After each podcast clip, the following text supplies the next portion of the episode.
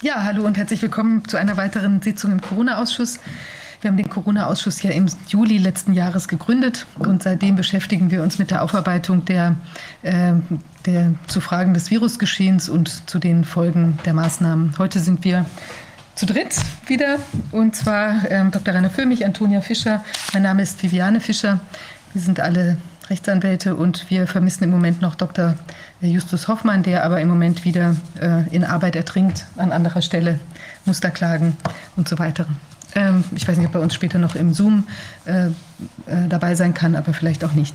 Ja, es passiert ja ständig ähm, ungeheuer viel. Heute wollen wir uns mit Fragestellungen auseinandersetzen, insbesondere ähm, Drucksituationen, die jetzt überall entstehen, auf Ärzte, auf andere Personen, insbesondere in Bezug auf Impfungen. Und da gibt es ähm, sehr viel zu berichten. Ja, ähm, wir haben noch ein paar Sachen, die wir im Vorfeld sagen wollen. Ähm, zum einen, äh, ich werde jetzt einen Artikel veröffentlichen zu dem zu der Situation mit Professor Drosten im Untersuchungsausschuss, dass ich denke, dass der morgen online ist. Wir haben uns mit seinen Aussagen noch mal näher auseinandergesetzt, nachdem wir das äh, Stenogramm äh, transformiert haben in eine für alle lesbare Form sozusagen. Und da ist es doch sehr interessant, was da im Detail rauskommt, weil bei den Berichterstattungen, die eben, äh, sagen wir mal, jetzt nur so Stichworte sich gemacht haben, da ist eben doch vieles erstaunlicherweise so, dass man es auf den ersten, das auf den ersten Blick, aufs erste Hören eben gut klingt und nachvollziehbar klingt. Und wenn man es dann genauer anschaut, dann kommen eben doch ganz schön interessante Details da äh, zum Vorschein, mit denen wir uns auseinandersetzen werden. Wir gucken uns nachher auch noch mal eine Kampagne an vom Flüchtlingsrat, äh, die eben die Impfwilligen informiert informieren soll, die äh, auch, sagen wir mal, bemerkenswert ähm, desinformativ ist. Desinformativ ist, man muss es schon wirklich sagen. Ja, Rainer, was du hattest auch einige Dinge, die du ansprechen wolltest. Ja, wir wollten noch darauf hinweisen, dass äh, die Wahl in Sachsen-Anhalt angefochten worden ist, weil äh, sich sehr konkrete Anhaltspunkte dafür ergeben haben, dass hier möglicherweise 20 Prozent Stimmen in letzter Sekunde obendrauf gewürfelt worden sind. Ähm, das wird man dann im Einzelnen noch ermitteln müssen, aber ich habe hier schon im Netz wahrgenommen, dass manche Leute glauben, äh, die die Basis würde sich das bieten lassen. Nein, nein, das tut sie nicht. Andere lassen sich das bieten, aber wir nicht. Und äh, worauf wir außerdem noch hinweisen wollten, weil wir ja äh, permanent bis zum Herbst, Winter und Frühjahr erinnern wollen, dass es hier eine Menge Impfungen gibt und dass die möglicherweise was mit dem zu tun haben, was an Krankheitsbildern auftaucht. Und da wollte ich eine Sache in Englisch vorlesen. Das ist eine Veröffentlichung in, äh, von der Hal Turner Radio Show. An sich recherchieren die immer sehr genau. Da ist Folgendes zu lesen. We spoke to one infectious disease specialist from a hospital in New Jersey this morning. Also wir haben heute Morgen mit einem äh, Infektionsdisease-Spezialisten eines Krankenhauses in New Jersey gesprochen. We sent the actual autopsy findings to him and asked him for his thoughts. Also da ist jemand obduziert worden, nach Impfung gestorben. Und diese äh, Erkenntnisse sind an diesen ähm, Infectious Disease Specialist geschickt worden und da ist er gefragt worden, was sagst du dazu? Er sagt, when he called back a while later, he was clearly shaken up. Als er also eine kleine Weile später zurückgerufen hat, war er extrem aufgerüttelt. He told us, you cannot quote me by name. Deswegen haben wir den Namen nicht, aber wir kriegen ihn raus. Also Sie können, Sie dürfen mich nicht ähm, mit Namen zitieren. I uh, will get fired by the hospital if you do. Also ich fliege hier raus aus dem Krankenhaus, wenn Sie meinen Namen nennen. We agreed to conceal his identity. Also die Hal Turner Radio Show sagt, da haben wir waren mit einverstanden. And he then told us, und das ist das, was er jetzt gesagt hat. People think that only a minority of people get adverse effects from the vaccine. Also die Menschen glauben, dass nur eine kleine Minderheit von Menschen an äh, irgendwelchen Nebenwirkungen nach den Impfungen leiden wird. Und jetzt geht er weiter. Based on this new research, it means that everyone eventually will have adverse effects because those spike proteins will be binding to ACE2 receptors everywhere in the body.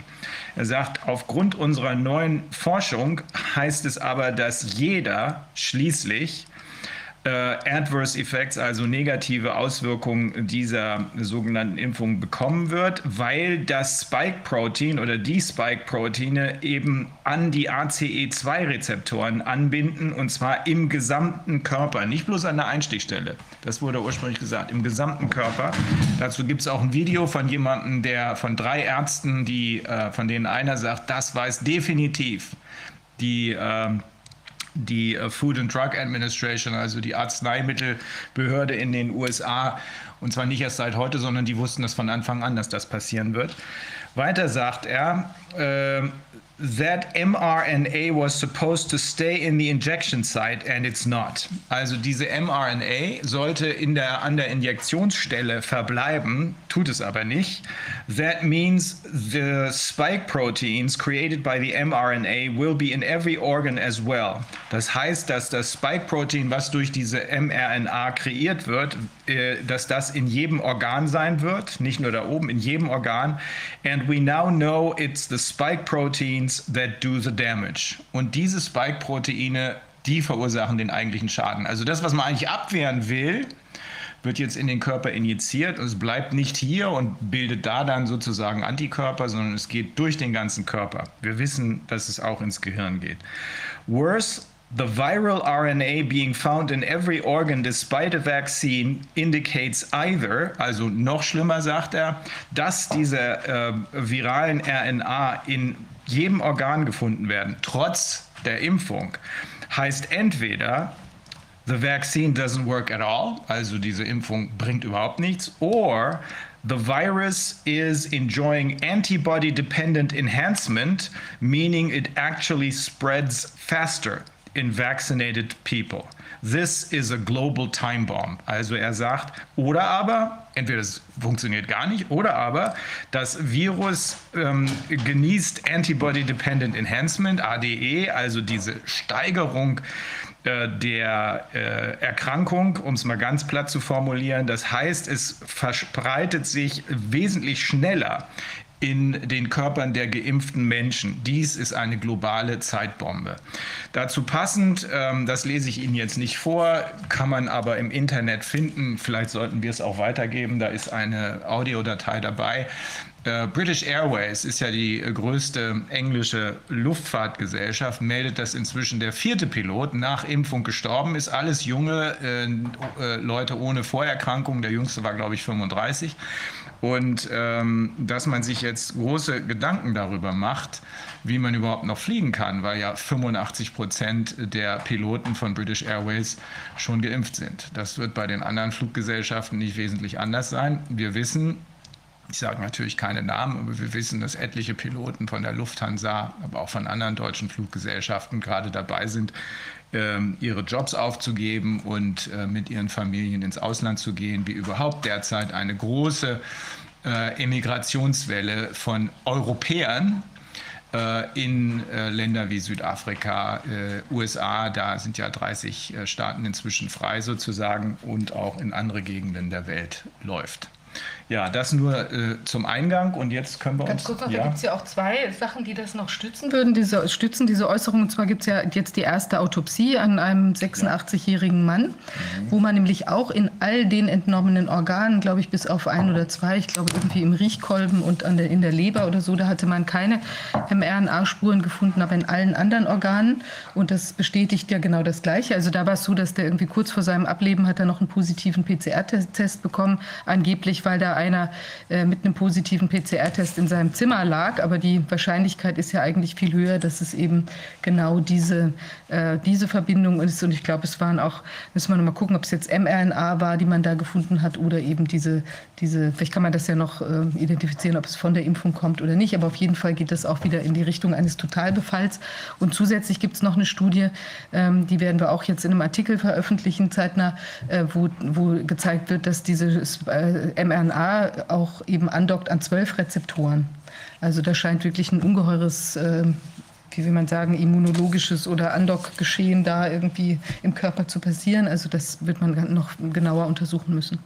ergänzend dazu dann noch, Äh, wir werden hier, äh, Corwin, wenn das geschafft wird, wenn das heute nicht klappt, dann morgen oder übermorgen, äh, wir werden hier am Ende der Sitzung auch noch ein Video ähm, veröffentlichen. Das betrifft ein Elternpaar aus den USA, ähm, die darüber berichten, wie ihr Sohn, der sich gerade bei drei Universitäten erfolgreich beworben hatte, Michigan war eine davon, wo ich zur Schule gegangen bin, ähm, und der nach Impfung 31 Jahre alt, kerngesund, nach Impfung 24 Stunden später tot war. Der Vater mh, hm, sagte, dass ihn niemand jemals davon überzeugen wird, dass das nichts mit der Impfung zu tun hat. Ähm, sollte man sich angucken, besonders wenn man überlegt, ob man sich impfen lässt. Ja. Heute haben wir Live-Gäste und zwar äh, begrüßen wir hier ähm, Dr. Äh, Peter Kult und seine Kult, richtig ausgesprochen? Ja, das ist, das ist gut. Ja. Sagen Sie doch mal, wie es wirklich. Kalt. Kalt. Kalt. Ja. Sehr gut. Wir sprechen ja Holländisch, aber wir lassen es heute, ne, weil wir keinen verwirren wollen. Genau, und seine Tochter. Und die haben zusammen aufgesetzt quasi eine holländische Version des Untersuchungsausschusses. Bisschen mit, glaube ich, etwas anderem Fokus werden wir gleich noch hören. Also es ist so, wir führen dieses Gespräch auf Englisch, wir haben auch eine Präsentation auf Englisch. Wir versprechen aber es diesmal ganz zeitnah immer wieder zu übersetzen, sodass alle Leute mitkommen können, die eben äh, vielleicht der englischen Sprache nicht so mächtig sind. Und was man anmerken muss noch dazu, dazu wird es quasi kurz nach der Sendung eine äh, Simultanübersetzung, also die da drauf gesprochen wird, vom Ton geben, sodass man sich dann auch noch mal komplett auf ähm, eben auf Deutsch anhören kann. Also wir sind bemüht, diese Sache eben so, handhab, so zu handhaben, künftig, also da uns zu verbessern sozusagen, dass alle auch den englischen Teil immer folgen können. Es ist nicht ganz einfach, weil natürlich manchmal das Gespräch sich auch entwickelt und äh, man deshalb nochmal Fragen dann stellt und dann natürlich auch das Übersetzen immer etwas unterbricht. Aber es ist eben so ein bisschen Spagat, den wir hier versuchen, weil wir natürlich auch wollen, dass alle das hören können, die wichtigen Informationen. Ein Satz vielleicht noch, das muss, glaube ich, jeder wissen. Ähm, wir hatten ja hier im Ausschuss einen der renommiertesten Impfexperten, Professor Hockertz, äh, Professor Dr. Stefan Hockertz, ähm, der äh, sich deutlich geäußert hat, nicht nur bei uns, sondern auch an anderer Stelle, der, ähm, den es sehr betroffen macht, was hier abgeht. Und äh, bei dem, das wollen wir nur der Öffentlichkeit mitteilen, bei dem wurde gestern ähm, von den üblichen Gangstern eine äh, Durchsuchung und teilweise Beschlagnahme durchgeführt. Ähm, er hat aber ein, er hat sehr vernünftige äh, Strafverteidigerunterstützung, sodass das, äh, dieser Versuch, ihn zu erschrecken und den Rest der Welt zu erschrecken, äh, im Sande verlaufen wird. So viel aber dazu, weil wichtig ist es schon, dass das öffentlich bekannt wird, was hier teilweise von der noch vorhandenen Justiz abgezogen wird. Okay. Okay. So, let's go. Yes. Well, um, I'm Peter Kuit uh, from the Netherlands, and together with my daughter Jade, um, in 2020, in September, we founded the in Dutch de Buitenparlementaire Onderzoekscommissie, Extra Parliamentary Committee of Inquiry. Uh-huh. Uh, because, um, well, like all people, we uh, were confronted with all the measurements for Corona, and we were worried about that. So I have several connections in the Dutch Parliament, and I called them, and I said, well, I think there has to be a, a a parliamentary committee, an official parliamentary committee who is watching the government about uh, all the measures they are taken and uh, that are taken. Uh, but they refused to do that, and then we looked at each other and we said, well, then we are going to do it ourselves. So uh, what we are doing uh, once or twice a week, we set up our uh, own study studio and we receive all kinds uh, of, of, of, people in our studio, uh, scientists, uh, doctors, but, but also restaurant owners, store owners, uh, students. Um, so, and we uh, question them about the, the, the, measurements.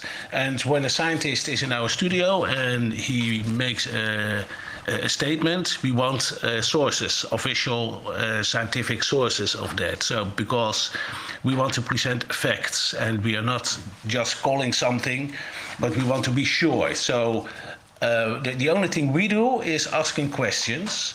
So till now, uh, we uh, heard. One second. Like, what's your professional background? For, I started studied theology. Mm-hmm. Yes. So, um, but I do in. Um, I call myself a commercial referent. So when people want to marry, I have a website, mm-hmm. and they find me on the internet and they want something with with religion uh, in in, in uh, around the wedding. So so I'm, I'm blessing the marriage, or I am I, I do uh, funerals too, and on that base. Mm-hmm. So I'm I never go to church, but I um, I marry people and I do funerals, and they pay me for that, and they find, find they find me on the internet. Uh, let me translate. Also, Dr. Kreut ist äh, eigentlich Theologe von der Ausbildung her und äh, äh, lebt äh, äh, oder in äh, Amsterdam oder wo? Rotterdam? Uh, over the Rhine. That is near uh, The Hague. Yes, okay. between Amsterdam and The Hague. Okay. But I do that all over Europe and uh, we lived in, in Aruba for some time mm-hmm. to do this work, and then I married people on the beach at the sunset. How nice! Yes. How nice. Also er ist äh, beruflich ähm, betreibt er Eheschließungen und aber auch Beerdigungen, äh, was ja oft miteinander einhergeht, ähm, hat das oder macht das zwischen Amsterdam und Den Haag, waren aber auch schon auf Aruba und in anderen Ländern. Äh, und als diese ähm, Geschichte, als die Corona-Sache losging, hat er äh, sich darum bemüht, dass es im Parlament, wo er Connections hat, eine Untersuchungskommission gibt. Ähm, die Menschen, die er angesprochen hat, die Connections, die er hatte, haben sich aber offenbar geweigert oder haben das nicht für möglich gehalten, sowas durchzuziehen. Ähm, also hat er gesagt, dann machen wir es eben selbst. Und im September 2020 hat er mit seiner Tochter zusammen die, äh, das, äh, dieser äh, Extra Parliamentary Inquiry aufgesetzt. Äh, einmal, zweimal in der Woche ähm, gehen sie sozusagen auf Sendung und hören sich dann Wissenschaftler, Ärzte, aber auch Betroffene wie Studenten und auch Restauranteigentümer an. Okay. And Jana, what, uh, what did you do or have done before? Did before? Um, well, I studied English for quite a while. I never finished it, but Um, then I went into the service industry. I worked in a hotel for many mm-hmm. years. And then um, the corona thing hit, and I didn't have a job anymore. Mm-hmm. Okay. So you have so, a lot of practical experience, like I do, yeah. what it means to work at the. I do, yes. Mhm. In Service. Mhm. Seine Tochter hat Englisch studiert, aber nicht beendet und lange in der äh, Dienstleistungsindustrie gearbeitet. Dann kam Corona. Okay. Okay, so um, we were very worried uh, uh, about that. So we decided to found our uh, our own committee. so we founded it, and we have a council of advice, and several lawyers and professors uh, are part of the council of advice. Um, so till now we had uh, we, we heard 130 13 uh, people, uh, scientists, doctors, medical doctors, virologists, etc., uh, etc., and we asked them about about the virus. Um, we heard professors in behavior and performance management, psychologists, uh, child psychiatrists, etc., etc. And that um, particular uh, scientist has to present their statements with uh, official sources, because sometimes, several months ago, we had a doctor and she didn't have uh, her sources in order, and then we sent her away. Mm-hmm. And we do that uh, live on camera. We ask the sources, do you have sources? You cannot make any statement without proving it, without, uh, without basing it on uh, on sources. So that's very important for us because we want to present. We have we have uh, we are unique in the Netherlands in in the parliamentary history in the Netherlands. On our website bpoc2020.nl. Uh, we have a very large large archive. So all the, the, the, the recordings like you do it, we do it in our studio, are mm. on the website. And when uh, after a hearing, uh, every guest we had is signing their own statement uh, on camera, so we can use it in a court of law. And uh, ne- last month we presented our case to the International Criminal Court, and they called us and they gave us, and that's that's never heard of. They gave us an investigator. There is an investigator on our case, and they look at uh, all hearings we do, and that's the archive. So every Monday he is calling me and he is asking what's new on your archive and what's interesting what's interesting for the international criminal court because sometimes people want to uh, go to the, the, the, the normal court the national court to uh, complain to, to, to make a complaint against the prime minister but that's almost impossible to do but when you go to the international criminal court and when they take your case then it's possible so we took it to the international criminal court But be careful. of course Maybe the investigator is someone who investigates you. That's possible. You can't because trust anyone. no, we don't trust anybody because we know we are investigated because we are in a terrorist report in the Netherlands. Yeah.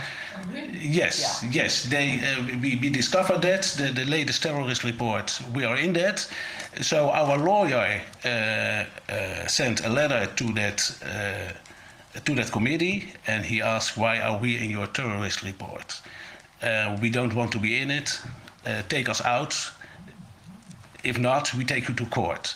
And because we are, we are not very aggressive, but on that particular moment, we were. Uh, we, want, we, we wanted to do that and make, this, make a statement. And we published that letter on our website because transparency is very important, important for us. Everything we do, we publish.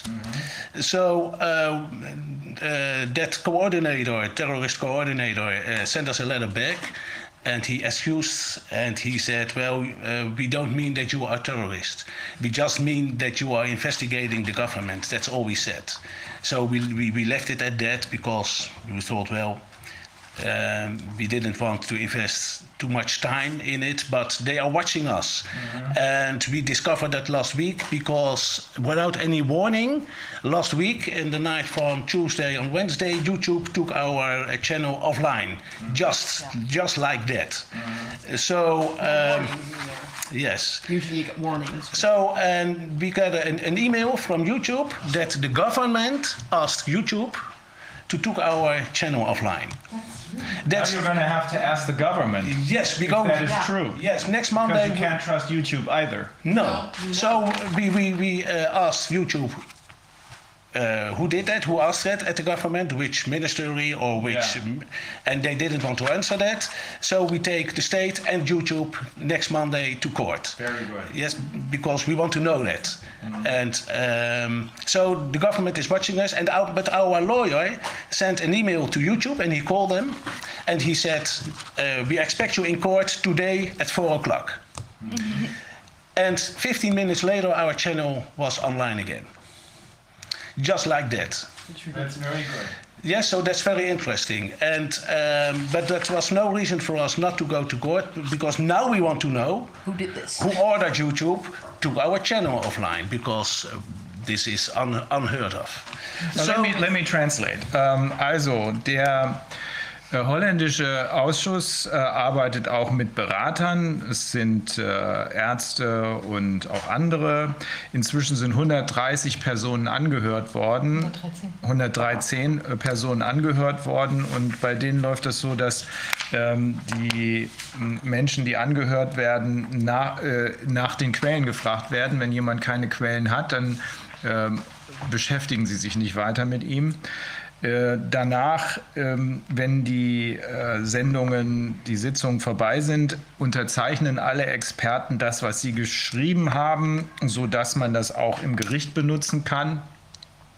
Und es gibt da einen Investigator, also jemanden von, äh, vom Internationalen Strafgerichtshof. Ich habe gesagt, den kannst du auch nicht trauen. Möglicherweise äh, untersucht er euch. Darüber sind sie sich schon im Klaren, weil sie haben ein großes Archiv inzwischen. Äh, der ist äh, regelmäßig bei Ihnen, dieser Investigator. Ähm, und inzwischen, als ich das eingeworfen habe, ihr könnt niemandem trauen, auch nicht äh, dem Internationalen Strafgerichtshof, sagten sie dann, ja, wir wissen, wir sind ähm, äh, wir werden tatsächlich beobachtet ähm, als offenbar sowas ähnliches wie Verfassungsfeinde in den Niederlanden. Ähm, Dagegen gehen, dagegen gehen sie vor, weil sie nicht wissen warum. Es hat ihnen auch keiner erklärt bisher. Gerichtlich gehen sie dagegen vor. YouTube hat, äh, sie, äh, hat ihren Kanal gelöscht äh, mit dem Hinweis darauf, als sie nachgefragt haben, keine Warnung, nichts, mit dem Hinweis darauf, dass die Regierung, die niederländische Regierung das äh, so hat haben wollen. Ich habe gesagt, auch denen kannst du nicht trauen. YouTube ist ja auch eine Verbrecherorganisation. Ähm, und da sagt er, ja, das wissen wir, aber unser Anwalt hat die angerufen und gesagt, ihr werdet in 15 Minuten im Gericht erwartet. Und daraufhin ist der YouTube-Kanal wieder freigeschaltet worden. Okay. Yes. Mhm. Yes. Okay, so uh, we investigated uh, everything we, we uh, found important. So we, we, we started with the PCR test. So we had two specialists, uh, a doctor in chemistry and uh, by and, and in the molecular uh, genetics, to investigate the PCR test because, as you know, everything is founded on that particular PCR test. So I, I, I made um, when you go to to the several slides uh, further. Which you one see, you want? The first one? The, no, no, the, the whole uh, uh, list of uh, fields of inquiry. Yeah. I made five. Number five. Number Slide number five. Yes. Okay. Yes, so you see, I, I just made an, a list of uh, specialists we uh, we invited in, uh, in in our studio. Yeah. So, but what we also do is invite for instance, restaurant owners. How is it to be closed by the government? Mm-hmm. And the government says, we gave you money, there's no problem. But the restaurant owners are crying in our studio at the table that they are going bankrupt. Yeah. Um, we are hearing students, uh, two lovely students, 16 years old. They were very brave to come in our studio, and they told us about what they uh, uh, what happened at school because they had to wear a mask, they had to keep their distance. Mm-hmm. So when you don't wear a mask, you are sent away or you are punished. Uh, and and not in a very friendly way. So uh, they were very stressed about that. Uh, we. Um, uh, the teachers came to our studio and we asked the teachers how is it to be a teacher today how is it at the schools uh, so we want to know what's what's going on in the society and um, now with the, the, the, the, what we also do now with the vaccination started in the Netherlands in January. So uh, there are all kinds of side effects, and then we are not saying that a particular vaccine is very dangerous. No, we are asking. We just asking. So end of this month and beginning of next month. Um, uh, vaccine, uh, vaccinologists are uh, uh visiting our studio three, uh, one from Germany, one from from Belgium, and one from uh, uh, Great Britain, mm-hmm. and they um, they actually have that vaccines, and they investigated they they and in in in, the, in laboratories, and they are gonna uh, tell us about their findings in in our studios. But we also invited people who were vaccinated or family members, and that's the next I think, the next slide um, yes, family members uh, of. Uh, uh, of, of uh, victims of vaccine side effects. So we had two parents and their daughter of 28 took the vaccine and um, she had a stroke one week later. Mm-hmm. and the doctor said well it has nothing to do with uh, with the vaccine. So when a doctor says it, has nothing to do with the vaccine it's not coming in a medical report so it's not presented to uh, that's it's an organization in netherlands where you can tell about where doctors can present their side effects. It's called lareb l-a-r-e-b it's an official uh, organization. And when the doctor says it has nothing to do with the vaccine, it's not uh, reg- registered as a side effect of the vaccine. So she had a stroke eight days after the vaccine, the Pfizer vaccine, and it's not registered. Was that actually AstraZeneca? AstraZeneca. Oh, Yeah. the AstraZeneca. Thank you. And it's not registered as a side effect, so they are not investigating it. But now she had a stroke, and they are taking it to court. So we had a, a whole day from nine to five. We had people, family members of um, of victims or uh, uh, people who took the vaccine, vaccine themselves and get sick. Um, and they um, uh, presented their story in, in our studio. Um, and what we do since December, um, my daughter and I, in June last year, we were on the Malieveld in, the, in The Hague and at a, at a demonstration. At a, zeg je dat zo in het Engels? Uh, protest. at a protest. Okay, and there was much police violence. So in September we founded a committee, and in December we did uh, we, we put on our website. On our website, uh, we asked police officers who had problems with their conscience to uh, to call us, and um, 80, 80 police officers called us, and they made first they made an anonymous statement because. Let me translate because now it's going to be, get very exciting.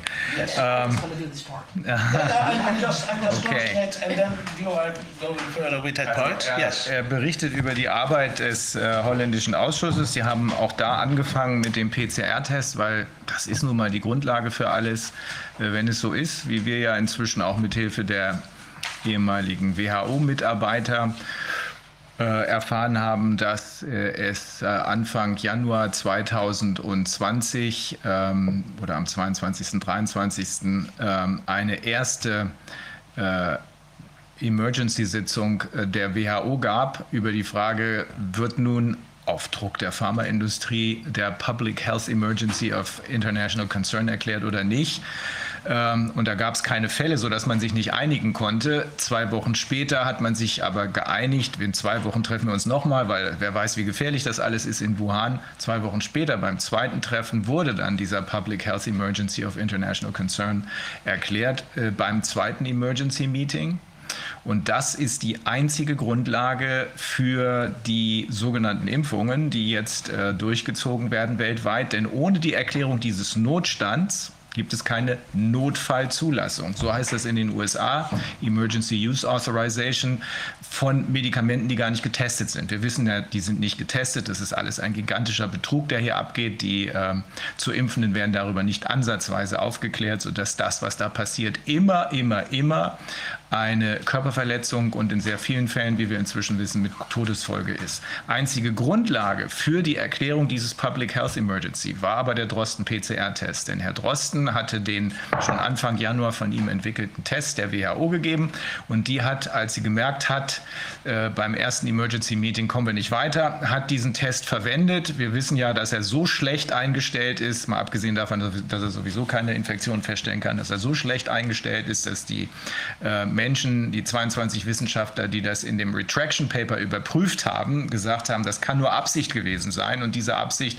die dahinter steht, kann aus juristischer Sicht nur diejenige gewesen sein, ganz viele False Positives äh, zu äh, generieren, um damit dann eine Grundlage für die erwünschte für die erwünschte Erklärung des Public Health Emergency of International Concern, also die Grundlage für die späteren Impfungen zu schaffen. Das haben sie zuerst gemacht mit mehreren Spezialisten, ähm, haben aber auch äh, danach viele Restaurantbesitzer und Studenten gehört, die teilweise weinend äh, zu ihnen gekommen sind und äh, nicht mehr weiter wissen. Lehrer und Studenten wurden gefragt, äh, wie kommt ihr damit klar, dass ihr Masken aufsetzen müsst, dass ihr nicht mehr keinen Präsenzunterricht mehr habt. Äh, sie haben also die ganze Zeit wissen wollen, was ist in der Gesellschaft los. Das wurde äh, von diesem Ausschuss näher beleuchtet und man befasst sich aber auch ja, natürlich mit den Impfungen, mit den sogenannten Impfungen. Ähm, und dazu äh, gibt es äh, einen deutschen, einen belgischen und einen englischen Spezialisten. Äh, are these specialists, are they going to tell you what's in the uh, doses? Do they have, do Next they, Saturday, the, the first is going uh, coming in our studio, and they are telling us what's in the vaccine. They they they uh, looked at it in a, in a Very laboratory, good. and they're going to tell us what in what what's in the vaccine, and they are Okay. risking their job with it, but they are so worried that they're going to do that. Okay, also die drei Spezialisten, die am nächsten Sonnabend äh, in den Ausschuss kommen werden, die werden unter Riskierung ihres Jobs äh, genau berichten, was sie in diesen sogenannten Impfdosen gefunden haben. Ähm, sie haben weiterhin sich aber auch schon mit den Impfopfern äh, beschäftigt oder mit den mutmaßlichen Impfopfern.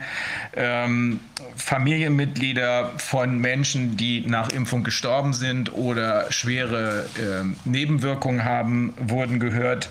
Äh, in einem Fall geht es um eine Frau, die she had a stroke 11 days after she got vaccinated, or 12 days. Within two weeks. Okay, also Within two weeks. eine, Yes. eine Frau She's äh, 28. war, Yes. äh, ist gestorben. Äh, how, how old was she? She had a stroke. She's living, but she had a stroke, She's alive. and she's half-sided, uh, verlamd, uh, pa- pa- paralyzed. She's, ha- She's paralyzed on one side. She's paralyzed on one side. Yeah. How old Yes. is she? 28. Oh Mann. My age. Also Yes. eine she was 28 forced by her by her uh, work. Well, she was pressured. By her She pressure, she works in, in as a the, home, uh, a home help aid for elderly yes, people, in the home care. which is a care job. You know, Okay. so Also Yes. dieses, hier geht es um eine 28-jährige Haushaltshilfe. Uh, she didn't have any prior conditions, any prior medical. She was completely healthy was before that. Completely healthy, and she, she, she, she sported, and she was Okay, uh, also yes. eine 28-jährige Haushaltshilfe, die absolut vorher ohne jede Vorerkrankung war, äh, sportlich aktiv war, hatte äh, innerhalb von zwei Wochen, genau äh, wissen wir es nicht, aber innerhalb von zwei Wochen einen Schlaganfall und ist jetzt halbseitig gelähmt. Ja. Und ähm, äh, Uh, in, Äh, und diese Anhörungen äh, der Familienmitglieder, die liefen den ganzen Tag. This, this went for, for a whole day. You had these Yes, we had aanhulingen, äh, we had- we had- uh, family members that went on for a whole day. Yes, we organized a day and we invited family members and, and, and victims to come to our studio. So it was opened by a medical doctor and closed by a medical doctor. Very good. Yes, so we didn't do that ourselves. We, we invited medical doctors to open it and close it and to give their view on the statements they heard that day. Uh, so, because we found it very important that um, that we present facts. That We just call anything. We Yeah. present facts. Yeah, you know. that's, that's extremely important. What's important is that uh, we we present uh, we make reports. So we presented our preliminary report in March uh, this year to the government and to all kind of organizations, and you can buy it in every bookstore uh, in in in in, the, in whole Europe. And in August we have our next preliminary report. And it's also presented to the government, and you can buy it in every bookstore and on the internet because it's very important that they can cannot say we didn't know it. Mm-hmm. So, so on the, Yeah. the second of March, we went to The Hague, and we gave to every member of parliament we gave a book, with a free book, a report. So, for read this, and we took that on camera that we presented it. So uh, they never can say we didn't know. And our archive is on the internet, free downloadable. You can see the, the videos. Uh, so transparency is very important.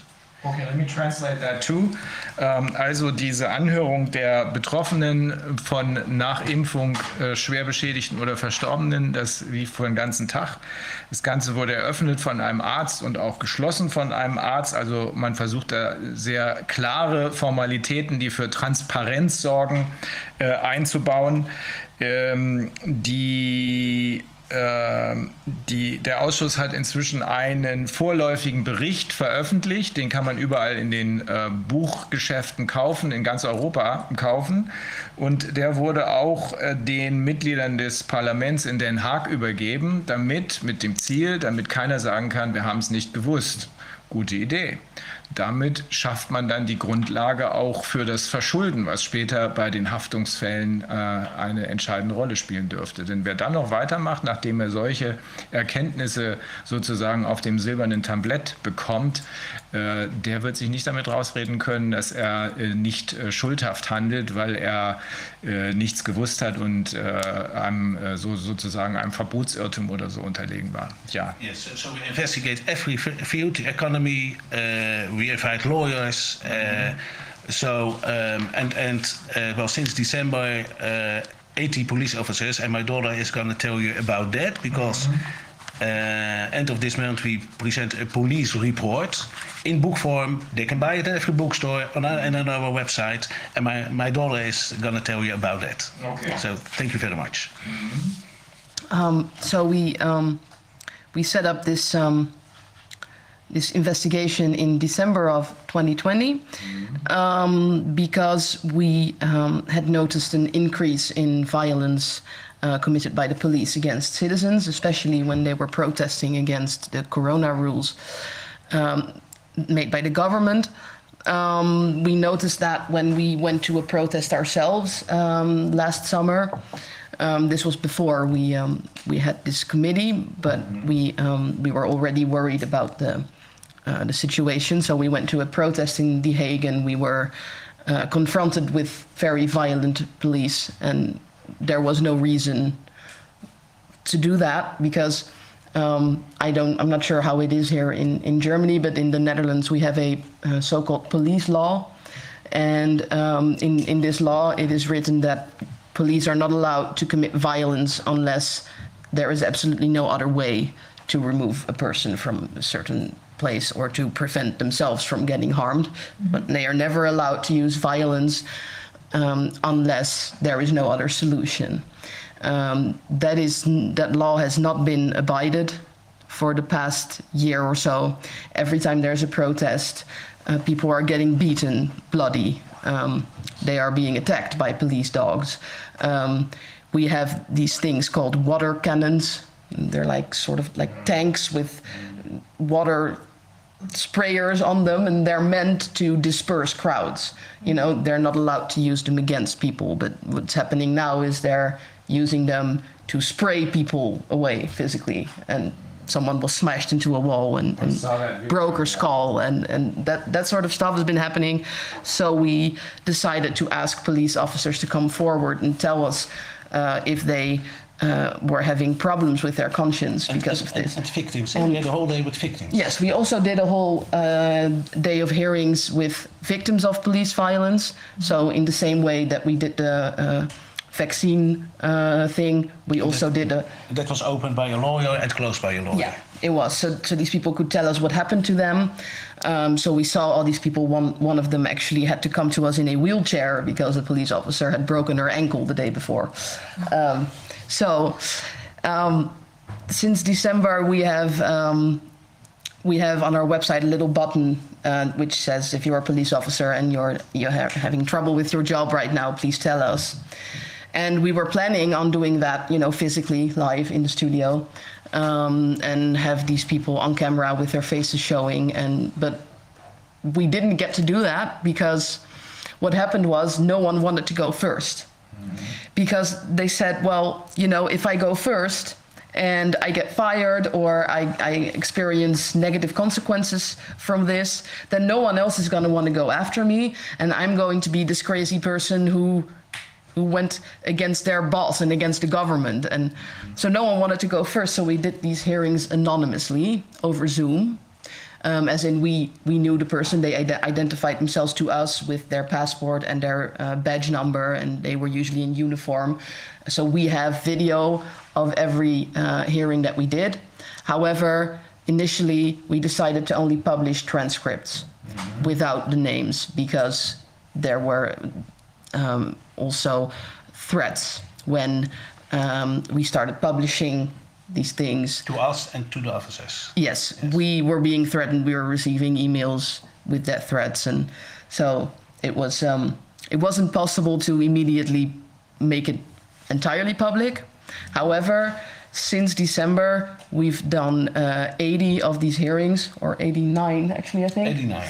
Um, But, but eight, yes, But- 80 uh, yeah so we, forward. yeah we decided to ask all these people that we've uh, that we talked to if they would be willing to um, uh, make their identities known all at the same time because when you're in a large group of course it's more difficult for the institution to fire all of them you know or so 80 of these people have um, promised that they would um, do that. So they are planning at the end of this month.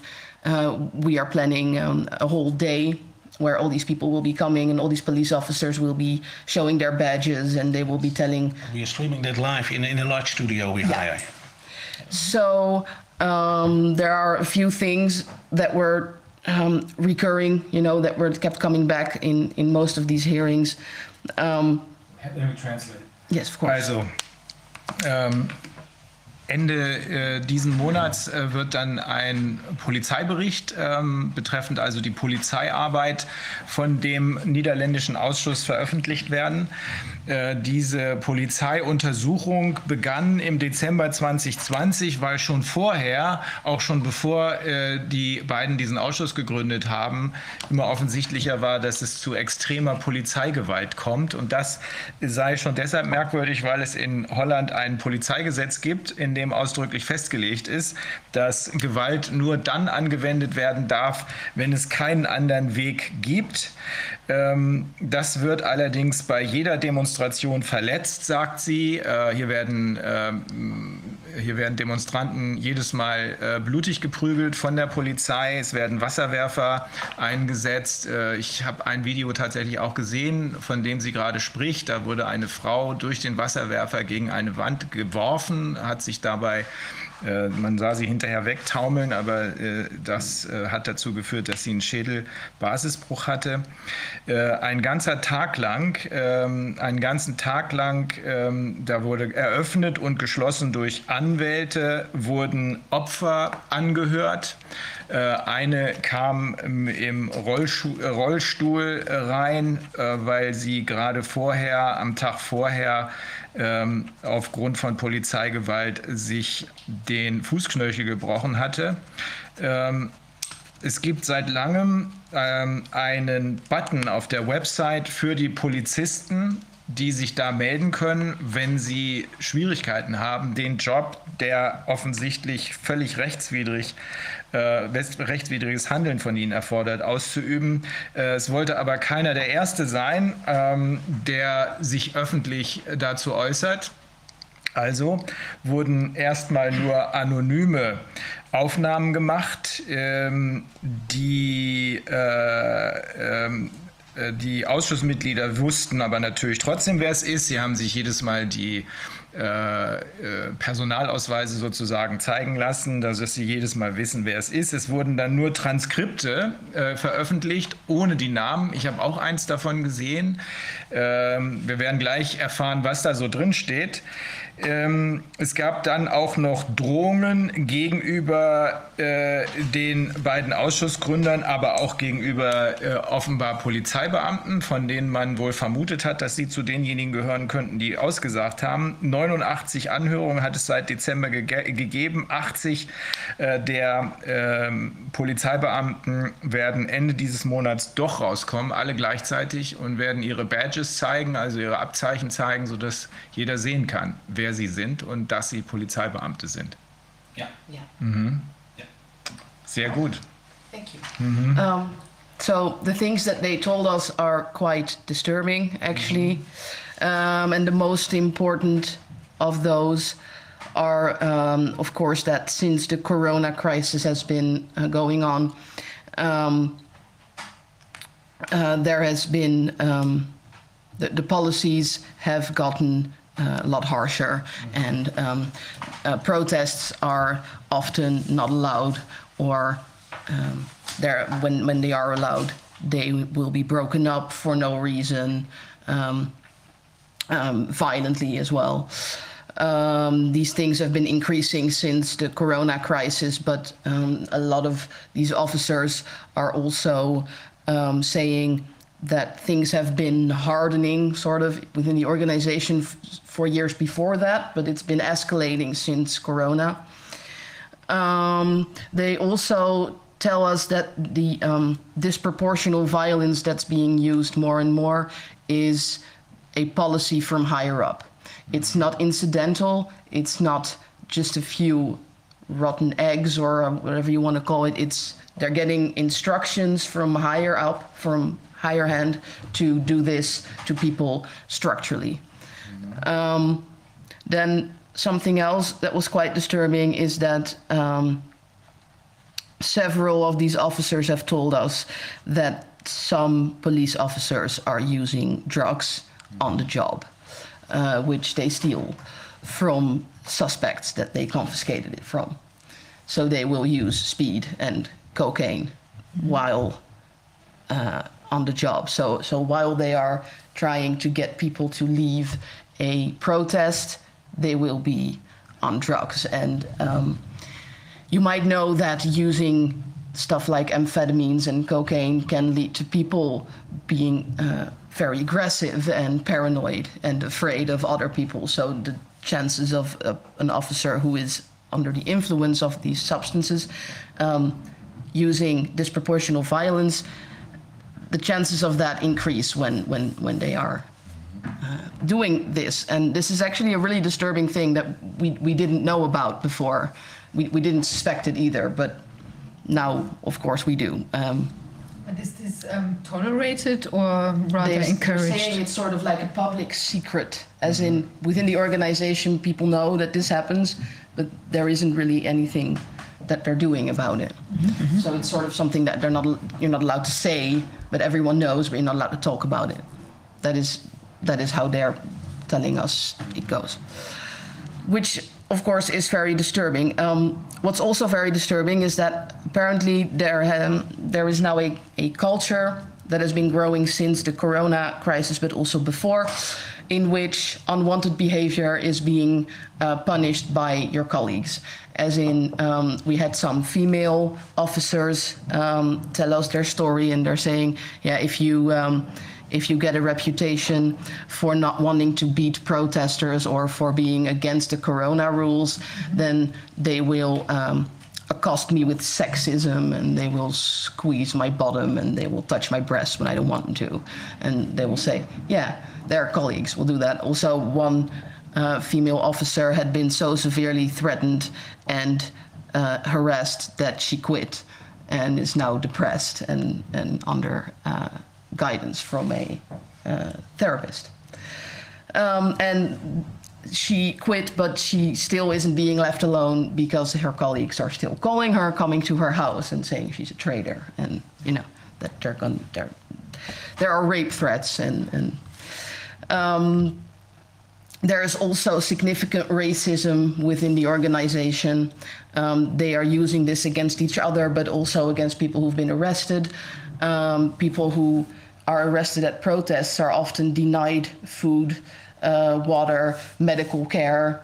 Um, according to the law in the Netherlands, police officers are uh, obligated to care for people who have been hurt by, by their actions, um, even if it is uh, a situation in which violence is justified, if if they hurt someone, they have to provide them with medical attention. This is not happening. Structurally, people are being put in cells while they're bleeding, while they're injured, and no doctor is being sent to them. They're not being fed. Um, people who are uh, minors are being kept overnight in cells and forbidden from speaking to their parents, which is also illegal. Um, they're not even calling the parents they can't have contact with their parents. It's the, we've been told a lot more disturbing stuff than we expected initially. Okay, let me translate that as yeah. well. Um, the um, Äh, die ähm, Erkenntnisse, die bei der Anhörung dieser Polizeibeamten gewonnen wurden, sehen wie folgt aus. Erstens, äh, sie berichten, die Polizisten berichten, äh, dass die ähm, Anweisungen, die offenbar nicht von einzelnen aus dem Ruder gelaufenen äh, Vorgesetzten kommen, sondern von ganz oben kommen, dass diese Anweisungen, diese Policies äh, extrem geworden sind in fast jeder Hinsicht. Ähm, die Dinge verhärten sich immer mehr, nicht erst seit Corona, aber hier wird es jetzt besonders deutlich. Die Polizei ähm, ist offenbar auf den Demonstrationen, folgt sie offenbar den Anweisungen, die von ganz oben kommen. Diese Demonstrationen werden entweder verboten oder eben mit Gewalt aufgelöst. Ähm, zweitens, äh, die äh, es gibt erhebliche, massive Erkenntnisse darüber, dass einige Polizeibeamte offenbar Drogen benutzen im Einsatz. dass sie also unter Drogen stehen, äh, Speed und Cocaine, die sie vorher von äh, Drogenhändlern ähm, äh, gestohlen haben. Die sind dann besonders aggressiv und oder besonders ängstlich, weil das ist genau das, was diese Drogen auslösen. Das ist aber offenbar auch gewünscht. Das wird von oben mindestens geduldet. Das ist ein offenes Geheimnis, so wurde es hier eben beschrieben. Ähm, und drittens, ähm, nicht auf der Linie stehendes Verhalten, also Polizeibeamte, die sich diesen äh, offenbar erwünschten Ausrastern entziehen wollen. Es wird bestraft von den eigenen Kollegen. Auch da wird also jeder gegen jeden aufgehetzt. Äh, das gibt sexuelle Aggression. Eine äh, Polizistin äh, bekam äh, Depressionen, nachdem sie sich diesen Vergewaltigungsandrohungen zum Beispiel entziehen wollte, hat den Polizeidienst verlassen, es befindet sich jetzt in psychiatrischer Behandlung. Das, die Drohungen gehen weiter. Schwere Fälle von Rassismus untereinander, unter den Polizisten, aber auch gegenüber den Verhafteten äh, die bekommen kein Essen oder es wird ihnen medizinische Hilfe verweigert, die aber sogar dann natürlich, das ist auch bei uns und auch in den USA äh, so äh, gewährt werden muss, wenn sie durch Polizeigewalt verursacht wurde. Erst recht dann natürlich. Äh, Minderjährige werden in Zellen gefangen gehalten, der Kontakt zu den Eltern wird verboten. So this is quite obviously one of these, as we heard from the psychology, from psychologists whom we interviewed, one of one of their tactics to um, to get people to fight one another instead of understanding who the real enemy is. Yes. That's how we see it, at least. We had several child psychiatrists in our studio, and they told us that. And they told us that uh, uh, children between 12 and 22 years uh, often have uh, suicide thoughts, etc., etc. And it's also happening with, with the police officers that they have uh, thoughts of uh, committing suicide. Yes, and I think you're going to tell us about the, the, the, the falsifying uh, the, the statements, de procesverbalen. Kun je daar nog iets over zeggen? Hoe bedoel je? Dat ze procesverbalen vervalsen. Oh, um, yeah. Um, we've also been told that um, I, I'm not sure I know the English or the German term for procesverbaal. Um, when someone commits a crime, a report is written by the police, um, that, which is an official statement of what happened. Um, they are not allowed to lie on those things, obviously. under oath when they they are, make that report. yeah, they're under oath. Um, but apparently, they are falsifying these things and, and misrepresenting what actually happened in certain situations, which is also becoming sort of an open secret. So when you go And- to court as a citizen and the, the judge is reading that uh, procesverbaal, that, that statement of the two police officers who presented that uh, on, under oath, then the judge says, well, I have to believe the police officers because it's written under oath. Because they're under oath. you know, and they're they're just falsifying it. And it's, it's, it's common to do that. It's not an incident. It are not, in- it, it's common to do that. Yeah. So, what do you think is the percentage of the police officers who are really like getting worried or a little bit worried or whatever about what's happening? Conscience. They And had pro- problems with their conscience. I and know, then, but, but these are this is I mean. wants to know the percentage. oh, the percentage. But I, but it's most hard play to say. along, or are most just like? I mean, are they really convinced that it's good what they're doing, or is it more that they just play along? It seems that there is um, a little of both, because of course these people who came to us are only the people who had the courage to do that, and they have told us that there's also a great number of people who don't agree with what's happening, but they're afraid um, to say anything. But there are also uh, officers who like this, who They- who seem to enjoy it, and who who think that people like us are all dirty virus spreading idiots. That's how they're you know. talking about people like us. Yeah, they're using also So- using dehumanizing terms. And there are statements from police officers since since 10 years. We have what we call the national police. Before that, it was divided in in in uh, in, in sectors: the north of the country and the middle. And now it's the national police, and they are hiring uh, younger uh, police officers. In, and and um, uh, that the, the, the new uh, shift of police officers wants to do this. You know, they are more aggressive. And you see, when you look at the 80 people we uh, made a statement with us, they are in the 40s, 30s, middle age middle age, you know, and they have big problems with doing what they have to do. So uh, the younger shift, the new shift that is since 10 years, they are are hired by the national police. There's more aggression, and zero tolerance is uh, several years. The government is talking about zero tolerance to citizens. They just say it in the parliament, zero tolerance. And then in the Netherlands, um, has there been uh, like individual police officers coming out like kind of early in the game, like with their face? Because here in Germany we had like three, uh, Fritsch, Hiltz, and uh, Bayerlein, who were kind of visible rather soon, I think. Yeah. And then they got attacked very much by by. Yes. I don't think anyone has come out on their own, but there uh, are now um, certain initiatives going on. There is one it's called Police for Freedom, and they um, they do um, you know marches for you know acceptance, for connection, and for because they don't want to do this, but um, it's not um, an officer actually making himself known, or no, that hasn't happened yet. We, we are the first who are presenting officers with their faces on camera uh, thi- this month. Maybe that's the other way around because like people came out here and then they got discouraged, or maybe, as you said before, it discouraged others to then also come forward because they were. I think it's an excellent them. idea to have a whole group of people step forward. Yeah, because they cannot fire them all. Yeah. Because they're from all over the country, and So you when know. you look at our website, you see 80 anonymous statements, one, two, three, four.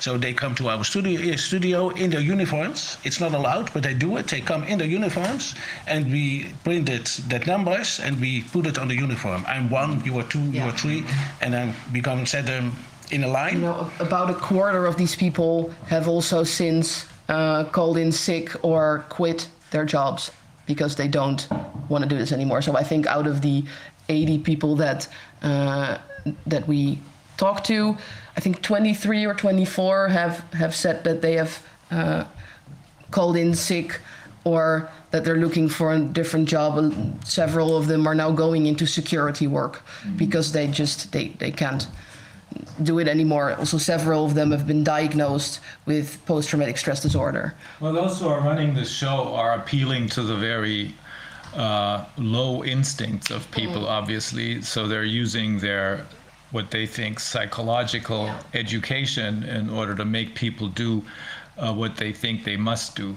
But I think they're completely wrong because they don't understand, as you are telling us, they don't understand that there are a lot of people out there who are not going to play along. Okay, let me translate this. Also, es gibt wohl offenbar auch sehr viele Suizidversuche, Suizidgedanken, nicht nur bei den 12- bis 22-Jährigen, sondern auch bei den äh, Polizisten. Ähm, ein weiterer Punkt ist äh, in dieser Litanei der grotesken Situation innerhalb der Polizei, dass die Polizeiberichte offenbar verfälscht werden. Das ist ein offenes Geheimnis, dass die äh, tatsächlichen Vorfälle dort falsch dargestellt werden. Der Polizist, der es unterschreibt, äh, beeidigt das sozusagen, sodass das dann im Gericht eine besondere Bedeutung hat. Wenn ein Richter diese gefälschten, beeidigten ähm, Polizeiberichte äh, liest, äh, dann wird er im Zweifel dem Polizisten glauben, weil er sagt, das hat er ja so aufgeschrieben und eben nicht den Opfern dieser äh, Verhaltensweisen.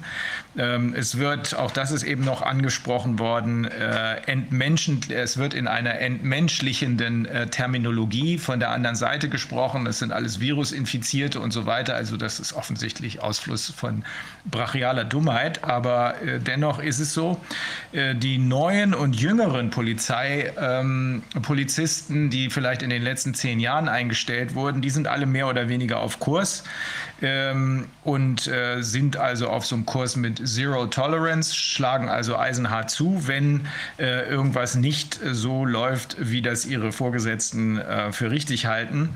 Äh, diejenigen, die die Aussagen machen, hier in dem äh, niederländischen Ausschuss sind Leute, die in den 40ern sind, äh, die Jüngeren sind da etwas anders drauf. Ähm, die werden alle Ende des Monats, diese 80 ähm, Polizeibeamten, die werden alle Ende des Monats auch äh, mit äh, ihren Uniformen äh, ihre eigenen bisher nur vorhandenen Transkripte bestätigen. Ich bin Nummer so und so aus diesem Transkript und ähm, werden, sich, werden sich in der Öffentlichkeit outen. 23 oder 24 von ihnen sind inzwischen äh, krank bzw. haben sich krank gemeldet und einige haben den Job verlassen, um im äh, Sicherheitsdienst oder anderswo zu arbeiten. Ja. Ähm, ja. Um, no, I was just going to say that a lot of these people, um, which is really sad to me, is that these people are often, um, they started doing police work out of good intentions, you know, because they wanted to keep people safe and help people and, and keep society, you know, a democracy and, you know, to defend, you know, people's rights. And now they feel like they're being used for really, really sick things. And I really just feel very bad. And it's very common in the Netherlands. In the last slide, you see our police report. That's the, that's the front cover that that we publish end this month. And the the, um, the guy who publishes it is and who publishes our prelim- prelim- preliminary reports, he's also put on that list of people with terrorist activities. So when you are in the resistance, that we call it, you are put on that list, and you are uh, you come in in a, in a report that you are uh, suspect of terrorist uh, activities. So we came in a situation in the Netherlands. So when, when YouTube, ca- before YouTube kicked me off, we expected that that would happen. We have our own server now, and we are going to put our own the website on our own, own server and our videos. And but when the doorbell rings, I always suspect police officers that they're going to confiscate our computers, and uh, because that's that's the it's it's it's. Um, um, het raakt aan het, um, Ja, dat, ik moet de rest van de zin weten. ja, het raakt aan je gevoel van veiligheid. Um, ja, dat is niet echt letterlijk te vertalen. No, because you, you're not feeling uh, as safe anymore as we did in the, in the in the past. Because eh, because in the past I always thought, well, we have a pretty good. These, those are the efforts of uh, destabilization and Yes. disorientation. That's that's that's their aim. That's Yes. what they want you to feel insecure, That's unsafe. that's what's happening, and and and we. Uh, I, we- we experience that, but it gives us more motivation to uh, to go on. Very good. Uh, yes, it gives us just more motivation. because to the go on. tables will turn. I yes, think we're yes, making we are progress. convinced. Yes, we are very optimistic about that. That shows you that you're important. Yeah, exactly. Yes, so we are called in, in, in, the, in the parliament. The, min- the Minister of Justice said last week we don't need uh, that uh, extra parliamentary uh, co- uh, committee. So, uh, because uh, members of parliament were asking questions about us and about the police report that's Some of them are uh, published, and that at the end of the mon- month, and the minister just said, "Well, I don't believe a word of it, and we uh, we don't need them." Because So, so far, of course, they've been saying because the, the statements are, of course, anonymous. So um, politicians, but also, you know, people on Twitter and, you know, everyone who hates us, they're saying it's fake. They're Yeah. saying- Yeah, but this is the only way to do it. You, we have to expose them, and Yeah. the best Yes. way to expose them is by having as many people who are in positions of power.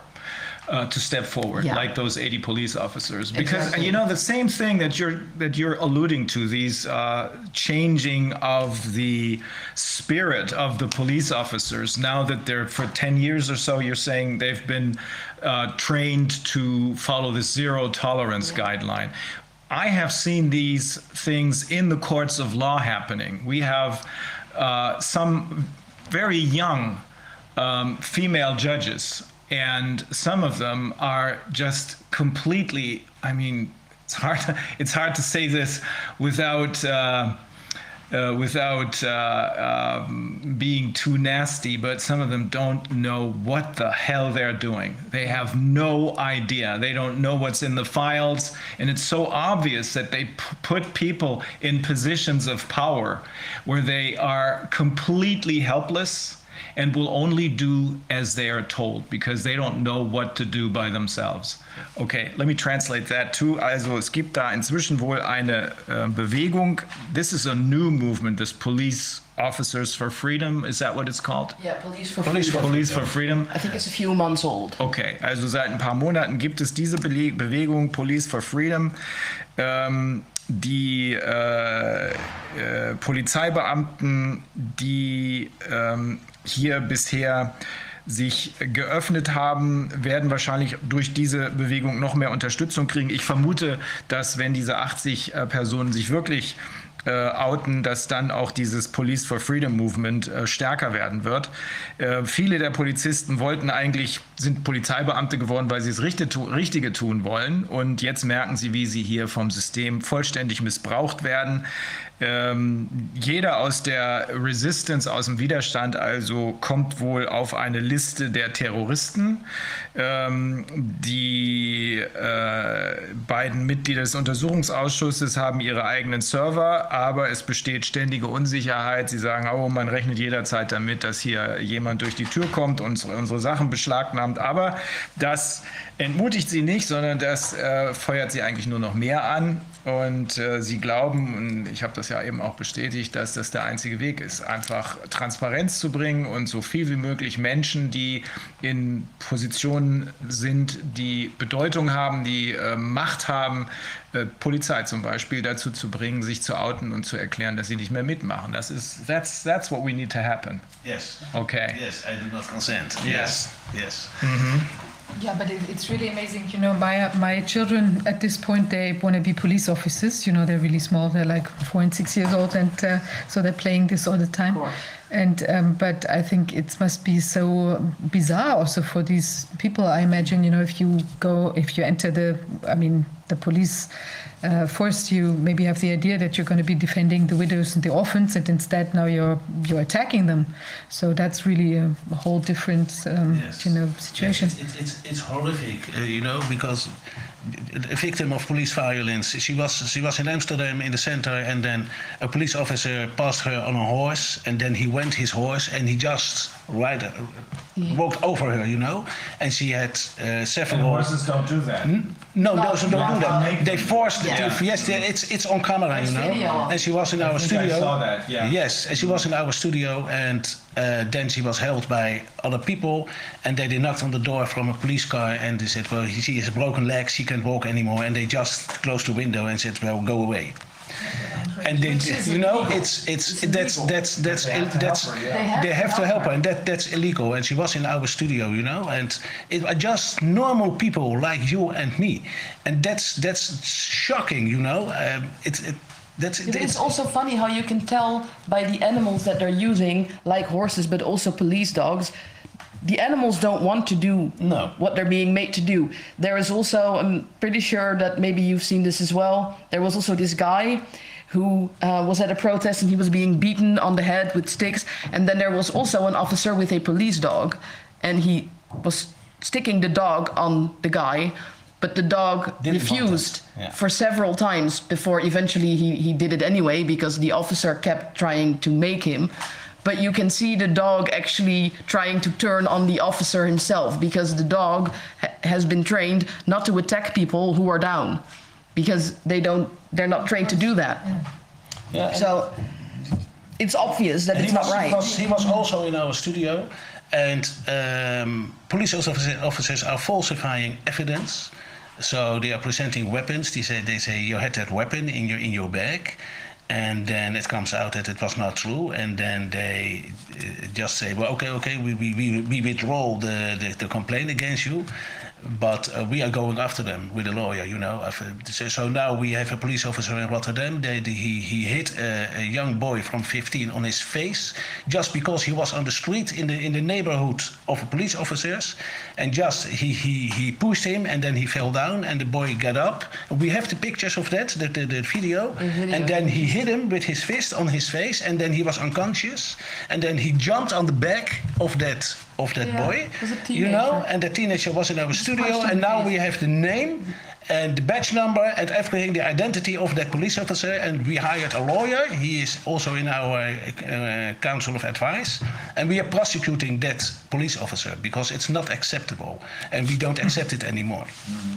It's amazing. It seems to be like even mm-hmm. more extreme than here. Yeah, it sounds like, like it's worse than it is here. And it's all on video on camera, you know. It's And- possible. And the next day he was on the screen again, that officer, you know. It- It's, mm-hmm. it's, Well, the thing is, all of these people uh, will not survive.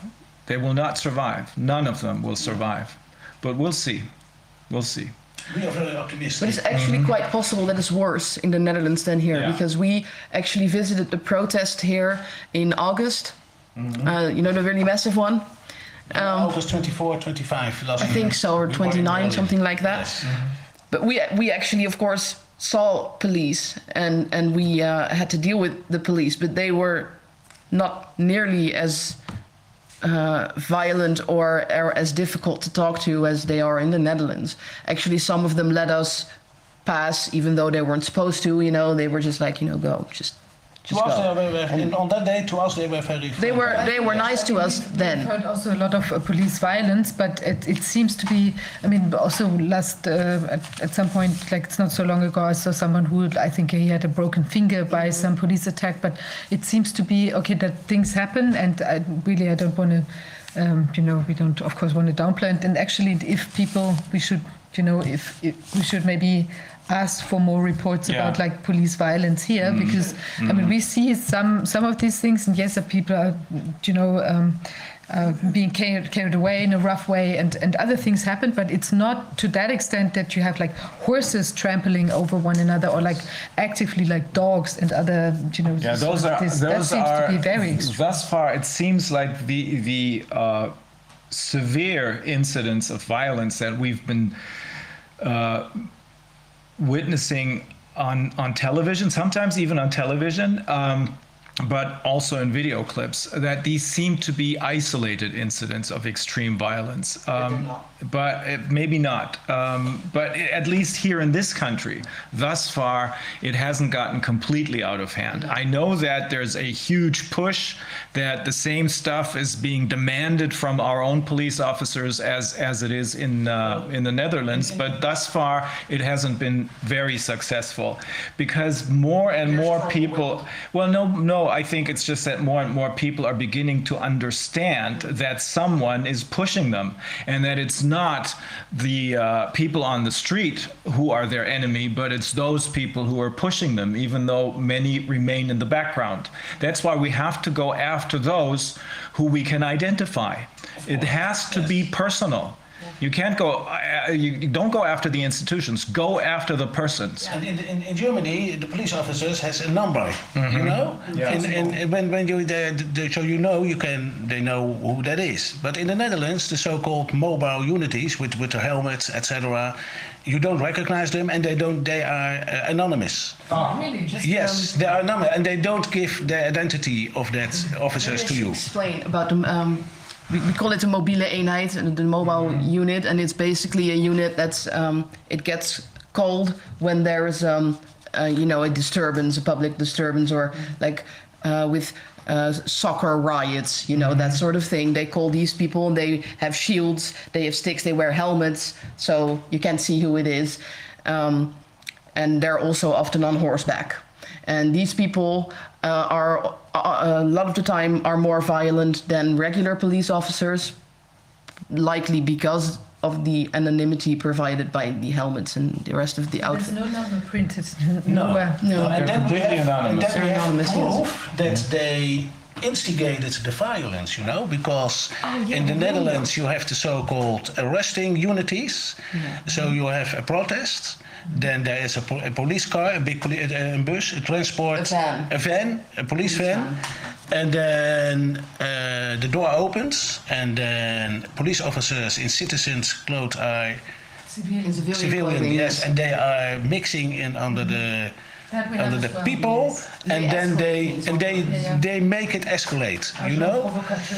yeah, Yeah. provocate. And so we have proof that the police make it escalate so that they can use violence and the water cannon, etc., etc. We have proof from several from that incident. Okay. Äh, also, ähm, die ähm, Vorfälle, von denen Sie berichten, Vorfälle von Polizeigewalt sind unter anderem auch Sachen, die wir hier in unserem Internet schon gesehen haben. Da gibt es Videoclips zu. Zum Beispiel eine Szene ähm, Polizeipferde. Eine Polizeistaffel reitet an einer Gruppe von Demonstranten vorbei. Einer von denen äh, dreht dann sein Pferd um und überreitet eine in die andere Richtung laufende und deshalb auch gar nicht wahrnehmende Person, eine Frau, äh, die von dem Pferd niedergetrampelt wird. Pferde äh, einige von uns sind ja Reiter, machen das nicht von sich aus. Kein Pferd tritt auf einen Menschen, also es musste das Pferd dazu gezwungen werden, äh, das zu tun.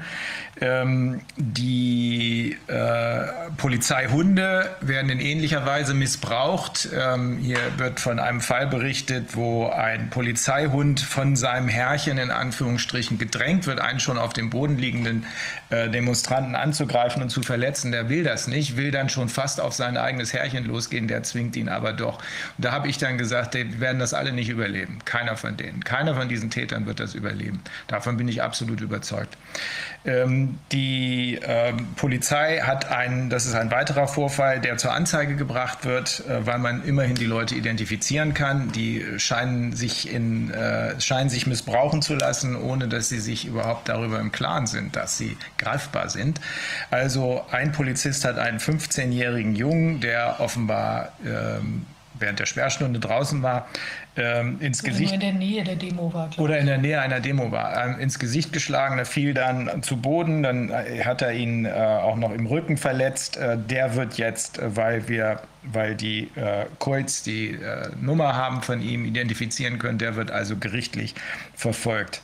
Ähm, ja, ähm, Ende letzten Jahres waren sie hier und haben gesagt, bei uns hier in Deutschland sieht es nicht ganz so schlimm aus. Die meisten Polizisten waren wohl äh, eher freundlich äh, ihnen gegenüber. Wir haben darauf hingewiesen, dass wir auch Fälle von Gewalt haben. Wir halten das allerdings für eher isolierte Fälle von Gewalt, obwohl die äh, Stimmung schon, also diejenigen, die das Ganze inszenieren, die diese ganze Pandemie inszenieren und äh, die wollen, dass wir aufeinander losgehen, äh, auch hier natürlich entsprechend pushen. Aber bisher ist wohl ein eine Mehrheit der Polizeibeamten nicht bereit, dem zu folgen. Wir hatten ja sogar jemanden in Stuttgart, glaube ich, einen Polizeiführer, äh, der sich äh, vor die Kameras gestellt hat und gesagt, das macht er nicht mit, weil er nicht äh, sehen kann, wo da noch die Verhältnismäßigkeit gewahrt ist. Ähm, es gibt ganze Einheiten, das sind Spezialeinheiten. Ähm, what do we what do they call special units? What do they call them? Yes, arrest, arrest units. Yes. Mobile units, right? Yeah. Mobile units. Also Yeah, es gibt there's, so, there's the mobile unit, which is the people with the with the shields and the sticks and the Yes, helmets, and and then there's the arrest unit, okay, es gibt da which also is the die, people in civilian clothing.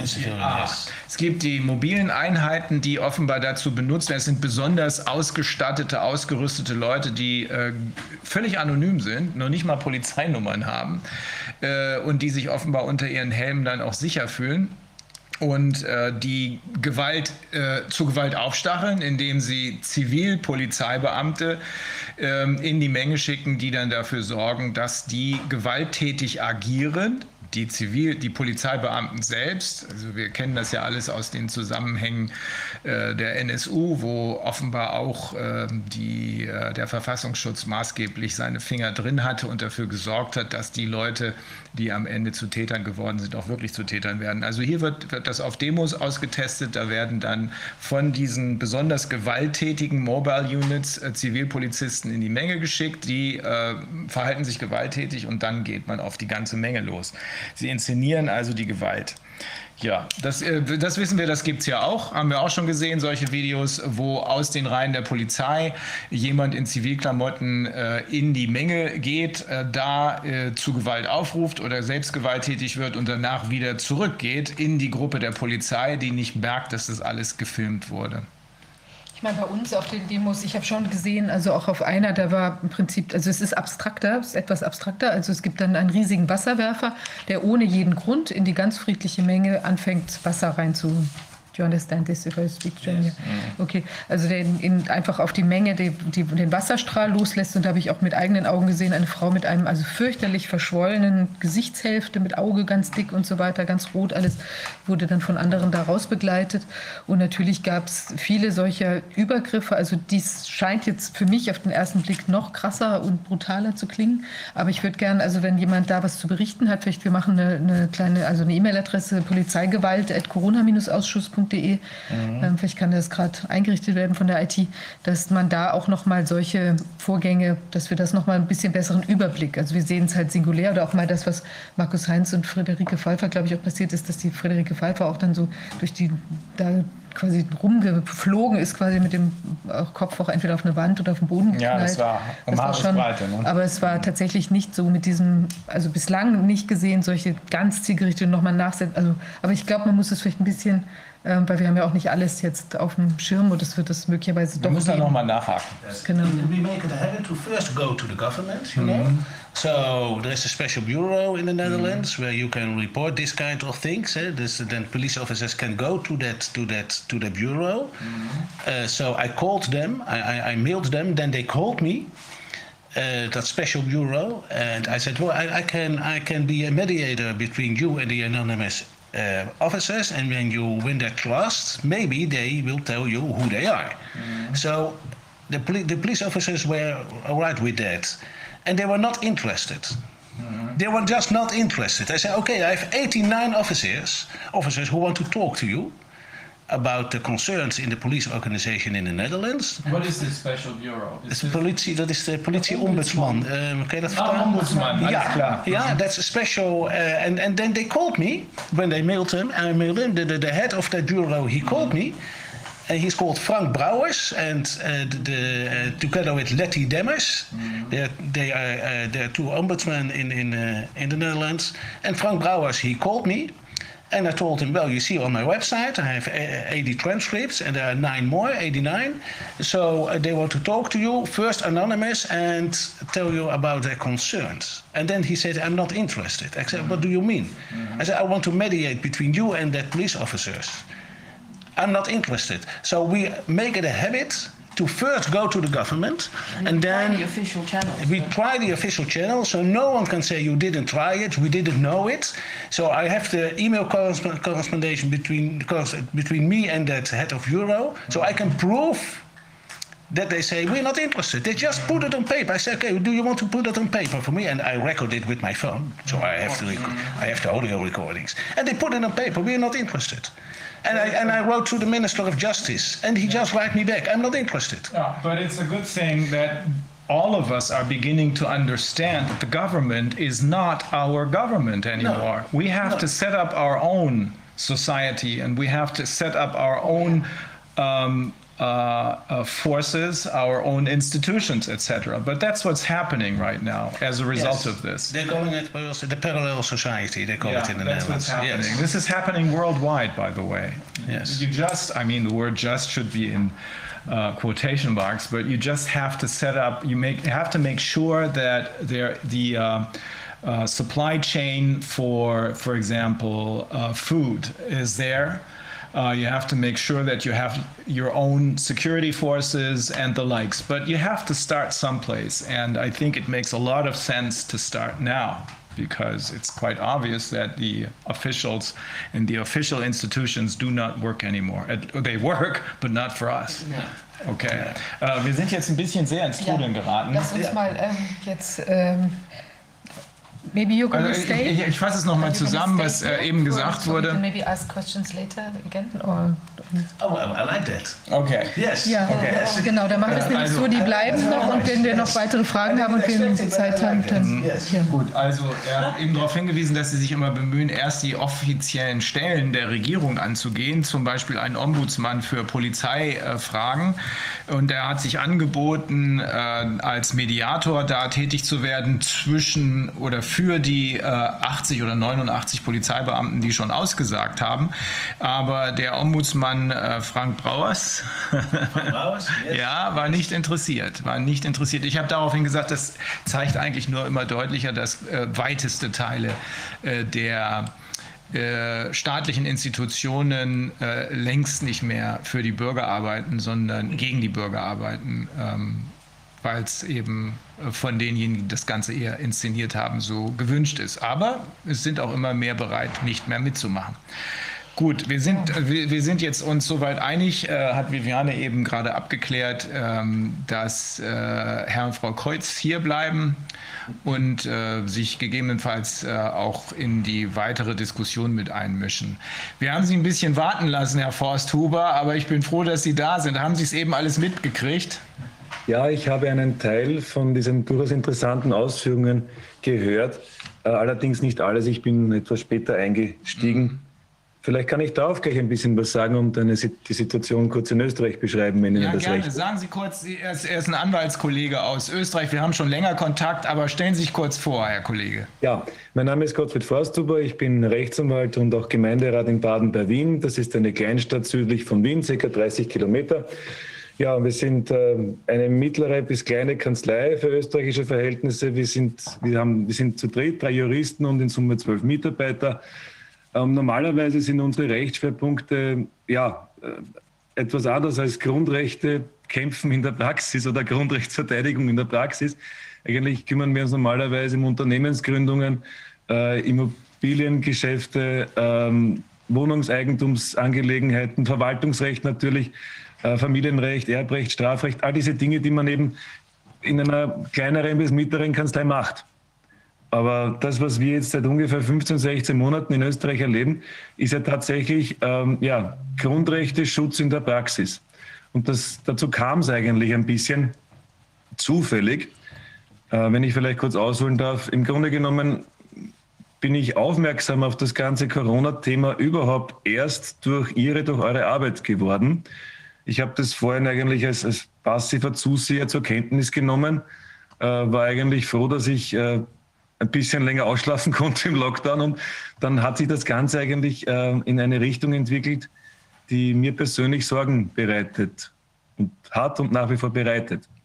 Ja, und dann kamen mit der Zeit auch mehr und mehr äh, Klienten zu mir, die das ähnlich sorgenvoll gesehen haben. Ja, dazu komme ich gleich, ähm, was ich dann noch in weiterer Folge gemacht habe. Mir ist noch ein Anliegen, kurz noch zu den ähm, niederländischen Geschehnissen zu, etwas zu berichten das, was ich gerade gehört habe, macht mich wirklich betroffen.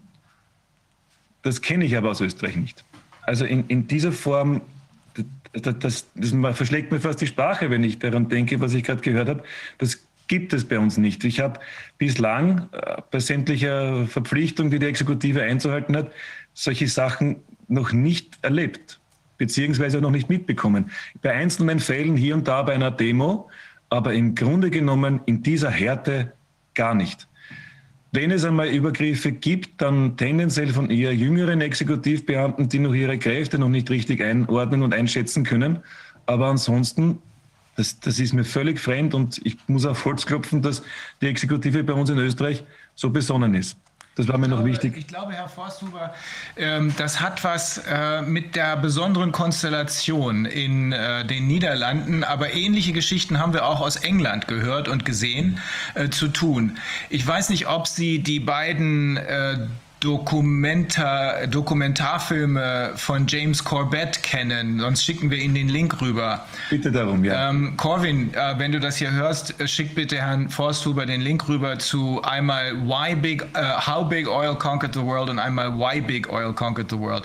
Und da sehen Sie, dass die Leute, die damals Anfang des letzten Jahrhunderts und Ende des vorletzten Jahrhunderts auf der amerikanischen Seite äh, das Ölgeschäft unter Kontrolle gebracht haben und danach die Medizin äh, äh, Wirtschaft, muss man sagen, erfunden haben, das waren die Rockefellers und noch ein paar reiche Leute, ähm, ein Pendant hatten in Europa.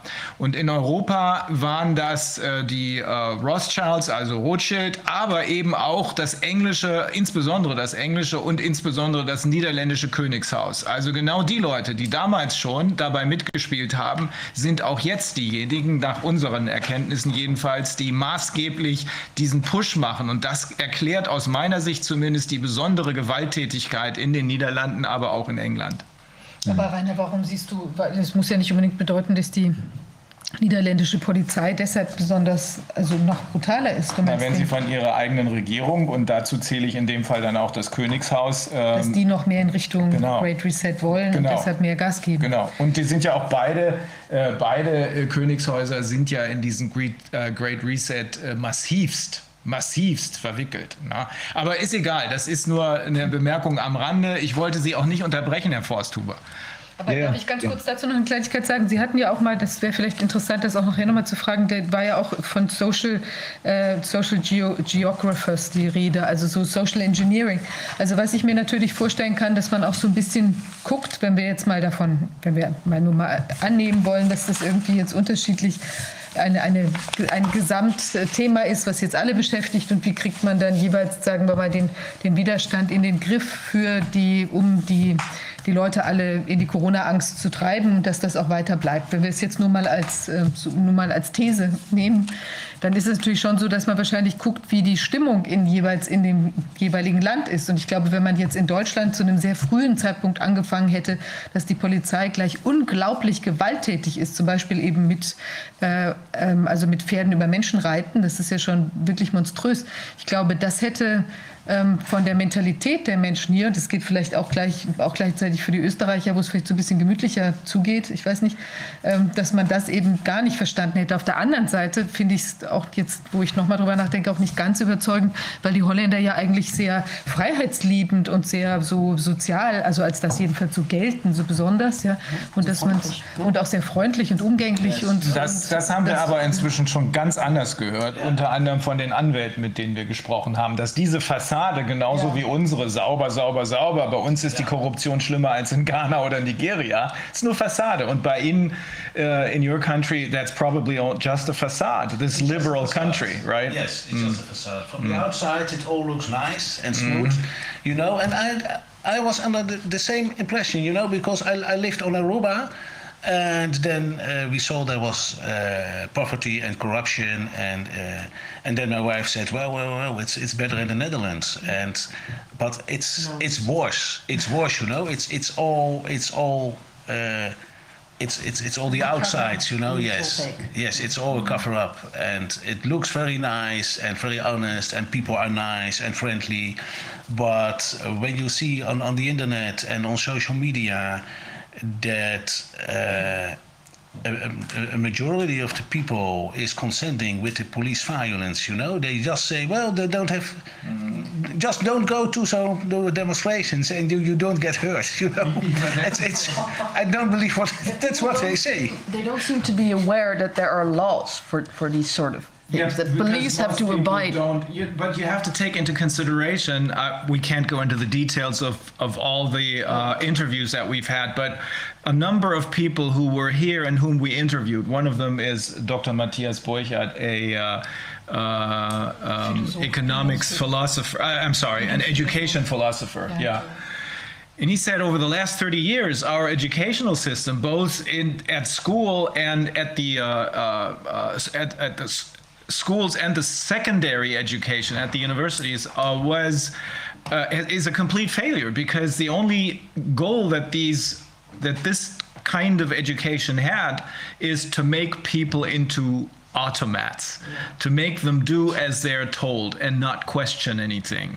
Also, äh, bevor jetzt Herr Forsthuber weiterredet, übersetze ich das kurz, äh, äh, denn ähm, Herr For äh, die ähm, äh, äh, Herr und Frau Kreuz haben eben gesagt, dass die ähm, auf die Frage von Viviane, aber es kann doch gar nicht sein, weil die Niederländer sind doch eigentlich ganz freiheitsliebend, ganz liberal. Und das kann doch nicht sein, dass dieses Königshaus dann oder auch die Regierung selbst selbst in dieser massiven Weise eingreifen kann. Doch, das kann doch sein. Das haben uns auch die Anwälte gesagt, mit denen wir gesprochen haben. Einer von denen war, glaube ich, sogar hier.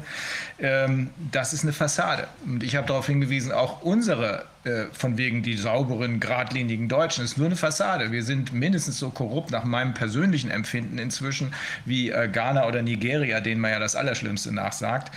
Ähm, äh, und äh, wir haben eben noch mal ergänzend gehört, in den Niederlanden ist ein Großteil der Bevölkerung, das passt zu dieser Fassade, ist ein Großteil der Bevölkerung offenbar immer noch der Meinung, dass solche äh, Auswüchse von Polizeigewalt völlig in Ordnung sind. Wieso gehst du denn zu einer Demonstration? Das kennen wir auch hier. Das sind Menschen, die keine Ahnung, keine Ahnung von Demokratie und Rechtsstaat haben und denen man heute wahrscheinlich äh, sofort einen Zaun ums ganze Gelände bauen könnte mit ein paar Wachtürmen drauf und sagen könnte, das ist euer neues, eure neue, neue Demokratie, sieht aus wie ein KZ, ist aber Demokratie, würden die sofort schlucken. Keine Ahnung von gar nichts. Das ist wahrscheinlich äh, weltweit äh, herbeigeführt worden durch die Erziehung. Äh, hat uns ja Dr. Matthias Burkhardt, äh, Burkhardt, ein Bildungsphilosoph hier erklärt, dass über die letzten 30 Jahre mindestens die Erziehung nicht mehr in Richtung mündiger Bürger lief und stellt Fragen und hinterfragt, das war das, was ich noch erlebt habe, sondern nur noch in Richtung Automat. Befolge Befehle, lerne auswendig und stell bloß keine Fragen. Herr Forsthuber, aber endlich dürfen Sie jetzt weiter. Tut mir leid, aber ich glaube, es passt ganz gut. Ne? Das ist so ein bisschen äh, hin und her. Ja, ein bisschen den Überblick. Ähm, ja, ich habe ein paar Dinge zu sagen und ein bisschen was zu berichten. Ähm, ich möchte noch ein bisschen anknüpfen an das, was Sie gesagt haben.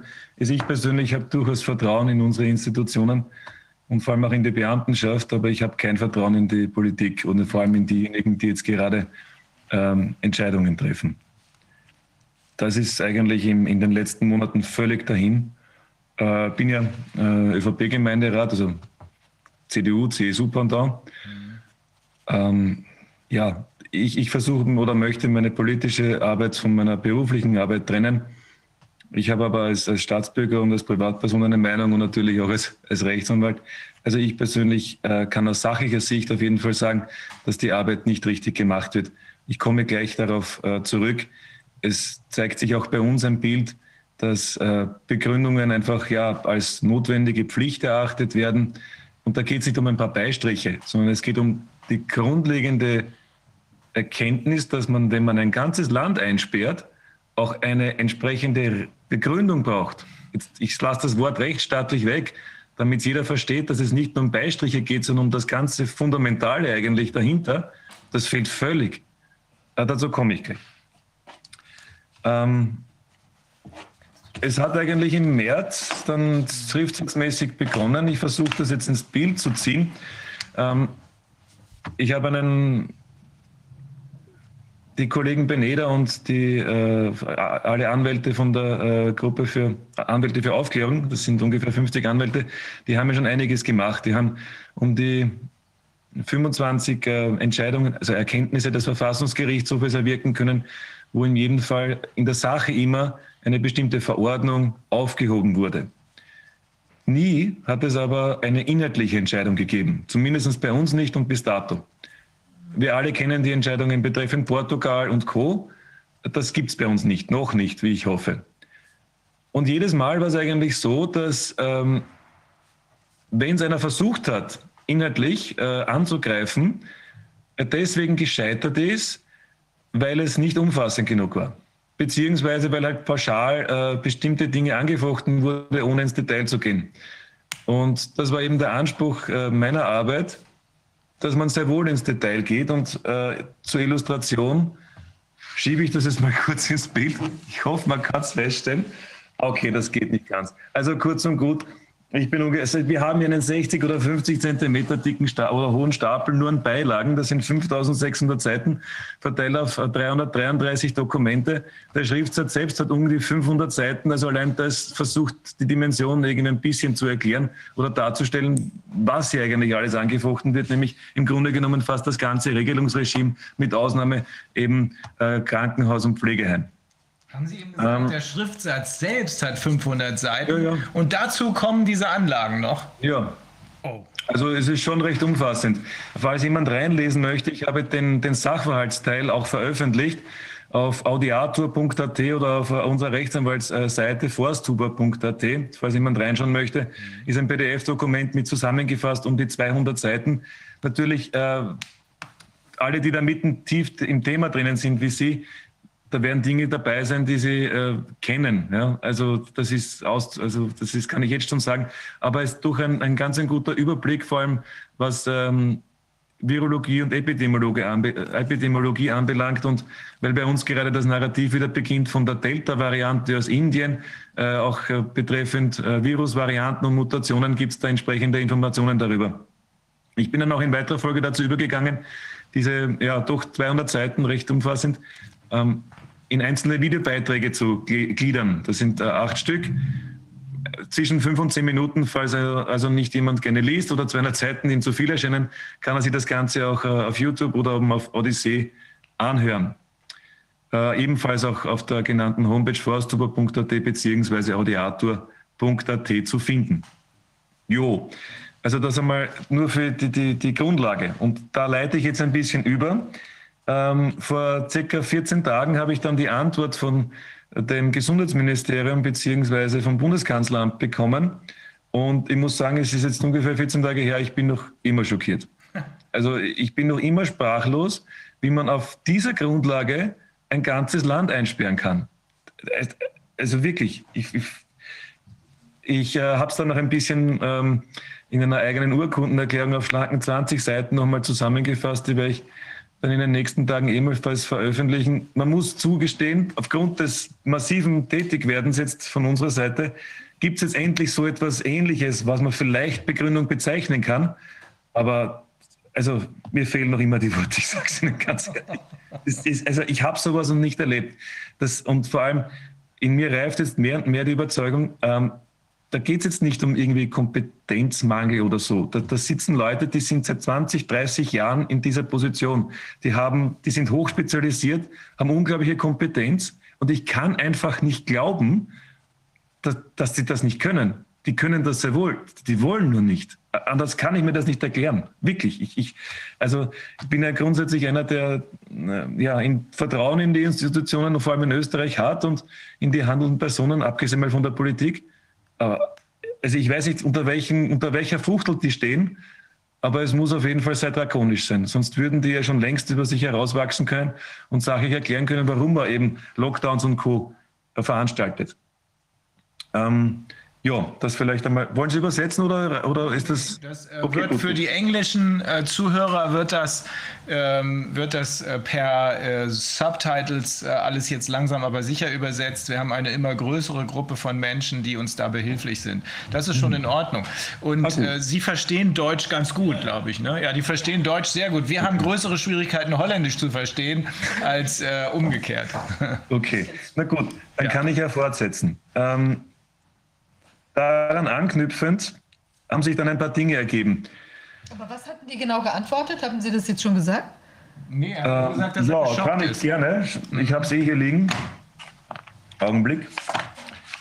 Ähm, also die ja, haben also, von Ihnen diesen 500-seitigen Schriftsatz und die ganzen Anlagen gekriegt. Und jetzt richtig. und dann kommt also jetzt eine Antwort, Unterlagen. einen halben Meter Unterlagen. Haben Sie das Gefühl, dass Sie das gar nicht gelesen haben? Ähm, naja, nur das, was eben Ihnen genehm ist oder halt, hm, was man leicht argumentieren kann. Also wie das halt, ja, Rechtsanwälte kennen das, wie macht man halt, wie schönt man das eigene Vorbringen den eigenen Mandanten an und wie macht man das andere schlecht. Das ist genau in dieser äh, Denke, wird halt eben auch geantwortet. Das heißt, drum, ähm, ich verkläre vielleicht, dass ich das noch einmal, meine Überraschung und, und, und, und Verwunderung noch einmal zum Ausdruck bringe. Ich bekomme zugestellt, ähm, glaube ich, am 7. Juni, also das, der Gerichtshof hat es bekommen am 26. Mai, ich habe es bekommen am 7. Juni. Ähm, zwei Backen Papier, ungefähr so dick, also ungefähr 400, 500 Seiten, äh, völlig unnummeriert, ohne Beilagenbezeichnung und vor allem irgendwas. Ja? Also ähm, so als ob da jemand sitzt und sich, aha, da geht es um, ich weiß jetzt nicht, ähm, asymptomatische Erkrankung da habe ich einen Beitrag, den nehmen wir gleich und den legen wir als Beilage vor. Fertig. Also da geht es nicht einmal um eine sachliche Auseinandersetzung mit dem Thema, sondern ausschließlich darum, das eigene Handeln zu rechtfertigen aus, aus Sicht der Regierung. Aber das hat mit einer rechtsstaatlichen Begründung für eine Verordnung rein gar nichts zu tun. Man muss ja in beide Richtungen argumentieren und Für und Wiege dann gegeneinander abwägen und dann letztlich eine Entscheidung als Behörde treffen. Das hat bis zum heutigen Tag nicht stattgefunden. Ja, und dann kommt dann halt dieser regel, regelmäßig gepflegte Euphemismus von Lockerungsverordnung und wir öffnen jetzt und Öffnungsschritte und solche Dinge dazu, wo ich mich persönlich nur fragen kann, wer glaubt denn das eigentlich heute noch?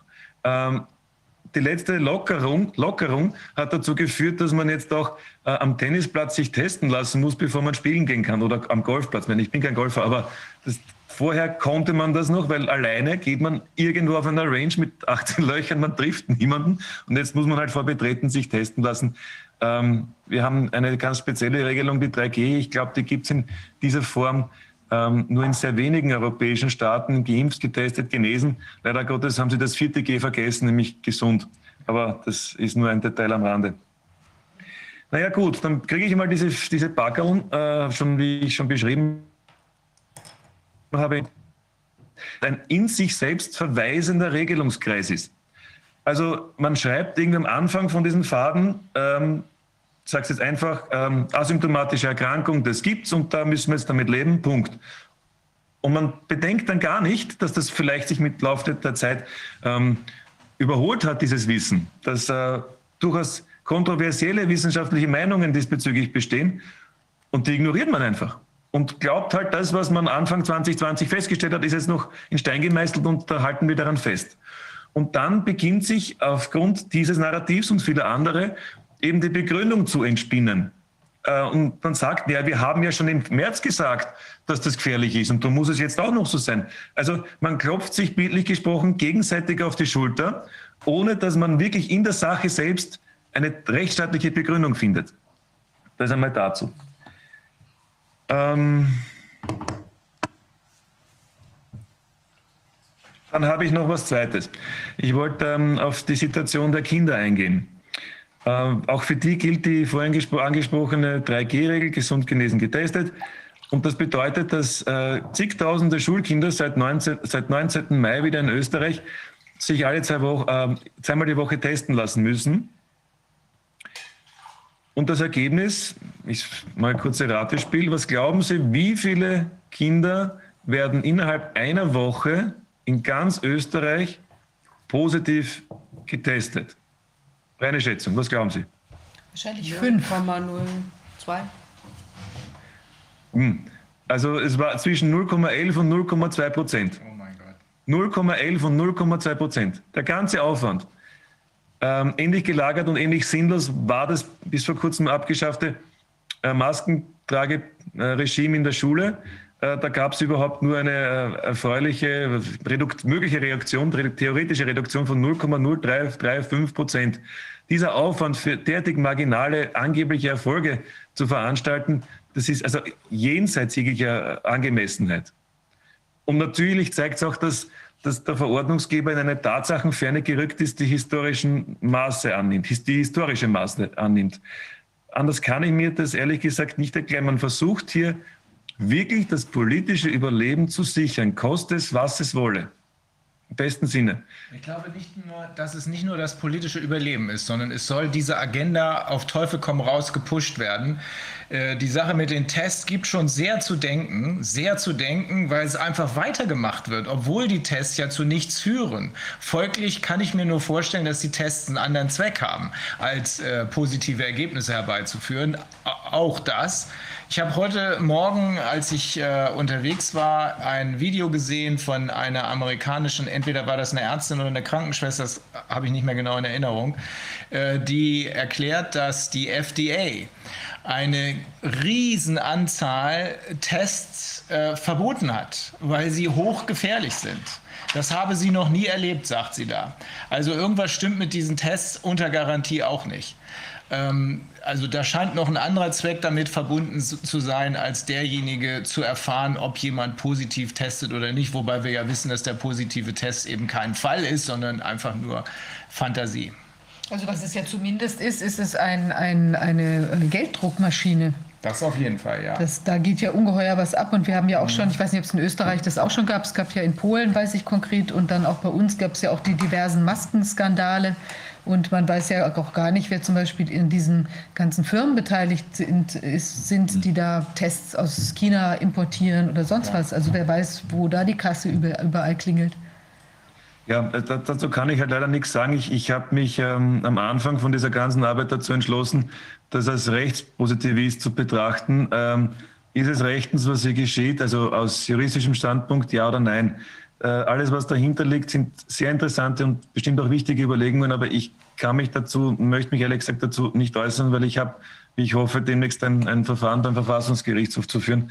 Mhm. Und auch persönlich meine ich, man sollte sich da lieber in der Sache äh, konzentrieren, weil, ähm, ja, wie soll ich sagen, manche Leute glauben halt nicht an Zufälle. die haben noch nie einen gesehen. Mhm. Und dabei möchte ich an der Stelle bitte Verständnis belassen. Ähm, ich möchte noch etwas äh, zu den Tests sagen. Ja, es ist durchaus äh, bemerkenswert, äh, soweit ich das mitverfolgt habe, ist es tatsächlich so, dass hier ja, von teilweise erst jüngst geschaffenen oder, oder gegründeten Unternehmen aus, aus China äh, zugekauft wird. Äh, man, es gibt keine stichprobenartigen Überprüfungen oder Kontrollen. Das ist ja das, das, das Banalste im Grunde genommen. Jeder, der ein Unternehmen führt, weiß, wenn er Ware bestellt, muss er in regelmäßigen Abständen seine Ware kontrollieren auf Mängel oder Fehler. Passiert bei uns nicht. Ähm, hinzu kommen dann noch die ganzen ignorierten Tests, äh, Hinweispflichten in den Tests, äh, in, in, den Te Packungsbeilagen der Tests, wie etwa Maske, also ähm, Schutzkleidung tragen und, und vorsichtig hantieren, weil die Pufferlösung enthält ähm, nicht gekannte oder nicht näher beschriebene Chemikalien, die halt ätzend äh, oder in jedem Fall irgendwie gesundheitsgefährdend sein können. Auf das wird in keiner Weise hingewiesen. Und trotzdem werden aber regelmäßig äh, alle Kinder in der Schule damit konfrontiert. Und es ist nur eine Frage der Zeit, bis was passiert. Haben Sie zufällig einen Überblick darüber, wie die Entsorgung der Tests stattfindet? Also insbesondere natürlich der Flüssigkeiten, nicht? Also darum geht es ja.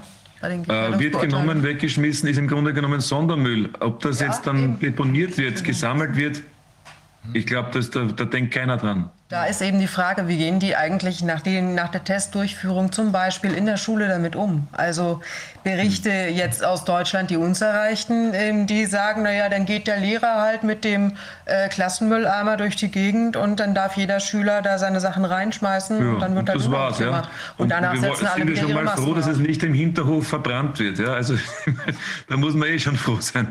Also ich ja. glaube, da, da, hat sich noch keiner Gedanken gemacht, also auch bei uns nicht. Soweit ich das, das mitbekommen habe. Bei Jahren am Grundwasser oder so, ne? Ja, wahrscheinlich, wahrscheinlich. Ja, ich hoffe, dass bis dahin ja dieses, dieser Testwahnsinn ähm, endlich ein Ende gefunden hat. Ja, ähm, und ich möchte dazu jetzt was sagen. Jetzt, jetzt kann man das Ganze betrauern oder sagen, ja, das nehmen wir jetzt hin, äh, dass regelmäßig Kinder in der Schule getestet werden müssen, früher oder später möglicherweise dann äh, Gesundheitsgefährdungen oder Gesundheitsschädigungen davontragen. Und da gehört was gemacht. So, und jetzt hole ich kurz aus. Wir haben schon eine recht gute Tradition in Österreich, wie man sich mit rechtsstaatlichen Mitteln gegen behördliches Handeln oder staatliches Handeln auflehnen kann. Äh, praktisches Beispiel ist der vielleicht auch bei Ihnen bekannte Ortstafelstreit in Kärnten. Das war eine Sache, die die Republik, ja, als ob wir keine anderen Probleme hätten, jahrelang beschäftigt hat. Ähm, da ging es um äh, einen Teil in Südkärnten, wo eben eine slowenischsprachige Minderheit lebt und auf aufgrund äh, von stadtvertraglichen und, und äh, verfassungsrechtlichen Bestimmungen dieser Minderheit auch das Anschreiben des Ortsnamens in der Sprache der Minderheit zugestanden wurde. Also das heißt, man beschreibt daneben oder benennt daneben einen Ort Deutsch und eben auf Slowenisch oder in bestimmten Teilen Österreichs auch auf Kroatisch. Ähm, in den, also im Burgenland zum Beispiel war das nie ein Problem, da haben, die haben beide Sprachen draufgeschrieben, die Sache war erledigt. In Kärnten war das immer ein, ein unglaubliches Politikum, auch vom, seiner, äh, vom verstorbenen Landeshauptmann ähm, Haider, auch als sehr gepflegtes Narrativ, damit man eben die alten Kameraden und irgendwelche Nationalisten dann noch auf die Seite zieht. Jedenfalls hat sich dann ein äh, Anwalt, der eben Angehöriger dieser slowenischsprachigen Minderheit äh, war oder ist, gedacht, so geht es nicht weiter. Und der ist mit Tempo 65 an dieser Ortstafel vorbeigefahren. Also hat äh, eben die Geschwindigkeitsbeschränkung überschritten und hat sich dann selbst angezeigt. Worauf er darin äh, natürlich ein, eine Strafverfügung bzw. Strafbescheid äh, dann bekommen hat und dagegen äh, sämtliche rechtliche Mittel ausgeschöpft hat. Bis er dann so beim und Anlass, Anlass seines Verfahrens äh, war dann eben auch die Entscheidung oder die Erkenntnis des Verfassungsgerichtshofes, dass er nicht nur äh, 10 Prozent, äh, bei 10 Prozent Slowenen die Ortstafel entsprechend doppelsprachig anzuschreiben ist, sondern auch schon bei, äh, nicht bei 25, sondern bei 10 Prozent. Kurz und gut, er hat etwas mit einer kleinen Maßnahme, nämlich Durchfahren des Ortsgebietes mit 65, äh, wo eh keiner auf der Straße war, sprich keiner gefährdet war, äh, einen Stein ins Rollen gebracht, der äh, letztendlich in dieser Richtung die Republik verändert hat. Und genau das Gleiche können jetzt Schüler und Kinder das machen, nämlich indem sie, äh, bevor sie in die Schule gehen, sagen, hallo, ich bin jetzt da, ich gehe gerne in die Schule, ich lerne gern, ich möchte mein Grundrecht auf Schulbildung ausüben, aber ich bin gleichzeitig auch gesund. Und ich sehe nicht ein, warum ich jedes Mal testen lassen muss, wenn ich ohnehin gesund bin. Und das läuft unter dem, dem, dem Titel Steh auf für dein Recht oder für deine Rechte eintreten. Da geht es nicht um Anarchie oder ähnliches, sondern die Lernstufe dabei ist, auch für die Kinder, trete aktiv für deine Rechte ein. Und äh, das setzen wir jetzt gerade um. Die ersten Schriftsätze sind schon bei den einzelnen Verwaltungsgerichten eingebracht worden, äh, wo genau das geschehen ist. Die Kinder sind mit ihren Eltern in die Schule gegangen, haben mit der Schulleitung gesprochen ich möchte jetzt gern da bleiben. Äh, die Reaktionen haben dann, äh, waren dann von äh, Schnappatmung bis äh, brüskes Beschimpfen, hat, war alles schon dabei und sind dann natürlich in weiterer Folge des Schulgebäudes verwiesen worden. Und dagegen kann man eine Maßnahmenbeschwerde erheben. Ich, ich mache das jetzt nur kursorisch, sonst werden wir zu detailreich. Aber im Grunde genommen ist, ist das der, der, der Kern der Sache. Sobald man das gemacht hat äh, und Maßnahmenbeschwerde erhoben hat, kann man auch gleichzeitig einen einstweiligen Rechtsschutz beantragen oder einstweilige Verfügung für alle, die nicht juristisch äh, vor, vor oder gebildet sind. Wenn dann das Gericht darauf einsteigt, dann ist das Kind in der Schule, ohne zu testen und ohne Abstand halten zu müssen. Jedenfalls erreicht man mit dieser Maßnahme aber, aber eines, dass sich endlich irgendein Gericht in Österreich inhaltlich mit dieser ganzen Problematik auseinandersetzt.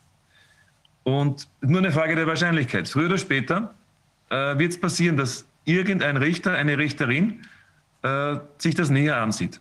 Und auf diesen Tag freue ich mich schon und hoffe, dass er bald eintritt.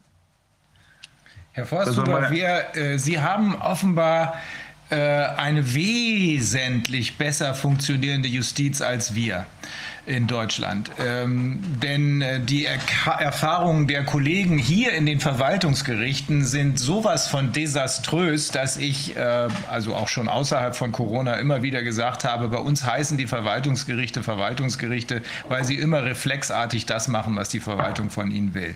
Das ist bei Ihnen anders. Also die Entscheidung, die wir, ich weiß nicht, wer von den beiden äh, die erstritten hat äh, oder ob Sie daran beteiligt waren, des äh, Verwaltungsgerichts in Berlin, diese PCR-Testentscheidung, das war ja eine verwaltungsgerichtliche Entscheidung. Äh, das ist hier praktisch undenkbar. Äh, das, dazu sind unsere Verwaltungsrichter überhaupt nicht fähig. Ähm, das mag zum Teil an der Ausbildung liegen. Ich glaube, größtenteils liegt das an der Ausbildung. Ähm, aber äh, ich habe einfach unterm Strich den Eindruck, dass sie wesentlich besser qualifizierte Juristen sowohl in der Anwaltschaft als auch in der Justiz selbst haben. Kann das sein? Ähm, danke für die Blumen, ich wäre fast rot. Ähm, es ist tatsächlich so, dass wir 2014 äh, eine sehr umfassende äh, Verwaltungsgerichtsbarkeitsreform hatten. Das hat dazu geführt, vorher waren das sogenannte unabhängige Verwaltungssenate. Ähm, plakatives Beispiel, der, der in der Steiermark bzw. Graz ansässige UVS, also unabhängige Verwaltungssenat, hatte seinen Sitz in der äh, Salzamtgasse.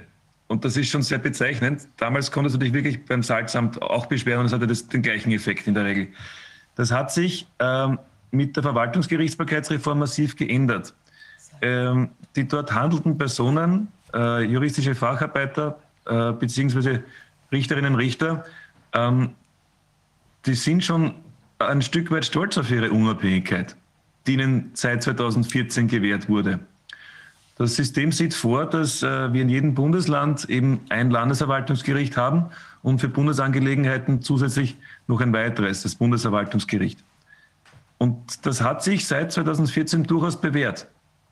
Und ich stelle fest, dass immer durchaus jetzt mehr, wie soll ich sagen, äh, Selbstvertrauen auch bei den Handelspersonen Platz greift. Ähm, jüngstes Beispiel ist auch die Entscheidung vom Wiener Landesverwaltungsgericht. Äh, das betreffend PCR-Tests und Verbot einer Demonstration.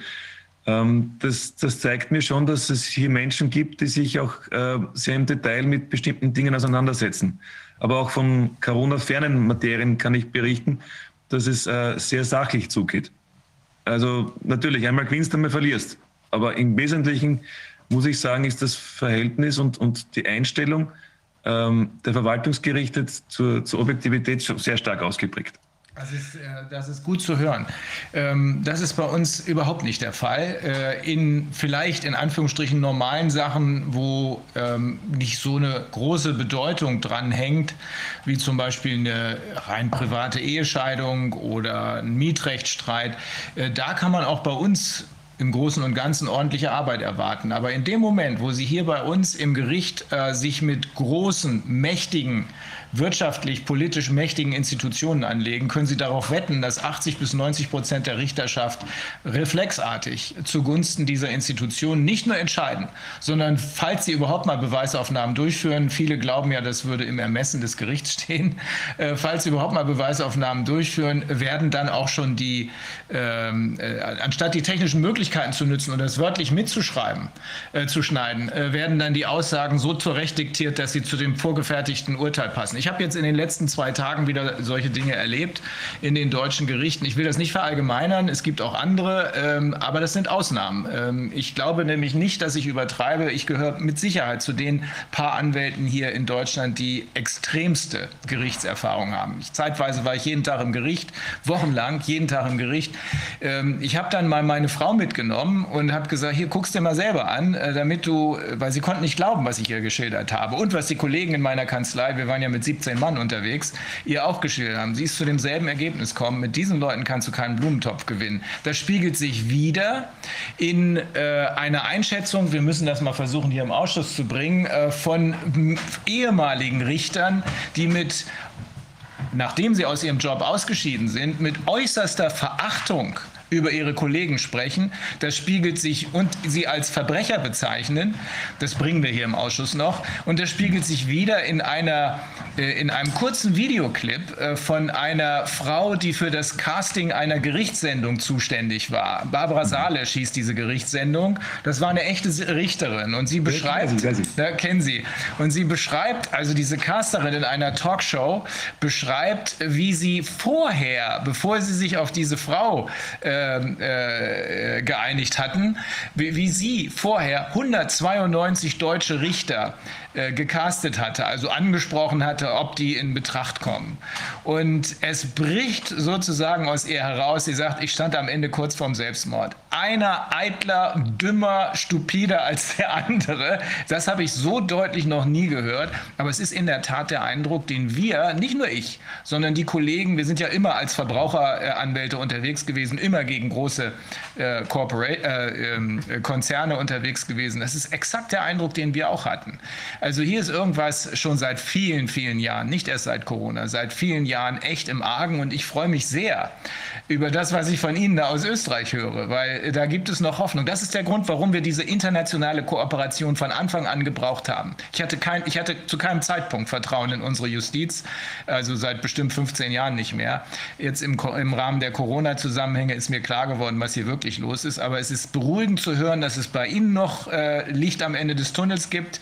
Und in einigen anderen Jurisdiktionen weiß ich das auch. Und mit denen arbeiten wir besonders eng zusammen, äh, um äh, dann eben äh, für Sie in Österreich, für uns in Deutschland, für die Kollegen in Italien und sonst wo auf anderem Wege notfalls die Türen einzutreten. Denn auch die Erkenntnisse anderer Gerichte müssen zur Kenntnis genommen werden. Das liegt schlichtweg daran, dass hier die Tatsachengrundlage, auf der hier alles läuft, überall dieselbe ist. Völlig, völlig richtig und das ist die große Chance, die man natürlich hat, weil letztendlich ist der PCR-Test, ob er jetzt in Portugal, in Deutschland oder in Österreich durchgeführt wird, äh, im Grunde genommen der gleiche oder das gleiche Testdesign wird verwendet. Ja. Und, und also da muss ich mich auch an der Stelle bei Ihnen und, und bei euch bedanken für die Vorarbeit. Ähm, das ist natürlich als, als äh, Einzelner, auch wenn hin und wieder auch bei mir ein Engel vorbeischaut und mir ein paar Informationen gibt, nicht zu, äh, nicht zu stemmen. Also darum möchte ich mich wirklich auch ganz herzlich bei Ihnen und bei euch für eure akribische und detailgenaue Arbeit im, im Ausschuss bedanken. Ohne der wäre es ein Stück weit schwieriger, muss ich wirklich sagen. Sehr, Herr Forsthuber. Es geht wirklich nur gemeinsam. Es geht nur durch diese Vernetzung. Ich bin froh darüber, dass das so genutzt werden kann und dass Sie daraus noch mehr machen, als wir hier haben. Äh, Finde ich ganz große Klasse. Das wird uns am Ende über die Hürden helfen. Das und was die Amerikaner Poetic Justice nennen, äh, ausgleichende Gerechtigkeit, sagen wir, glaube ich, dafür, spielt sich auf einer etwas anderen Ebene als der Gerichtsebene ab. Aber das ist die Ebene, die ich vorhin gemeint habe, als ich gesagt habe, von diesen Tätern, die hier beschrieben wurden, wird keiner überleben. Ja. Ähm, ich, darf ich abschließend noch zu meinem Beitrag noch einmal in Erinnerung rufen. Also jeder, der jetzt ein Thema hat, der seine Kinder in, in der Schule hat oder ähm, diese selbst testen müssen oder Variante, man ist, man, sie werden daheim unterrichtet. Ähm, ich möchte noch ein, ein, paar Sätze, was die Kinder anbelangt, sagen und was Eltern und Kinder dagegen tun können, gegen diese aktuellen, ja, gegen dieses aktuelle Regelungsregime, sage ich mal. Ähm, ich möchte vielleicht noch kurz äh, ein paar Schicksale erzählen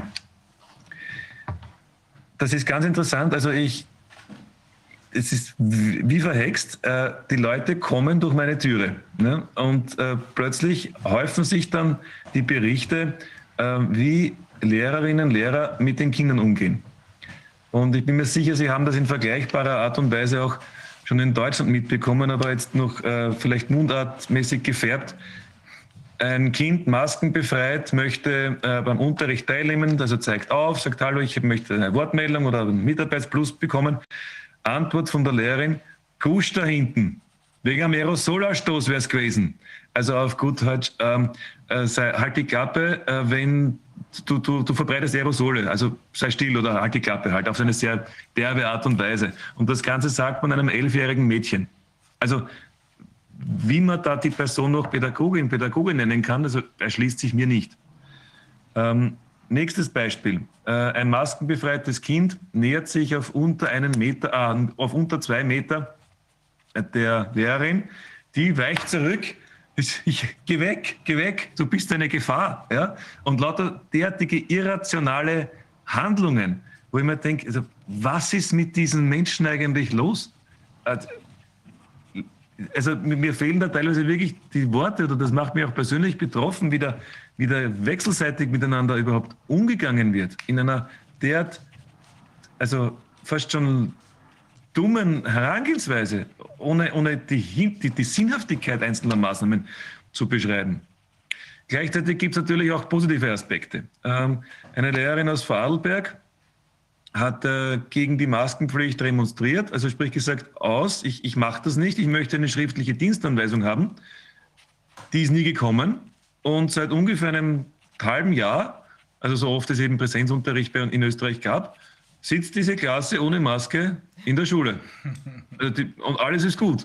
Also es geht ja letztendlich, weil nur wenn man jetzt sagt, ich stehe jetzt auf und ich mache was, bleibt der anderen Seite nichts anderes über als zu sagen, ja, du hast recht.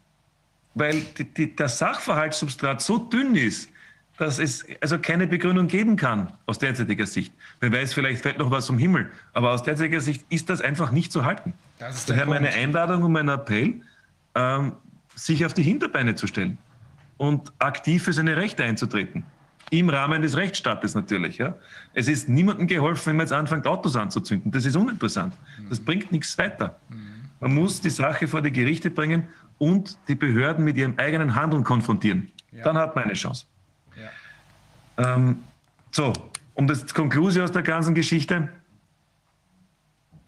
Wenn jetzt jemand äh, etwas aktiv tun möchte als, als, als Jugendlicher, als Kind mit, oder die Eltern davon, äh, die können sich gerne an die Anwälte für Aufklärung wenden. Bin dort nicht Mitglied, aber wir arbeiten zusammen.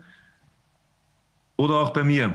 Ähm, natürlich würde mich freuen, wenn ein, wenn ein Vorarlberger Kollege dann allenfalls die Verhandlung übernimmt, aber ähm, ich, ich helfe diesbezüglich gerne weiter. Momentan habe ich ähm, mittlerweile schon zwölf ähm, Leute, die das machen wollen. Äh, man muss sich nur den richtigen Zeitpunkt noch jeweils aussuchen, wann man das macht. Aber da wird es ein bisschen was auf die Verwaltungsgerichte zukommen in Österreich und ich hoffe sehr, dass dann endlich auch eine inhaltliche Entscheidung kommt. Ein Satz noch zum Schluss, was mein Verfahren vor dem Verfassungsgerichtshof anbelangt. Ich muss denen wirklich ähm, meinen Respekt zollen, die dort arbeiten. Und das kann man jetzt sagen, oh, da möchte ich jetzt anschönen, weil er hatte ein Verfahren dort laufen. Nein, ich meine das wirklich aus voller Überzeugung. Die haben Leute aus der Pension zurückgebracht, weil die mit, einem, mit, einem, mit einer Antragsflut konfrontiert waren, die ungekannt war bis vor kurzem. Mittlerweile sind, glaube ich, noch immer von den fast 400 Verfahren noch immer 200 offen. Aber die werden, die, die bemühen sich wirklich, die regelmäßig und, und kontinuierlich abzubauen und endzuerledigen. Ähm, also das Bemühen stelle ich schon sehr fest. Aber ich kann mich jetzt, oder meine Mandanten und alle, die hinter mir stehen, können sich nicht darauf verlassen, wer weiß, wann es dort weitergeht. Ähm, vielleicht, wenn man Glück hat, ist eine Verhandlung noch im Juni drinnen. Wenn man Pech hat, erst im September. Ich fürchte nur eins. Im September ist wahrscheinlich vieles schon zu spät. Wir haben jetzt schon gesellschaftliche Verwerfungen und, und Regelungen, die auf unser ganzes Handeln und auf unser Wesen einwirken. Ich habe die große Sorge, dass es mit Juli, mit August, mit September schlicht zu spät ist, bestimmte Dinge umzukehren. Und ich hoffe wirklich, dass wir vor diesem Zeitpunkt irgendeine Entscheidung haben, zumindest eine vorläufige auf Verwaltungsgerichtsbarkeitsebene. Ja, mit diesem Appell, den ich an die Welt richte, ich hoffe, es hören die Richtigen, ähm, darf ich meinen Beitrag beschließen. Danke. Vielen Dank, Herr Forsthuber. Also beim, gibt es denn beim österreichischen Verwaltung, Verfassungsgericht auch die Möglichkeit, die Klage einfach abzuweisen, so wie hier, dass sie überhaupt nicht angefasst wird ohne Grund und dass auch nur so eine geringe Anzahl, nur ein Prozent oder zwei Prozent, überhaupt zur Entscheidung angenommen werden? Es geht, also der, der Keystone oder das, das wesentliche Element ist immer die unmittelbare persönliche Betroffenheit. Davon hängt halt sehr viel ab. Mhm. ich habe dazu fast 60 Seiten vorgebracht. Ich hoffe, dass das ausreichend ist. Wissen tun es nicht. Äh, man kann immer Beistriche finden. Ja, natürlich kann man immer in die Anrichtung argumentieren, aber ich habe mein Bestmögliches gemacht, um die unmittelbare persönliche Betroffenheit der Einzelnen darzustellen. Wollen wir hoffen, dass das reicht. Und wenn diese Hürde genommen ist, dann kann es aus Sicht der Antragsteller, aus meiner Sicht, nur zum Ergebnis einer Aufhebung kommen. Anders gibt es nicht. Das ist wirklich mein, mein Hoffen und mein Bestreben. Aber wie Sie vielleicht vorhin gesehen haben, ich oder meine Mandanten haben sich das schon sehr akribisch darauf vorbereitet. Also nahezu jeder Beistrich ist belegt. Also auf Sachverhaltsebene sitze ich da schon mit dem Brust und der Überzeugung dann im Gerichtssaal. Danke nochmal für Ihre Arbeit. Ich äh, höre mir das weitere Geschehen als, als passiver Zuhörer an. Nochmal ganz herzlichen Dank. Also ich sehe, dass Sie, ohne dass ich hier äh, überheblich sein will, dass ich es hier mit einem äußerst kompetenten Kollegen zu tun habe und äh, ich bin froh darüber, dass Sie so ein warmherziger Mensch sind. Dankeschön. you. uh, I have one question. Ja, in the Netherlands, Frage an Sie. In the Netherlands, there's, there's a special uh, that's called uh, Article 12 mm-hmm. procedure. That when the court, uh, when the, the prosecutor does do, do not want to prosecute, the court doesn't take it. They, they don't, do not want to prosecute. That you ask the judge to force him to make a lawsuit of it to, to prosecute. Yeah. So when it's denied, you start an Article 12 procedure, and then is that is that? That's for criminal cases. Or? No, no, it's it's for for every case when when the you can start an Article 12 procedure. Mm-hmm. That that they take the case. Uh, so is there no no such law in in in Austria that you can force? To to be honest, I didn't get it because. Uh, I wasn't uh, wasn't able to hear you clearly. Uh, I just noticed Article 12, and what is able to do with that? In, in the Netherlands, you have an, uh, an, you can start an Article 12 procedure when uh, then when a case is denied at, -huh. at, uh, at the yeah. court. When it's denied, you can start an, uh, a procedure. It's called Article 12 procedure to -huh. to to force them to to take. Yeah. Okay, got it. No, we don't have the, things like that. Das heißt bei uns Untätigkeitsklage, glaube ich, geht aber nur ah. bei den Verwaltungsgerichten. Ja, nein, the, the, the, we don't have that. Wir, wir haben so etwas nicht. Um, mm. If it's denied, it's denied. It's over. You have okay. to take the next chance okay. or the next train. Thank you. We, we have something similar to that, uh, but only for the administrative courts, for the, okay. for the uh, yeah, administrative courts. Ja, okay. nochmal ganz herzlichen Dank, Herr Forsthuber. Danke Ihnen. Und, und good luck. Dankeschön. Für uns alle. Euch auch. Danke. Oder uns allen. Jo. Bis dann, wir sprechen wieder. Ja. Okay, dann haben wir jetzt ähm, in Ralf Tillenburg. Ralf Tillenburg, der eigentlich schon letztes Mal bei uns sein sollte und dann haben wir uns ja so verzögert wegen der äh, Drostenanhörung, äh, dass es nicht geklappt hat. Aber ich bin froh, dass Sie es nochmal geschafft haben, Herr Tillenburg. Äh, sind Sie, können Sie uns hören? Ja, ich kann Sie gut hören. Ich hoffe, Sie hören mich auch. Ja, sehr gut, sehr gut. Erzählen Sie kurz, wer Sie sind. Äh, ich weiß, dass Sie Arzt sind natürlich. Hm. Ja, klar. Also ich bin Facharzt für Allgemeinmedizin in einer Praxis in Düsseldorf. Ähm, eine Einzelpraxis muss man dazu sagen. Ich bin, wenn man so will, auch so eine Art Corona-Schwerpunktpraxis. Allein deswegen, weil ich wohl der einzige Arzt in der Gegend war, der Lust und Zeit hatte, überhaupt Tests durchzuführen, sodass die Kollegen zumindest in der Anfangszeit alle ihre Patienten, sobald sie einen Husten hatten, gar nicht mehr in die Praxis gelassen haben, sondern gleich zu mir geschickt haben. Ähm, das äh, hat dazu geführt, dass ich sehr viele Tests gemacht habe, ähm, die Gott sei Dank überwiegend negativ waren. Das muss man dazu auch sagen. Einige wenige positiv, klar. Ähm, ich bin, vermute ich mal, eine der wenigen Praxen in Deutschland, wo, sie, wo ich mich weigere, einen Mundschutz zu tragen. Äh, außer dann, wenn ich Corona-Sprechstunde habe, aber dann mir aus psychologischen Gründen nicht, weil ich glaube, dass es irgendeinen Sinn macht. Die meisten Patienten finden das toll. Es gibt aber leider, muss man auch sagen, ein paar Patienten, die das überhaupt nicht toll fanden, weil sie einfach große Angst hatten und dann halt eben irgendwann auch, auch aufgrund meiner Überzeugung, dass die Impfung gefährlich ist, halt eben meine Praxis auch verlassen haben. Von 2014 äh, bis 2020 war ich auch akademische Lehrpraxis der Uni Düsseldorf. Und diesen Titel hat man mir aberkannt, eben genau, weil ich keine Maske trage. Damit war dann, das wurde mir vorgeworfen, ich würde nicht mehr evidenzbasiert arbeiten und das könnte man den Studenten nicht zumuten. Ähm, ja, das sind so die wesentlichen Dinge. Ich habe sehr interessiert schon äh, meinem äh, Vorgänger zugehört. Also die, die äh, Probleme äh, mit Eltern und mit Lehrern, das bekomme ich sehr oft mit weil äh, zum einen Eltern sehr oft mich um Rat fragen, äh, was sie denn tun könnten, umgekehrt aber auch Lehrer sehr oft unter Druck stehen und einige Lehrer, muss man sagen, auch tatsächlich unter diesem Druck verzweifeln und dann auch äh, kurz davor sind, ähm, ihren Beruf aufzugeben. Die äh, Probleme mit Maskenpflicht bei Kindern sind bei mir sehr präsent. Und leider muss ich eben auch erkennen, dass meistens meine Maskenbefragungsatteste nicht anerkannt werden mit irgendwelchen fadenscheinigen, aus meiner Sicht fadenscheinigen Begründen, Begründungen. Und ähm, die Eltern dann natürlich meistens dann noch mehr von den Lehrern unter Druck gesetzt werden, in Einzelfällen aber dann auch entscheiden, ihre Kinder zu Hause zu lassen. Leider nur in sehr wenigen Einzelfällen dann wirklich juristischen Beistand holen, was meiner Meinung nach ja die sinnvollste Lösung wäre.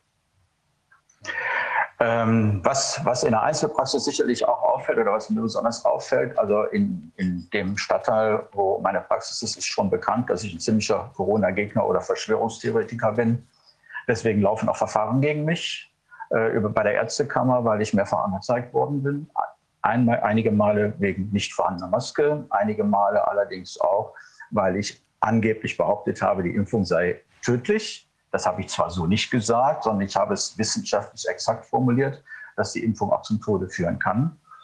Und äh, ja, die, das Verfahren läuft. Ich habe einen Rechtsanwalt, der mich dabei gut berät. Und merkwürdigerweise habe ich jetzt schon seit langem von der Ärztekammer nichts mehr gehört, ob die das einfach aussetzen wollen oder ob die ähm, ja, einfach zu viele Verfahren haben. Das kann ich gar nicht beurteilen. Äh, jedenfalls ist im Moment absolute Funkstille. Druck wird auch von Patienten ausgeübt. Es gibt eine ganze Menge Patienten, die einfach sagen, dass sie nicht mehr zu mir kommen, weil ich nicht impfe. Ich werde aber weiterhin nicht impfen, weil, und das ist wirklich meine Überzeugung, weil ich die Impfung für sehr gefährlich halte und weil ja auch die Zahlen, die man äh, so aktuell ja mitbekommt, ja auch alles andere als erfreulich sind. Ich habe das auf meiner Homepage dann auch ziemlich deutlich veröffentlicht. Und ähm, das kennen einige Patienten, lehnen das völlig ab. Andere wiederum finden das toll. Ich kriege inzwischen auch von, von weiter weg auch E-Mails, die mir, die sich freuen, dass es also noch Ärzte gibt, die also offen ihre Meinung sagen. Ja, das ist so das, was ich über mich sagen kann. Äh, ich weiß nicht, ob Sie Fragen haben irgendwie zu dem Thema. Haben Sie denn ähm, auch jetzt in Ihrer Praxis, das wird ja auch eine, eine wechselnde ähm, Gruppe als Patienten, Sie haben ja wahrscheinlich nicht immer nur die gleichen, die sich, die bei Ihnen halt nicht geimpft werden. Haben Sie denn schon Opfer, Impfopfer quasi gesehen oder Leute mit Impfschäden bei Ihnen ja. in der Praxis auch? Ja, habe ich tatsächlich. Ich habe bis äh, Februar 2021 eine Seniorenresidenz betreut, die von einem Impfteam dann durchgeimpft worden ist. Und leider muss ich sagen, dass einige meiner Patienten innerhalb von 14 Tagen danach verstorben sind. Und das waren Patienten, bei denen ich das nicht unbedingt erwartet hätte. Ich habe zwei Fälle von Verschlimmerung einer Autoimmunerkrankung als wahrscheinliche Impffolge, muss man ja immer dazu sagen, der Beweis ist schwierig. Sinnigerweise war dabei ein oder ist dabei ein Patient, der sogar schon vorher eine idiopathische Thrombozytopenie hatte und dann trotzdem vom Hämatologen die Empfehlung bekommen hat, sich impfen zu lassen und natürlich dann ziemlich verwundert war, dass 14 Tage nach der Impfung keine Thrombozyten mehr da waren. Und ich habe mehrere Fälle, also bei mir war das dann so, dass nach der Impfung, auch auf, auf Anraten von Herrn Wodak ja, und Herrn Baktin, alle Patienten, die nach der Impfung Beschwerden hatten, bekommen bei mir einen Dedimer-Test. Und der war fast immer erhöht, muss man ganz klar sagen. Zwar immer nur leicht erhöht, also verdoppelt, verdreifacht, aber er war erhöht. Ich habe zweimal dann Patienten noch ins Krankenhaus eingewiesen unter dem Verdacht Thrombose oder Sinusvenenthrombose. Das hat sich Gott sei Dank nicht bestätigt. Gott sei Dank. Aber immerhin, äh, ich sehe schon eine ganze Reihe von Nebenwirkungen. Und äh, der zweite Fall der Autoimmunerkrankung war also eine bekannte Multiple Sklerose, die äh, durch oder im zeitlichen Zusammenhang mit der Impfung sich dann deutlich verschlechtert hat. Also wenn äh, so ein Verfahren gegen Sie in Gang gesetzt wird, weil Sie äh, äh, angeblich gesagt haben, dass die Impfungen töten, obwohl Sie in Wahrheit gesagt haben, die können zum Tode führen. Äh, das können Sie ja nicht verlieren. Also ich weiß, dass bei den Ärztekammern diese Verfahren äh, noch rechtswidriger laufen als in den normalen Gerichten. Also das ist die, was wir, das, was wir zur Kenntnis bekommen haben. Angriffe der Kammern gegen die Ärzte. Äh, das äh, kann man mit Worten kaum beschreiben, aber das ist die nackte Willkür. Trotzdem äh, ist, bleibt es dabei, dass Sie haben auch noch den Weg in die ordentlichen Gerichte danach, äh, wenn Sie das wollen. Aber trotzdem bleibt es dabei, dass die Beweislast äh, für solche Anschuldigungen natürlich bei denjenigen äh, liegt, die Sie dafür in Anspruch nehmen, die Sie dafür angreifen. Also wenn Sie sowas nicht gesagt haben, sondern nur das, was eigentlich allgemeinkundig ist, dass sowas zum Tode führen kann, dann können Sie das gar nicht verlieren, so wahnsinnig die andere Seite auch sonst sein mag. Ich muss Ihnen ehrlich sagen, ich mache mir auch keine großen Sorgen drum. Es ist halt einfach lästig, so ein ja. Verfahren. Erstmal, und es kostet Nerven natürlich, wenn man dann plötzlich so ein Schreiben bekommt. Das ist nicht schön, klar. Ja. Aber ich, meine ganzen Aussagen zu Corona, meine ganzen Aussagen zu, zur Impfung sind streng wissenschaftlich. Ich verfolge das. Ich lese sehr viele Studien zu dem Thema, höre ja auch das, was hier im Ausschuss gesagt wird, was der Herr Hodak sagt, was Herr Bakti sagt. Und ich denke, mir kann niemand nach, nachweisen oder vorwerfen, dass ich unwissenschaftlich behandelt habe. Äh, wie Sie schon richtig sagen, das muss man ja nachweisen. Ich glaube nicht, dass das funktionieren wird. Nein. Und klar, ich, ich gehe vor ein ordentliches Gericht, wenn es sein muss. Und wenn es bis zum Bundesverfassungsgericht sein muss, obwohl da kann man sich ja auch nicht mehr drauf verlassen. Das ist unser Problem. Ich habe eben dem Kollegen das gar nicht mehr sagen wollen, ähm, weil ich es ja schon vorher sehr deutlich gesagt habe. Die haben ein funktionierendes Verfassungsgericht. Wir haben das schon lange nicht mehr. Also äh, ob da jemand sitzt oder nicht sitzt, spielt keine Rolle mehr. Ja, es scheint so zu sein im Moment. Und ich hoffe sehr, dass die weiteren Proteste und dass Sie, Ihr Ausschuss und viele andere, äh, äh, für die ich sehr dankbar bin, das muss man ganz klar sagen, äh, dass die da was bewegen können. Ja. Aber das braucht Zeit, denke ich ja, mal. Wir werden am Ende, müssen wir mal drüber nachdenken, wir haben schon angefangen nachzudenken, äh, wenn äh, das hier überwunden sein wird und es wird überwunden werden, dann werden wir ja in anderer Form weitermachen. Wir wollen auch nicht mehr dahin zurück, wo wir gewesen sind. Äh, dieses ähm, doch zerstörerische, selbstzerstörerische System, was offenbar nur dafür aufrechterhalten wurde, damit man an möglichst vielen Parteien Geld verdienen kann, das müssen wir ja hinter uns lassen. Das, darüber sind sich, glaube glaube ich, fast alle einig. Und äh, da wird man auch auf die Justiz gucken müssen. Braucht man die Justiz, so wie sie jetzt hierarchisch aufgebaut ist, braucht man dieser Form noch oder kann sich jede Region ihre eigenen äh, Friedensstifter sozusagen, Richter, die natürlich eine Ausbildung haben sollten, aber äh, kann, man, kann man da nicht viel besser arbeiten, wenn man sich seine eigenen Vertrauensleute äh, ranholt, die die ähm, Auseinandersetzungen dann schlichten, anstatt dass von oben irgendwo von weit entfernt ohne jede Kenntnis der äh, Region ein Richterspruch kommt. Denn das ist im Moment äh, häufig der Fall. Aber das sind Dinge, über die wir noch im Einzelnen nachdenken müssen, äh, so wie mhm. wir über alles nachdenken müssen, was in der Zeit danach äh, wichtig wird. Ich habe ja noch eine Frage. Also es gibt ja eine Praxis, die hat ja jetzt auf ihrer Webseite, der Name ist mir gerade äh, nicht erinnerlich, ist irgendwas mit, mit SCH, glaube ich, der Name. Ähm, die haben geschrieben, dass sie jetzt 600 Leute geimpft hätten und sie würden das jetzt nicht weiter fortsetzen, weil sie eben jetzt doch erhebliche Bedenken und geradezu Angstzustände hätten, wenn sie da die, ähm, die Effekte sehen würden. Würden jetzt noch die Leute, die von den 600, glaube ich, die das waren, dann ähm, noch die zu Ende impfen, wenn die die zweite Impfung wünschen, aber keine weitere nehmen. Und wir haben jetzt gerade noch von einer äh, eine Zuschrift bekommen oder jemand, den wir kennen, hat eine Zuschrift bekommen oder ist in Kontakt mit einer anderen Praxis, die Ähnliches macht, also jetzt aufhört zu impfen, weil sie eben entsprechend äh, sehen, dass das nicht gut läuft. Ähm, und ich finde das sehr interessant. Also das war ja was, ähm, Dr. Wodak hatte ja damals auch äh, bei der Schweinegrippe den Effekt gehabt. Da lief das ja damals noch alles über die Hausärzte. Und da ist die Sache ja auch gestoppt, quasi deshalb ausgelaufen, weil die Hausärzte eben gesehen haben, das ist für meine Patienten nicht förderlich, weil von den 600 Menschen sehe ich vielleicht bei, keine Ahnung, 50, dass da irgendwelche erheblichen Dinge sind. Dann steige ich natürlich aus und möchte nicht weitere Patienten äh, einer Gefahr aussetzen. Und äh, das finde ich schon sehr interessant. Also in dem Moment, wo jetzt die Sache, also von diesen Impfzentren, die dann davon ja eigentlich nichts mehr mitkriegen, was danach mit den Patienten ist, hier durch den weiteren Kontakt sich jetzt eben deutlich zeigt. Sehen Sie das denn noch bei Kollegen auch? Oder haben Sie Kontakte zu Kollegen, wo die Leute auch sagen, Mensch, äh, da braut sich doch ganz schön was zusammen und wir steigen aus aus dem Impfen? Ich habe schon Kontakte zu einigen Kollegen, die impfen, aber so eine, eine Tendenz kann ich da bisher nicht erkennen, muss ich sagen. Äh, die impfen weiter und ähm, wie ausführlich sie die Patienten aufklären, das kann ich nicht beurteilen. Ähm, aber dass mir jetzt einer der Kollegen jetzt äh, gerade in meiner, in meiner Umgebung, da wo meine Praxis ist, äh, gesagt hat, er wird damit aufhören, habe ich bisher nicht gehört. Ähm, ich ähm, hab, äh, muss dazu auch sagen, ähm, ich habe an einer Fortbildung teilgenommen bei der Ärztekammer zum Thema Impfungen. Und ich war sehr erschrocken, wie einseitig da diese Corona-Impfungen dargestellt worden sind. Ich war ja schon ein bisschen äh, vorbereitet dadurch, dass ich schon einige Studien und so gelesen hatte und auch verschiedene Dinge gehört hatte von den von Bodak, äh, Bhakti und so weiter. Und in dieser Fortbildung, die offizielle Fortbildung der Ärztekammer war, wurde die Impfung, in, gerade die von Pfizer-BioNTech, in den höchsten Tönen gelobt.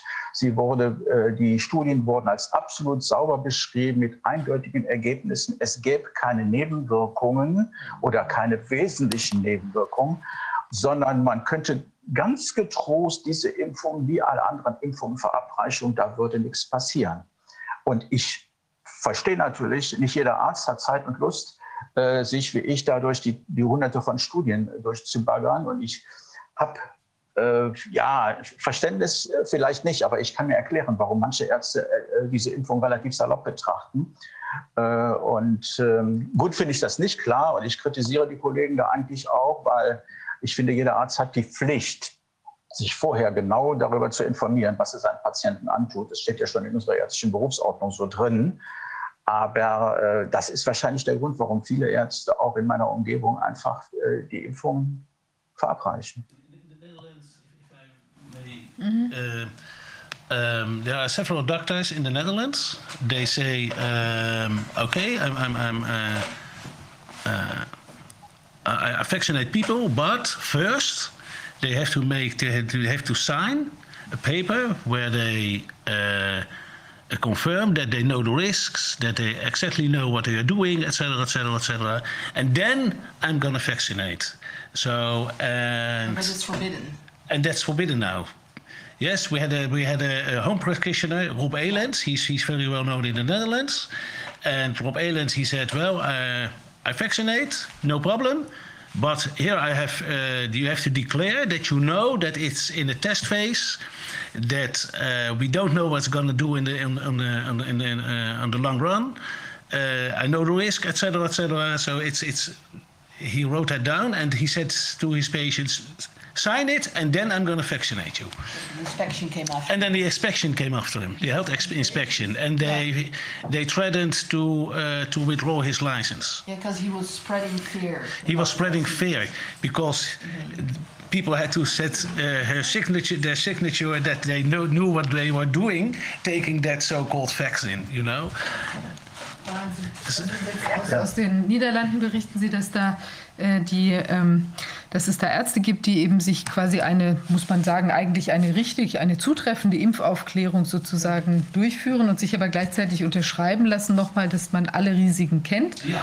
und dass eben man trotzdem geimpft werden möchte. Also zum Beispiel, dass es nur eine bedingte Zulassung ist, dass man auch gar es keine Langzeitstudien Das ist gibt und so genau, weiter. ist, äh, Aber so wie ich es verstanden habe, Also stimmt das.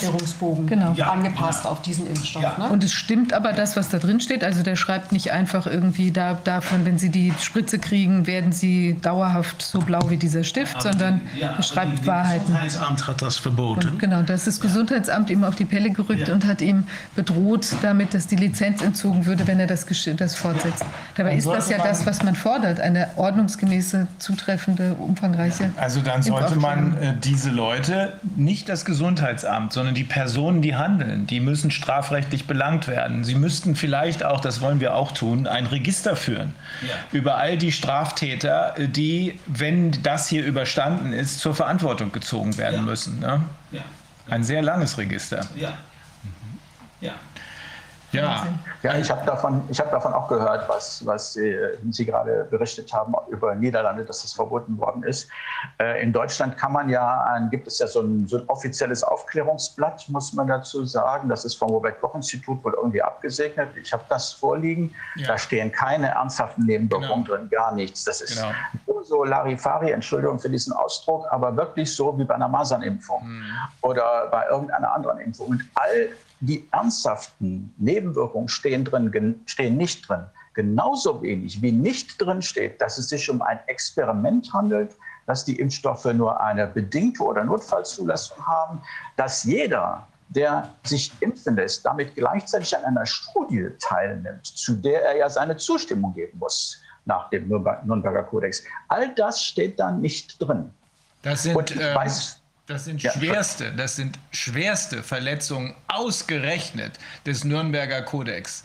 Der Nürnberger Kodex, wir haben das schon oft angesprochen, ist das wichtigste Ergebnis äh, der sogenannten ähm, äh, des, der Nürnberger Prozesse, der Ärzteprozesse, die ein Bestandteil der Nür Nürnberger Prozesse waren. Das Allerwichtigste war, dass man solchen Leuten wie Mengele nie wieder die Gelegenheit gibt, solchen Monstern wie Mengele nie wieder die Gelegenheit gibt, Experimente am Menschen durchzuführen. Und genau das passiert jetzt. Und genau dafür wird in den Niederlanden offenbar äh, von einzelnen Personen, deren Namen sie unbedingt brauchen, äh, und hier wohl auch ähm, dafür gesorgt, dass diese Aufklärung nicht erfolgt.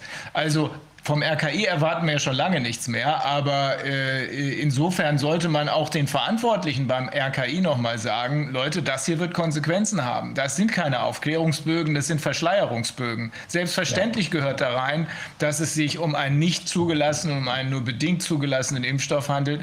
Und zwar deshalb, weil es eben keine vernünftigen Studien gibt, die dem zugrunde liegen. Und da gehört auch rein, dass hier inzwischen erheblichste, erheblichste weltweit Nebenwirkungen aufgetreten sind.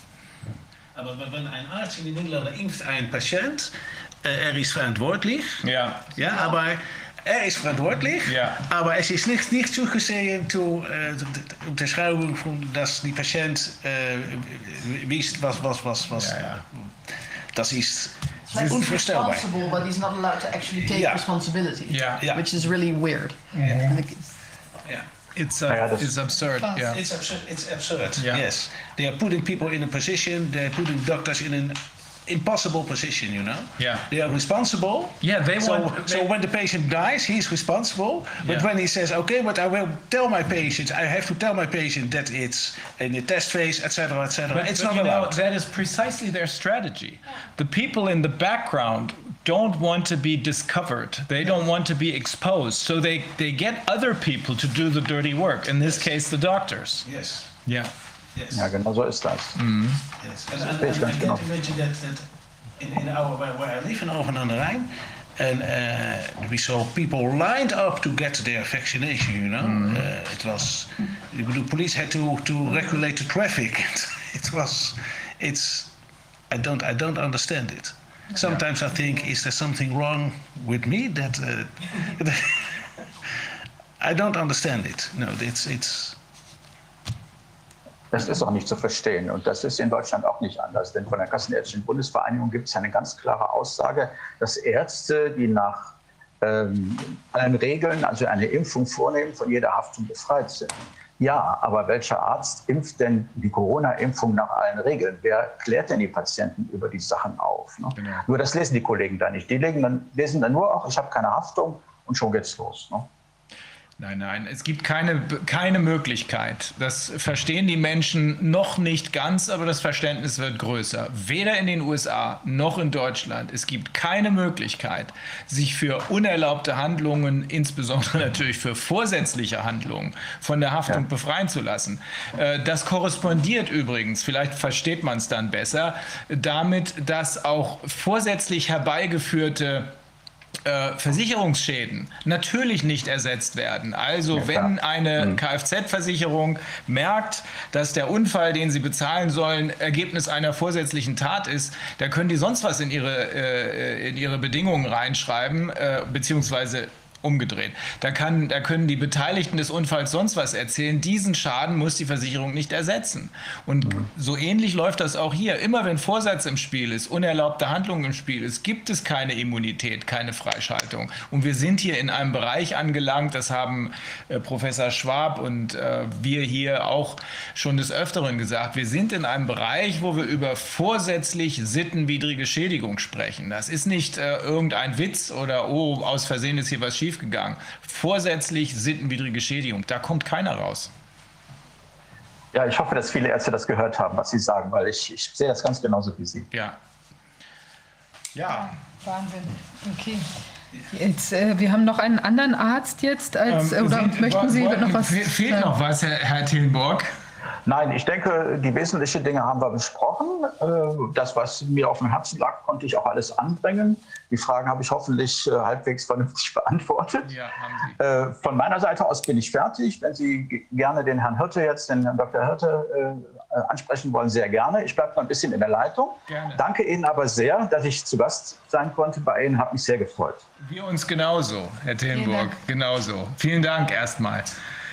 Ja, We, we just break it. We, we have to leave. Okay. Yes. Um, thank you very much for your hospitality. It was a pleasure. and Yes. We learned a lot. Some of the things that you are doing, we're going to copy from you. If that's Okay, well, I'm very you. proud if you do that. Okay. Yes, yes. Excellent. That's how it's meant to be. Yes, we were very Speak happy. again. We will. Yes. We'll be in touch. Yes, yes, but because uh, well, well, maybe uh, in in a few weeks or when you have time, we can have a few meeting, uh, a Zoom meeting that I can ask some questions to you uh, about Yeah. your work here. Be great. Yes, that that would be great. So thank you very much again, and we were happy to travel to Berlin uh, to be here today. Thank you. Yes. Did you drive or did you Fly? We drive. No, no. Okay. Yeah, yeah, yeah, yeah. Okay, it's safer because you know you don't know. The pilots may have gotten vaccinated. Yes, yes. Well, the pilot of my car, car wasn't uh, vaccinated. So, uh, Because it was you. exactly. Well, Rico Okay. ook going to need. Uh, No. no, no, no. You didn't let him drive. No.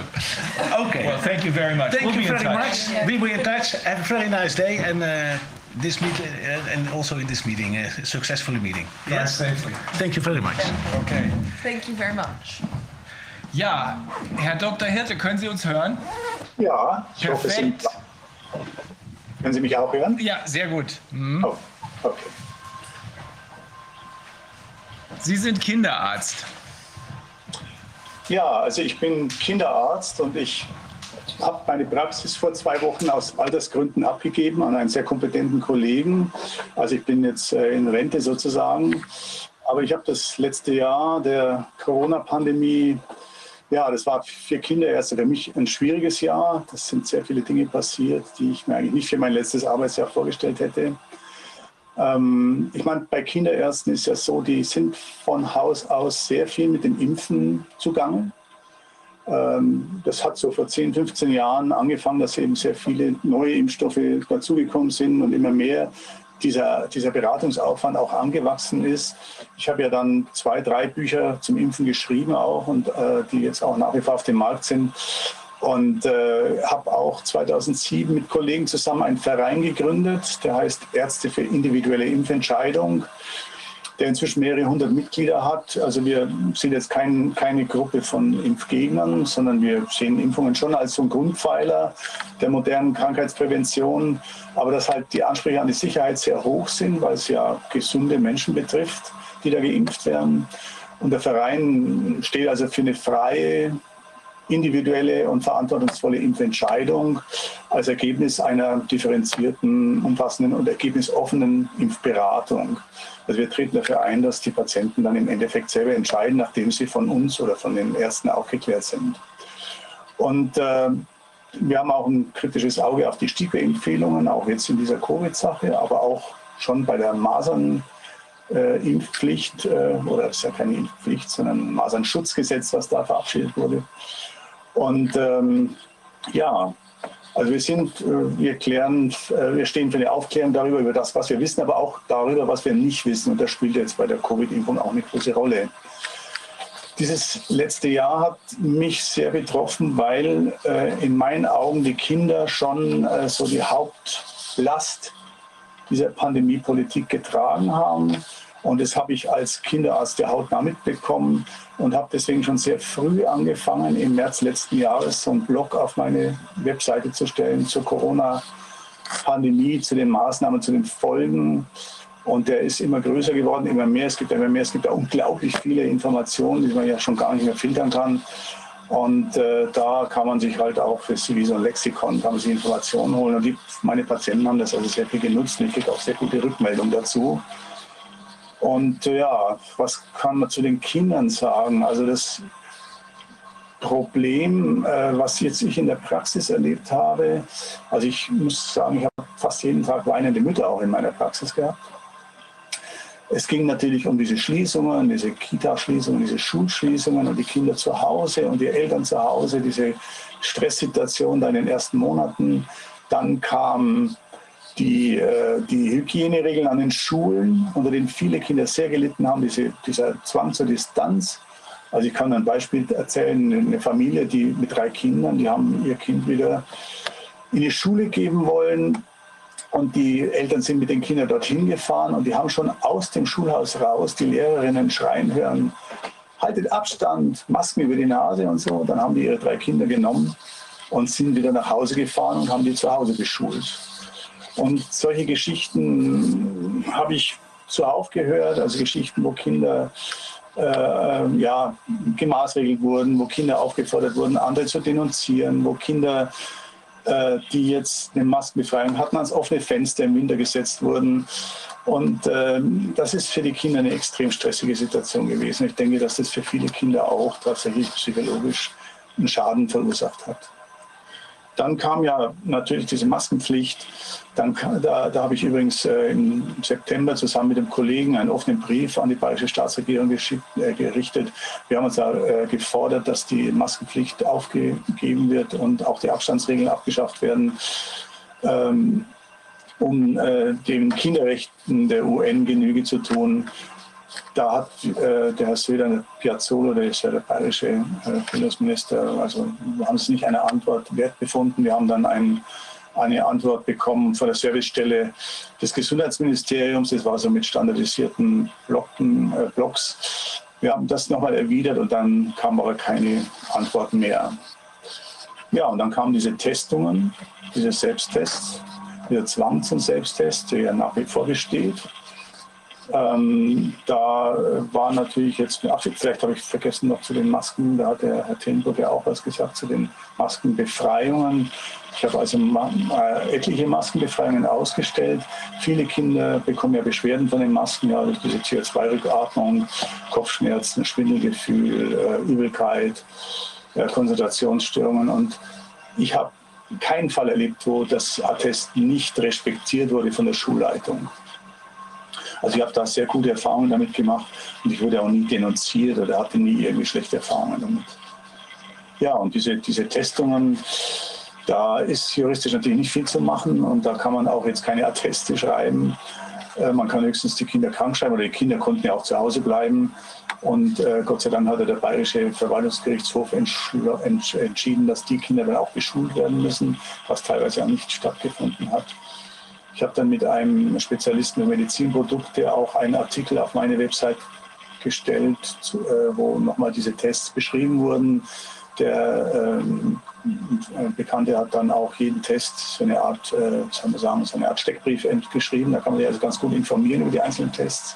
Und wir haben festgestellt, also kein einziger Test ist zugelassen eigentlich für die Verwendung äh, an wirklich Minderjährige oder an Schulen, sondern nur für den Hausgebrauch zu Hause. Also da passiert eigentlich auch was, was eigentlich äh, jetzt äh, von der Zulassung her nicht gedeckt ist.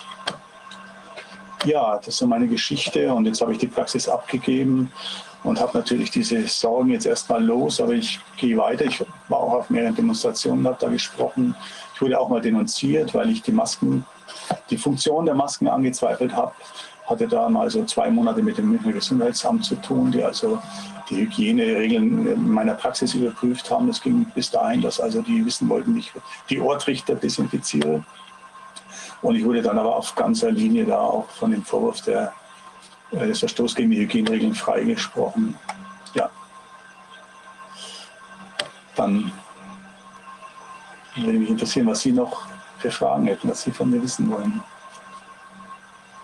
Vielleicht mal äh, quasi in Anknüpfung an eine Frage von, ähm, also von einer halben Stunde oder so. Da ging es bei mir um die Entsorgung ähm, der Testkits, die ja dann in den Schulen massenhaft anfallen und ja eigentlich, weiß ich nicht, eigentlich in den Abwurfbehälter gehören, den man aus der Medizin so ähm, ja quasi kennt, einfach wegen der Flüssigkeiten, die dabei sind.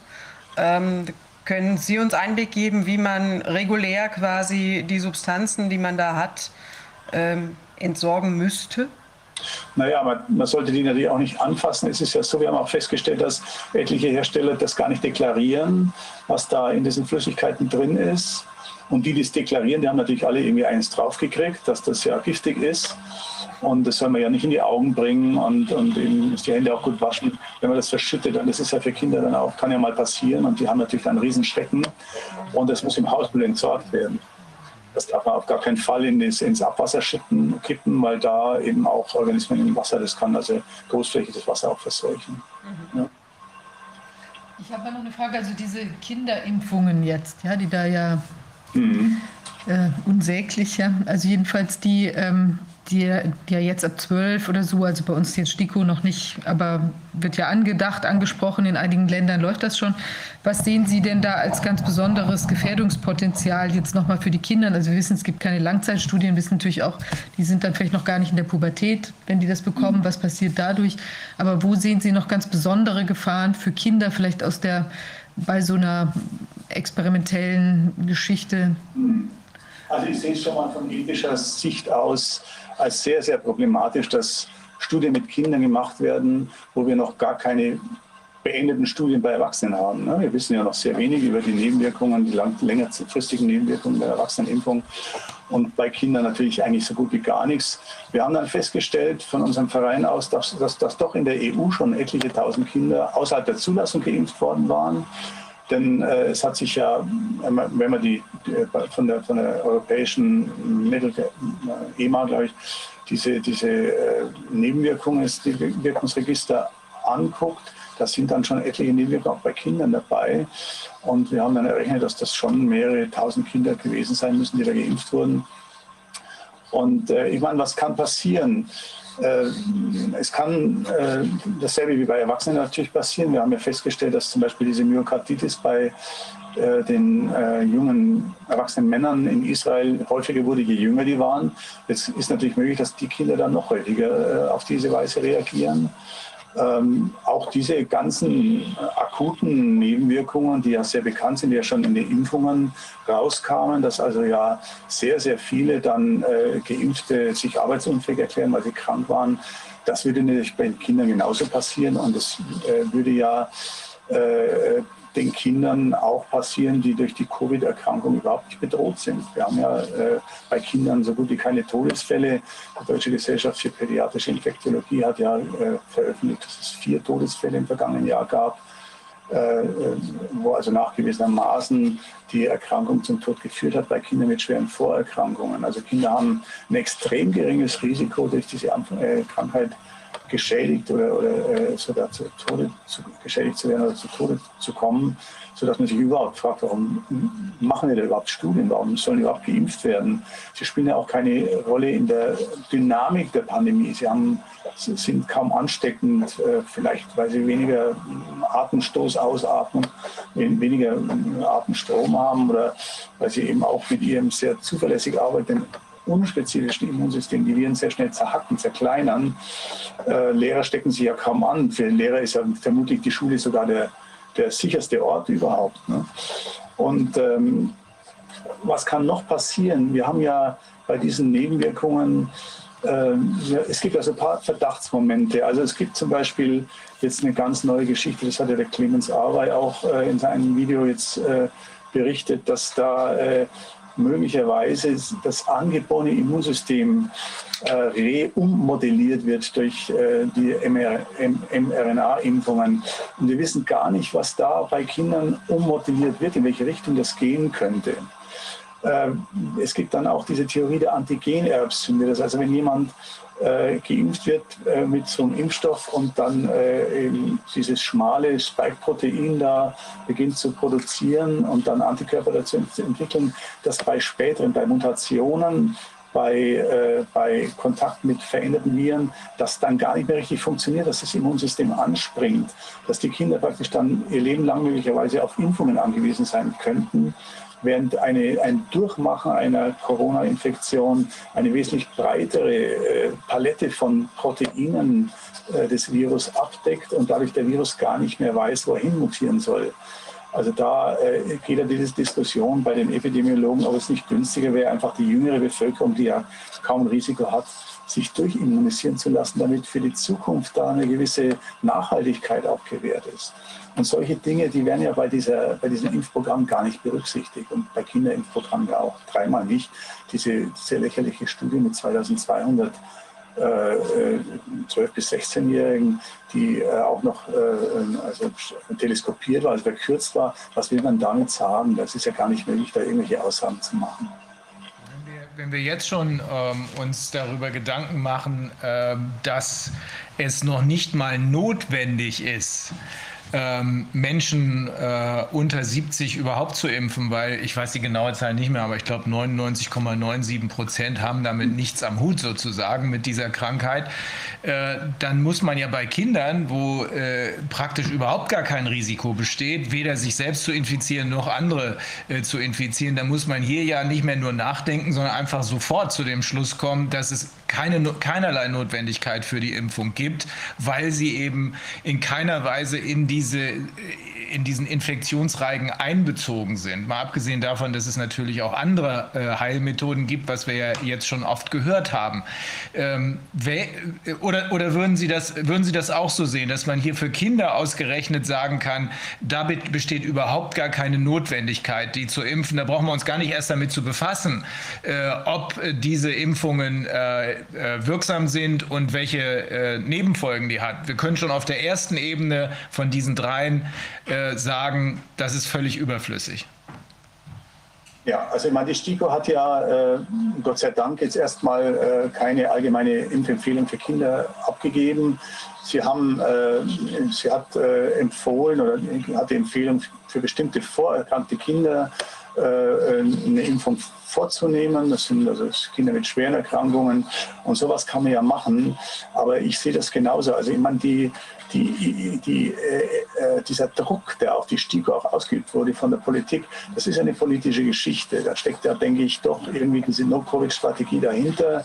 Man will also auf jeden, um jeden Preis eine sogenannte Herdenimmunität schaffen, um diesen Virus, wie Herr Söder sagt, zu besiegen. Und äh, wir wissen ja jetzt aus von vielen Fachleuten, dass das gar nicht möglich ist, dass der Virus mutiert. Der Virus ist auch, äh, man, da müsste ein Impfstoff hundertprozentig wirksam sein, da müssten 100 Prozent an der Impfung teilnehmen. Also sowas äh, ist ja unter realistischen Bedingungen gar nicht möglich. Aber trotzdem, die Politik macht da Druck. Ähm, da kann man jetzt viel darüber philosophieren, warum das so ist. Vielleicht ist es der Wahlkampf, vielleicht ist es auch das Gefühl, wir haben uns da verrannt, aber wir können es nicht zugeben. Also das muss äh, das, der Herr Söder, der Herr Spahn, sogar auch der, von den Grünen, die Frau Göring-Eckert, die Frau Merkel, alle haben sich so geäußert, wir müssen die Kinder impfen, damit wir sie in dem nächsten Schuljahr wieder gut in die Schule bringen können. Und, und entsprechender Druck lastet jetzt auch den, auf den Eltern. Aber in meinen Augen ist das eine Geschichte, die, äh, die also wieder da, äh, zeigt, dass die Kinder die Hauptlast tragen, dass die Kinder da, da an denen wird völlig vorbeigegangen, an den Bedürfnissen der Kinder. Und äh, deswegen ist auch äh, jetzt von, von mir aus oder auch von unserem Verein aus einer der, der Fokusse, dass man sich da einsetzt, dass diese, diese äh, Impfempfehlung für Kinder außen vor bleibt. Herr Dr. Hirte, wenn ich jetzt mir vorstelle, ich habe ein schwer vorerkranktes Kind, also dann wäre jetzt mein Instinkt zu sagen, ich, ich bin da ganz besonders vorsichtig, ob ich in diesen vielleicht geschwächten Körper da noch weiteres unbekanntes Zeugs irgendwie gebe, wo ich ja vielleicht gar nicht absehen kann, macht das noch zusätzlich eine Immunproblematik oder sowas. Also wie kommt man auf die Idee, ja. schwer vorerkrankte Kinder, die, die sich ja eben vielleicht noch viel weniger regenerieren können oder damit zurechtkommen, äh, hm. nun, nun prioritär zu impfen? Ja. Für was, was gar keine Rolle spielt letztlich. Ja, die Bringt natürlich da auch Studien, ja, dass es also auch schwere Fälle gibt bei Kindern, die bestimmte Vorerkrankungen haben. Da geht es zum Beispiel um, um angeborene Immundefizienz, wobei man sich dann fragt, ob die wirklich auf die Impfung auch reagieren, so wie Sie sagen. Da gibt es äh, Kinder mit, mit Syndromen, mit also schweren Herzfehlern, mit äh, chronischen Hirnerkrankungen. Aber es gibt ja keine Studien dazu. Man hat also ja keine Studie mit Kindern, vorerkrankten Kindern, nicht mal mit Erwachsenen. Ja. Aus den Erwachsenenstudien waren ja auch äh, Menschen ausgeschlossen. Man hat ja auch sogar äh, äh bei alten Menschen nur äh, ganz wenige bei den, bei den Erwachsenenstudien äh, mit einbezogen. Also wir wissen da eigentlich gar nicht, wie effektiv ist so eine Impfung bei so schwer erkrankten Kindern. Und in meinen Augen ist es die Pflicht, von Ärzten, auch von Kinderärzten ist natürlich in der Situation, dass sie die Eltern darüber aufklären, dass wir eigentlich nichts wissen. Und wenn man die Impfung macht, dass das ein, so ein Schuss ins Dunkle ist. Ja, das kann auch nach hinten losgehen. Und solche Dinge müssen, muss den, müssen den Eltern gesagt werden. Wir haben ähm Entschuldigung. Gerade noch mal bei einer, sagen wir mal, ein schwer herzkrankes Kind und ich spritze dann was, wo jetzt bei, wir wissen doch davon 800 jungen Menschen, die irgendwo, ich weiß nicht, in Amerika oder wo war das, äh, ach, die jetzt eine Myokarditis, also eine Entzündung da im Herzbereich bekommen haben. Das, das sind ja wirklich ganz äh, enorme, also mich berührt das sehr seltsam. Also da es ist auch, äh, ja, es ist auch äh, zweifelhaft. Also wir haben jetzt in unserem Verein, wir haben so einen E-Mail-Chat äh, äh, im Verein und wir diskutieren über solche Themen und da ist die Meinung tatsächlich gespalten, obwohl es zum Großteil jetzt Ärzte sind, die die Impfungen auch unter einem kritischen Aspekt sehen. Äh, also es gibt Ärzte, die sagen, ja, also wenn die Eltern kommen mit so einem schwerkranken Kind und die Impfung wollen, sind wir dann verpflichtet, sind wir ethisch verpflichtet, man juristisch wieder was anderes, aber ethisch verpflichtet, dann diese Impfung auch durchzuführen. Und da ist die Meinung gespalten. Also es gibt Kollegen, die sagen, ja, also das will ich machen, ich will die Eltern aufklären und dann auch eventuell unterschreiben lassen, eine Impfung durchführen, während die andere eben sagen, sie würden das auf gar keinen Fall tun, sie würden dann die Eltern zu jemand anders schicken, wo sie wissen, dass der das macht. Und so will ich, glaube ich, auch handeln. Also ich könnte mir auch nicht vorstellen, dass ich so einen Impfstoff an einem Kind verimpfe, ohne dass äh, da irgendwelche Informationen über Langzeitfolgen äh, vorhanden sind. Wir haben Wir haben zu der Frage der Impfung ja nicht nur Dr. Wodak und Professor Bhakti ähm, hier schon angehört, sondern wir haben auch äh, zum Beispiel Professor Luc Montagnier aus äh, Frankreich, Dr. Peter McCullough, Professor Dr. Peter McCullough und äh, Dr. Hodkinson angehört. Die waren alle ähm, der Überzeugung, äh, vor der Durchführung dieser Impfungen massivst warnen zu müssen, weil sie gesagt haben, es gibt keine ausreichenden Tests, äh, es ist höchst streitig, ob das Zeug wirksam ist. Die Hersteller äh, erzählen was von 97 Prozent, aber das ist diese Relative Risk Reduction. Bei richtiger Anwendung der ähm, äh, Risikoreduktion mit dieser Absolute Risk Reduction kommt man nicht auf 97 Prozent, sondern bloß auf 0,85 Prozent. Und dann gibt es eben noch diese extremen Gefährdungen, weil äh, der Impfstoff einschließlich natürlich der Lipide, einschließlich der mRNA, einschließlich der Spike-Proteine, die ja inzwischen als das eigentliche Problem erkannt worden sind, im ganzen Körper rumfliegt, im ganzen Körper rumfliegt. Insbesondere, das hat uns Dr. Hodgkinson erzählt, ähm, darauf hat aber auch Peter McCullough hingewiesen, insbesondere in den Fortpflanzungsorganen, äh, sodass dass diese beiden jedenfalls davon ausgehen, dass jeder Geimpfte äh, jedenfalls unfruchtbar werden wird, ähm, sein wird. Bei Männern äh, offenbar auf Dauer, bei Frauen vielleicht nur für eine Schwangerschaft, das ist noch nicht so ganz klar. Wenn man sowas mit Kindern macht, äh, gibt es überhaupt irgendeinen Gesichtspunkt, unter dem das die Inkaufnahme eines solchen Risikos angesichts der Tatsache, dass Kinder selbst keinerlei Rolle spielen im äh, Zusammenhang des äh, Infektionsgeschehens. Gibt es irgendeinen Grund, gibt es irgendeine Rechtfertigung dafür, überhaupt darüber nachzudenken, Kinder mit solchen Injektionen zu konfrontieren? Nein. Ich meine, Kinder werden da zum Opfer gemacht. Ne? Kinder werden da, äh, es wird ihnen eigentlich die Würde genommen. Ne? Sie werden zum für, diese, für dieses Konstrukt der Herdenimmunität werden sie zum Opfer gemacht.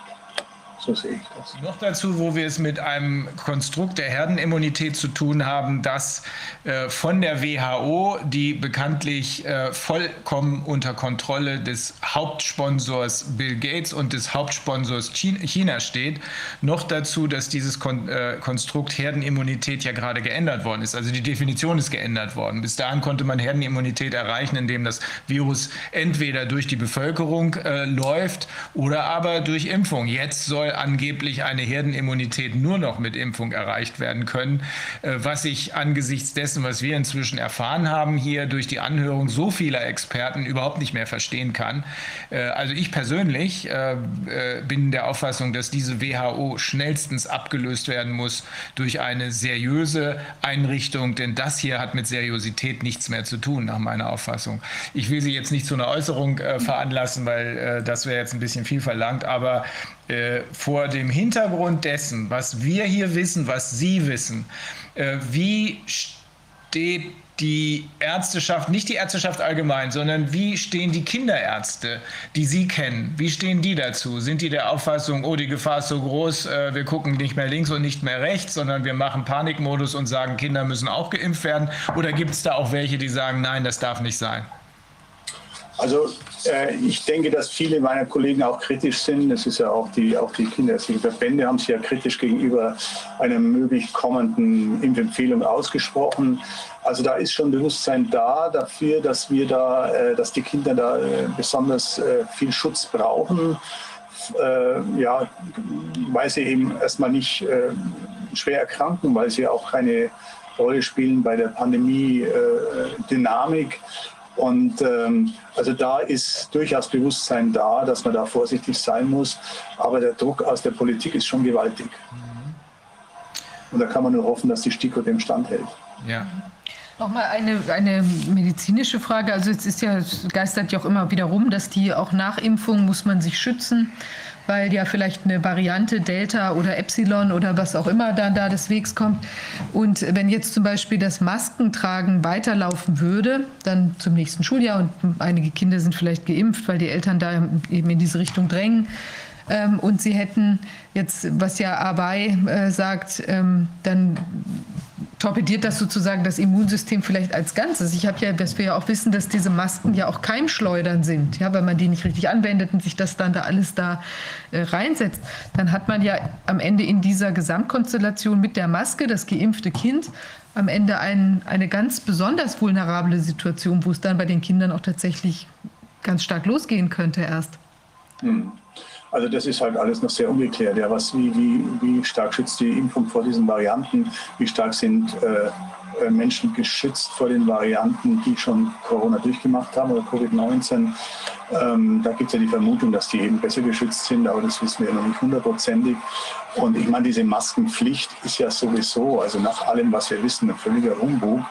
Und äh, die Kinder leiden darunter, ja, die, die, die fühlen sich unwohl, die sagen auch nichts und die werden auch psychologisch äh, äh, in, eine, in, eine, Situation gebracht, wo, wo äh, dann auch ähm, sie, also ich habe das in der Praxis auch erlebt, das ist, ich habe Gott sei Dank selten Leute mit Maske, aber man, man kann nicht mehr richtig kommunizieren. Ne?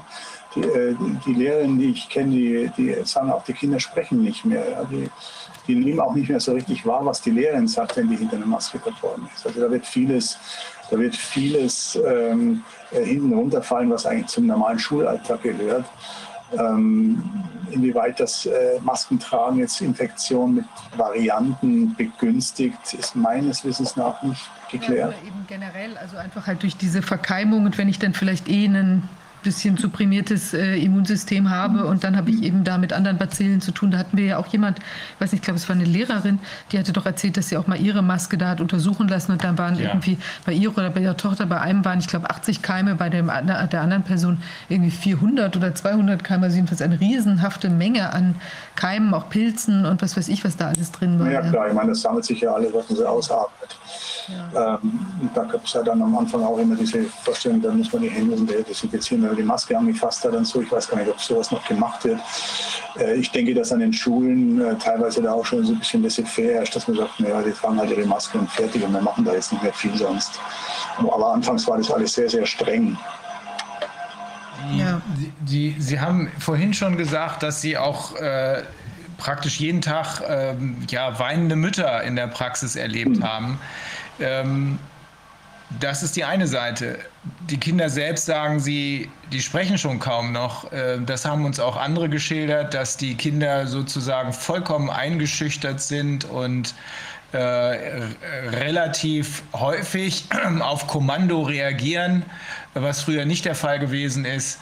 Ähm, diese ganz offensichtlichen psychologischen Folgen. Ähm, Müssen Sie sich auch damit äh, befassen in der kinderärztlichen Praxis oder sind das überwiegend physiologische Folgen? Nein, es gibt auf, äh, jeden Fall auch Kinder, die äh, eine psychotherapeutische Behandlung brauchen.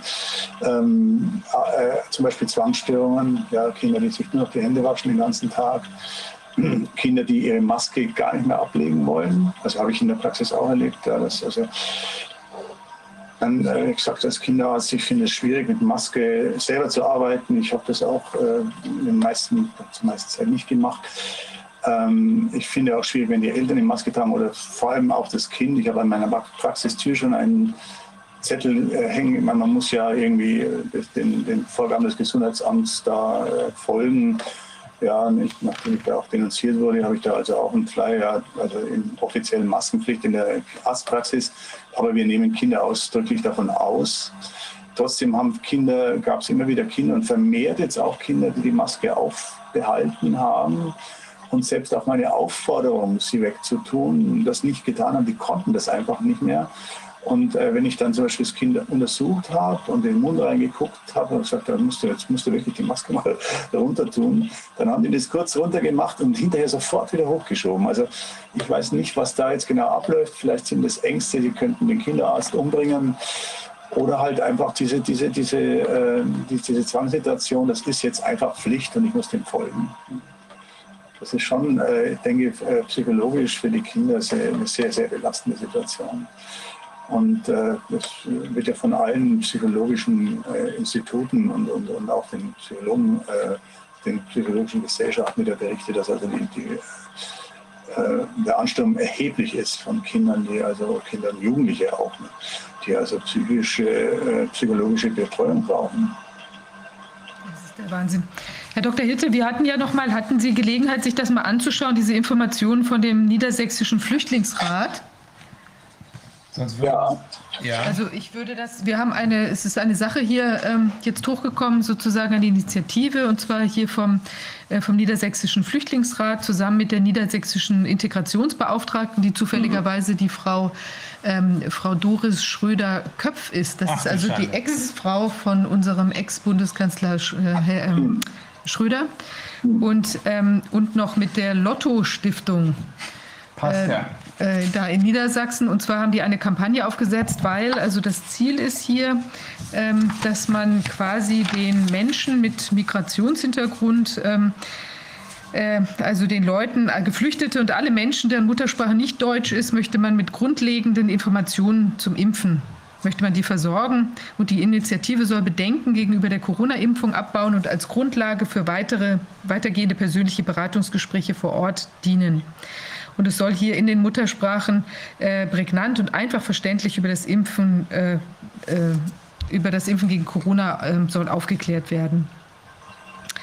Und dann steht noch dabei, diese Videos thematisieren Impfreaktionen, Nebenwirkungen und widerlegen besonders verbreitete Mythen. Und Frau äh, Doris Schröder-Köpf stellt dazu fest, die Kampagne hat die Kraft, viele zugewanderte und geflüchtete Menschen zu erreichen und ihre Ängste und Sorgen durch Expertinnen auf Augenhöhe abzubauen.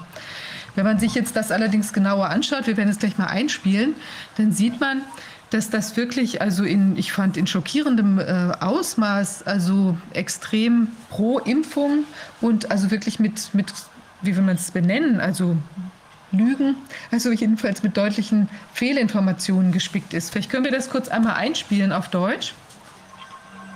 Hallo, mein Name ist Janine Benson-Martin. Ich bin Ärztin und ich habe eine wichtige Botschaft für Sie. Bitte lassen Sie sich gegen das Coronavirus impfen. Impfen ist wichtig. Je schneller alle Menschen geimpft sind, desto schneller besiegen wir das Coronavirus. In ganz Deutschland ist Impfung für alle Menschen immer freiwillig. Seit Dezember 2020 werden die Menschen in Deutschland gegen Corona geimpft. Wie bei jeder Impfung, zum Beispiel gegen Tetanus oder Masern, kann auch die Impfung gegen Covid-19 zu einer Reaktion des Körpers führen. Die Reaktionen treten aber nur bei einem Drittel der Personen und auch nur während der ersten Tage nach der Impfung auf. Außerdem sind die Reaktionen ein gutes Zeichen. Der Körper fängt an, mit dem Impfstoff zu arbeiten und das bedeutet, dass die Impfung wirkt. Zu den Reaktionen zählen Schmerzen im Arm, Kopfschmerzen, Fieber und starke Müdigkeit. Die Auswirkungen von Corona sind sehr gefährlich. Vom Coronavirus kann man sterben oder schwere Schäden erleiden. Ich möchte Sie deshalb bitten, sich impfen zu lassen.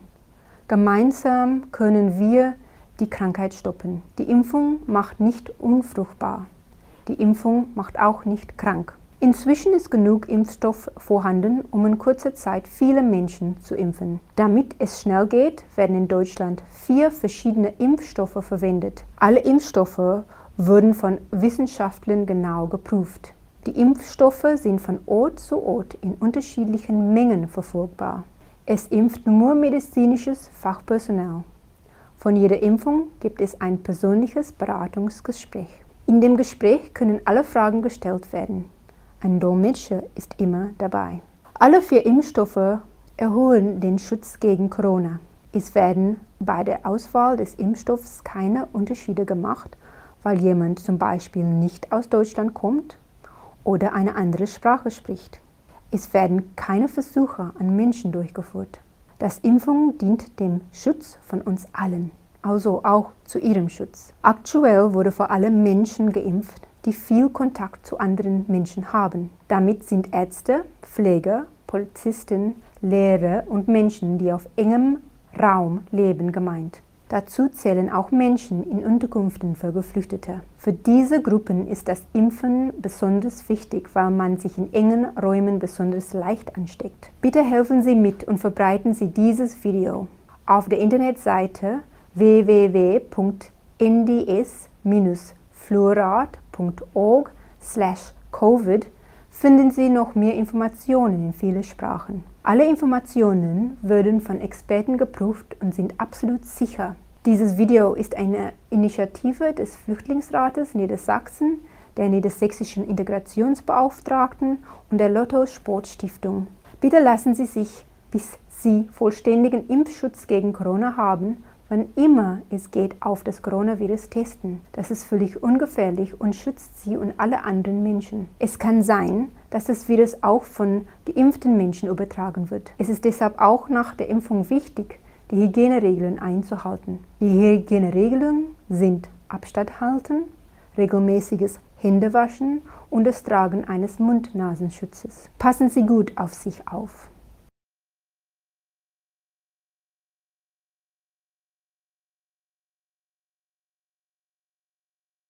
Ja, also ich finde das schon sehr, sehr, sehr bemerkenswert. Ich bin auch echt bestürzt darüber, weil ich meine, dieser Flüchtlingsrat, also Sie schreiben da selbst auf Ihrer Webseite, dass der ein großen, großes Vertrauen genießt jetzt bei Geflüchteten und äh, Migranten.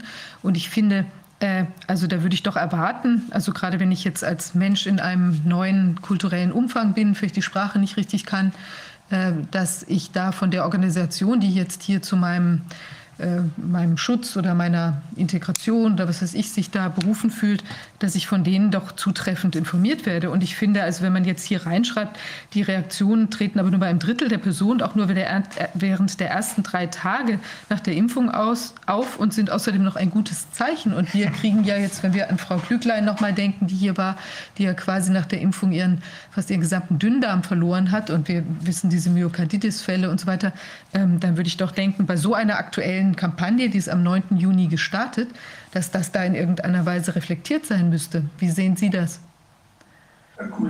Das ist halt die offizielle Sprachregelung, denke ich. Das ist ja eine Kampagne, die gespickt ist mit Halbwahrheiten und auch, Ideologie.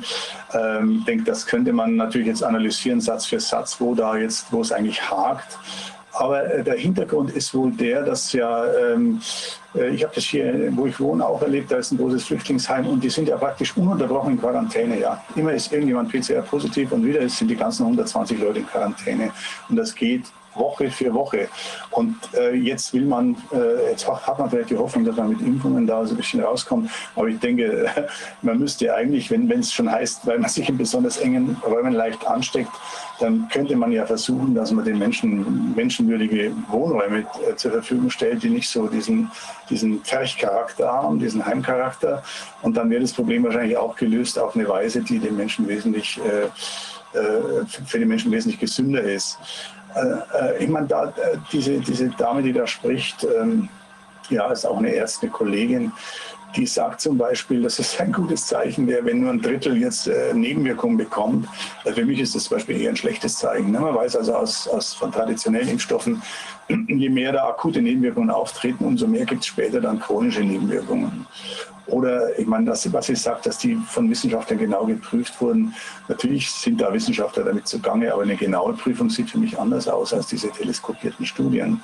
Und so könnte man da Satz für Satz das analysieren. Im Prinzip ist das eine, eine, halt ein, eine ein Bestandteil einer Impfkampagne und die erleben wir ja auch in der Tagesschau oder in der Süddeutschen Zeitung. Überall findet diese Kampagne statt und äh, die könnte genauso von irgendeinem Pharmaunternehmen finanziert sein. Das würde, würde man den Unterschied gar nicht merken.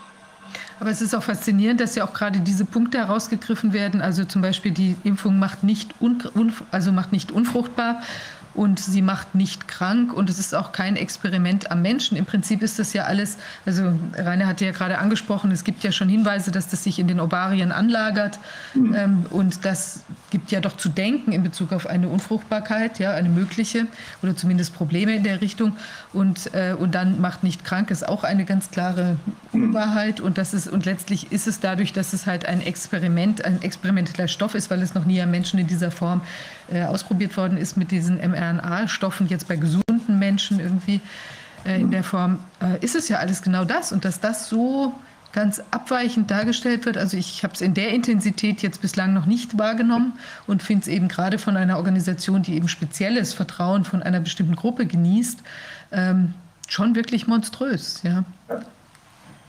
Monströs ist ein gutes Wort und kriminell natürlich, denn äh, mit solchen falschen Tatsachenbehauptungen Menschen dazu zu bringen, das ist ja auch eine Form, das wird sicherlich als Information bezeichnet, ist aber auch eine Form der Aufklärung. Mit solchen falschen Tatsachenbehauptungen Menschen dazu zu bringen, sich in Anführungsstrichen impfen zu lassen, äh, das könnte am Ende vielleicht sogar zu einer Strafbarkeit wegen Beihilfe zu den daraus resultierenden Körperverletzungen, eventuell mit Todesfolge führen. Also äh, es wird ja immer abgerechnet wird zum Schluss, sagt man immer, aber der Schluss ist vielleicht gar nicht mehr ganz so weit hin. Ähm, ich habe eben das mitgeschrieben, äh, was ich auf die Schnelle mitschreiben konnte, von wegen die Reaktionen sind ein gutes Zeichen. Ich erinnere nur an Frau Klüglein, an die du gerade eben erinnert hast. Wenn das ein gutes Zeichen ist, dann möchte ich nicht wissen, was ein schlechtes Zeichen ist. Äh, das macht nicht unfruchtbar. Äh, auch das ist glatt gelogen, wie wir inzwischen wissen. Die Wissenschaftler, mit denen wir gesprochen haben, die eben genannten, haben alle allesamt gesagt, dass hier ein extremes Risiko besteht. Wir wissen im Übrigen, dass solche Impfkampagnen, die als Impfkampagnen bezeichnet wurden, sowohl in Indien als auch in Afrika, unter Beteiligung übrigens äh, der Bill und Melinda Gates Stiftung, durchaus genau dazu gedacht waren, nämlich Sterilisierung herbeizuführen. Einer, äh, äh ein Fall liegt immer noch, äh, soweit ich weiß, beim obersten indischen Gerichtshof deshalb.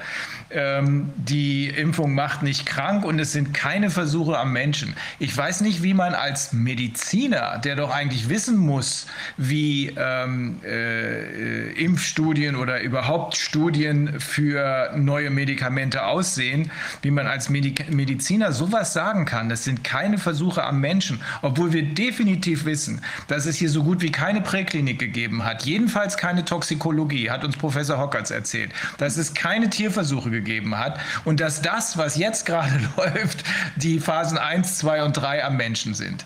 Das ist mir ein völliges Rätsel, ähm, aber ähm, die Antwort wird am Ende wahrscheinlich irgendein Gericht oder eine juristische Institution geben müssen.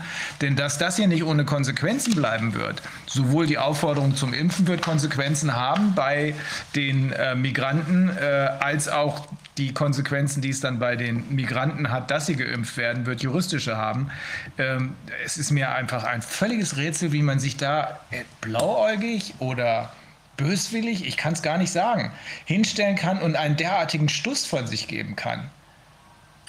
Ich frage mich ja, das können Sie vielleicht als Jurist auch besser beantworten, ähm, diese Impfstoffe haben ja im Moment eine bedingte Zulassung. Ja, eben ich frage mich, was, was sind die Bedingungen? Ja? Unter welchen Bedingungen erlischt diese Zulassung? Ja? Wenn man jetzt äh, diese ganze äh, Diskussion mit dem AstraZeneca-Impfstoff, mit den Thrombosen, mit diesen Erkrankungen, das ist ja jetzt inzwischen gesichert. Also das sind doch jetzt Bedingungen, äh, die eigentlich dazu führen müssten, dass diese Zulassung wieder genommen wird, dass dieser Impfstoff vom Markt genommen wird. Ne? Und, äh, aber es es wird darüber überhaupt nicht gesprochen. Die, die, Zulassung bleibt. Ganz im Gegenteil, die Hersteller wollen jetzt noch eine endgültige Zulassung draufsetzen. In den USA haben die es schon beantragt. Und ähm, ja, haben Sie da sich beschäftigt mit, was, was, was bedingte Zulassung eigentlich juristisch bedeutet? Eigentlich ist es die bedingte Zulassung nur deshalb bedingt, weil es eben keine Studien gibt, die das Ganze unterlegen würde und die zu dem Ergebnis geführt haben, erstens, es ist wirksam und zweitens, es ist nicht gefährlich. Also Kosten, äh, äh, äh, Risk-Benefit stehen zueinander in einem vernünftigen Verhältnis. So eine Studie gibt es aber nicht, weil das hier ist ein Experiment. Deswegen sagen die amerikanischen Kollegen, die sich da absolut äh, deutlich positioniert haben. Peter McCullough ist einer davon, aber auch ein Dr. Hotze, ebenfalls aus Texas, die sagen, das sind äh, Experimental Gene Therapies. Sowas hm. gibt es, aber nicht an Gesunden. Sowas gibt es. Äh, äh, ich weiß, dass in Stanford solche Sachen durchgeführt wurden unter Beteiligung des Ehemannes einer sehr, sehr bekannten deutschen Politikerin. Da hat man ähm, an einem Patienten ähm, solche Versuche durchgeführt. Der war aber schwer krank. Also in den Fällen, wo es praktisch keine andere Hoffnung mehr gibt, da gibt man eben auch solche Risiken vielleicht ein. Der ist dann ja. gestorben. Ne? Aber äh, die, die, der einzige Grund, Warum wir hier nur in Anführungsstrichen eine bedingte oder in den USA heißt es ja Notfallzulassung, Emergency Use Authorization haben, ist, dass einfach keine richtige Studie dafür da ist. Und um überhaupt eine Notfallzulassung zu kriegen, braucht man vorher ausgerechnet die Feststellung der WHO, von der ich inzwischen meine, die müsste, also wir müssen uns von all diesen Institutionen lösen, wir müssen uns abkoppeln, aber von denen ganz bestimmt. Da hatte Trump vollkommen recht. Die Feststellung der WHO, dass wir, das war im Februar letzten Jahres, dass wir ein Public Health Emergency of International Concern haben. Allein diese Feststellung, das ist ein Notfall, Public Health Emergency, ist die Grundlage dafür, dass solche nicht getesteten Medikamente benutzt werden dürfen. Und in dem Moment, wo der Notfall wegfällt, hier in Deutschland ist das ja übersetzt worden als epidemische äh, Lage nationaler Tragweite, in dem Moment, wo das wegfällt, ist auch die Notfallzulassung weg. Deswegen arbeiten viele Kollegen, wir auch, nicht hier in Deutschland, weil das völlig aussichtslos ist in, den deutschen, äh, in der deutschen Justiz. Aber deswegen arbeiten viele Kollegen daran, diese Feststellung von einem Gericht treffen zu lassen. In den USA wissen wir, dass es läuft. Wir wissen das auch in anderen Ländern, in anderen Kontinenten. Denn in dem Moment, wo der äh, Notfall oder der Notstand aufgehoben wird, das ist übrigens auch der Grund, warum die epidemische Lage nationaler Tragweite weiter gepusht wird von offenbar entweder völlig ahnungslosen oder eben hochkriminellen Politikern. In dem Moment, wo das wegfällt, ist auch die Notfallzulassung weg. Dann ist Schluss mit der Impfung. Ja, es ist ja auch trotz der sich entspannenden äh, Inzidenzlage ist ja jetzt auch beschlossen worden, dass die epidemische Lage nationaler Tragweite fortdauert. Naja. Das ist ja ein reines, also ein, die, ein die, die bedingte Zulassung ist geknüpft an dieses Gesetz. Ja, ähm, soweit ich weiß, äh, werden halt Studien nachgefordert und die müssen jetzt innerhalb der nächsten Wochen, ich weiß leider nicht, wann diese Bedingung eintreten muss, dass das, was noch fehlt, das, was gefordert wurde, jetzt äh, tatsächlich nachgereicht wird, damit entweder die Bedingung aufgehoben wird und wir dann im unbedingten Bereich sind oder ob man so eine Bedingung verlängern kann oder so. Ähm, aber jetzt müsste es bald so sein. Also es war jedenfalls ein Datum im Sommer, an das ich mich erinnere. Aber ich meine, dass es, es gab unterschiedliche Daten. Wir hatten da mal mit der Vanessa Schmidt-Krüger ausführlich darüber gesprochen. Und es waren unterschiedliche Daten. Und ich glaube, dass einige der Studien auch tatsächlich erst im Sommer nächsten Jahres, also 22, dann oder sogar noch Und darüber 23 hinaus sogar, und 23 auch noch Sachen nachgeliefert werden könnten, konnten. Also das heißt, wir haben hier eine Bedingungslage, die ganz lang dauern kann und wo man vielleicht auch immer noch mal wieder nachverhandeln kann, schätze ich mal, wenn die Studienlage immer noch nicht was hergibt, aber man jetzt so tolle Erfahrungen gemacht hat oder angeblich. Also ich finde, das ist insgesamt ist das schon eine enorme Problemlage. Ja. Ja, der Peter Doschi vom British Medical Journal hat jetzt äh, vor kurzem da auch berichtet, dass die äh, Placebo-Gruppen jetzt nach und nach geimpft werden, dass man also dann praktisch ja im Endeffekt nach Ende der Studien gar nicht mehr äh, Aussagen zur Sicherheit machen kann. Unglaublich. Warum das denn? Mit der, wahrscheinlich mit der Begründung, dass es ethisch nicht, äh, Genau, nicht genau, genau. akzeptabel sei, ihnen diese tolle Impfung vorzuenthalten. Ja, aber damit ist die ganze Studie doch kaputt. Ja, was die Sicherheitsuntersuchung anbelangt. Ja. Äh, Wie, wollen wir denn, wie, wie, wie will man denn da überhaupt noch Aussagen zur Sicherheit oder zur langfristigen äh, Konsequenz machen können? Es geht doch gar also das scheint doch Absicht zu sein. Die Hoffnung besteht halt, dass dann da die, die Real-World-Daten äh, einem da mehr Auskunft geben zur Sicherheit, aber die Studien, die sind tatsächlich äh, dann nicht mehr so verwertbar, das ist klar.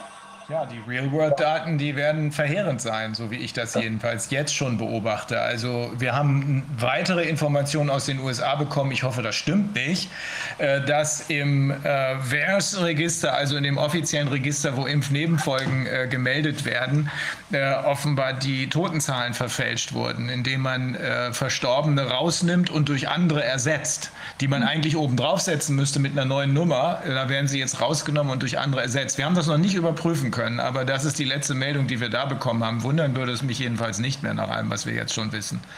Tja, Tja, okay. Wahnsinn. Jetzt, ähm, möchten Sie noch irgendetwas? Haben wir alles jetzt erfasst, was Sie uns mitteilen wollten? Oder gibt es irgendwas, was Sie noch sagen möchten? Ja, also ich meine, äh, mein, als Kinderarzt ist halt schon meine Hauptstoßrichtung immer gewesen, äh, die Kinder zu schützen, ja, die Kinder, äh, die in dieser Situation jetzt irgendwie zu unterstützen, den Eltern auch äh, an die Hand zu geben, äh, dass sie keine Angst haben müssen, dass sie den Kindern äh, auch keine Ängste machen, auch nicht die Angst, dass die Kinder dann die Großeltern umbringen könnten, so wie das ja an diese Stoßrichtung von dem Panikpapier war, sondern dass man, dass man sagt, ja, das ist, die anderen haben Angst, also ihr braucht keine Angst haben, ihr, ihr könnt euer Leben leben, dass, dass die sich auch trotz jetzt, äh, man diese ganzen Kontaktverbote, sich trotz Kontaktverboten mit Menschen treffen. Äh, äh also da kann man, äh, denke ich, zum, zum Wohl der Kinder auch zivil ungehorsam sein.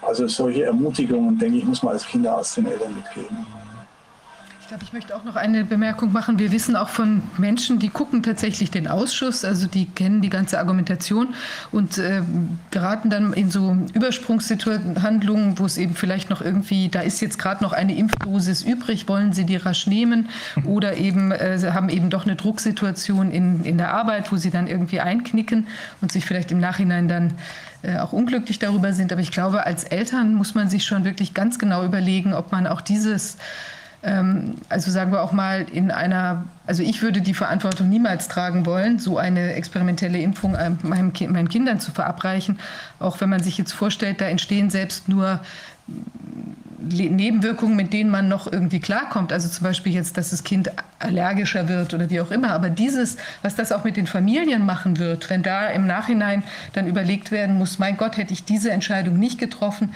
dann wäre entweder nicht dieser entsetzliche Befund eingetreten beim Kind oder irgendwie zumindest eine Verschlechterung seiner Situation äh, für was, wo es eben, was Sie vorhin ja auch ansprachen, eben überhaupt gar keine äh, Notwendigkeit gibt. Und ich glaube, da sollte man wirklich, also würde ich an alle auch nochmal appellieren, da wirklich stark zu bleiben und sich äh, das einfach äh, abzuwarten. Und man kann ja mit dem Gedanken spielen für in fünf Jahren oder ich weiß nicht, bis es einfach jedenfalls äh, äh, handfeste Belege gibt, dass es eben für Kinder nichts macht. Und also würde ich wirklich alle auffordern wollen zu stärken. Erstmal erst die Füße stillhalten, das ist auch mein Rat. Und äh, äh, ich denke, viele Eltern, mit denen ich gesprochen habe, fühlen sich irgendwie allein. Ja, es gibt also auch in, in, in, an den Schulen die, die Eltern von Kindern, viele sagen, ja, ich bin die Einzige in der Klasse, die das Kind vor der Maske beschützen will. Oder ich bin das Einzige, die mit dem Testproblem hat.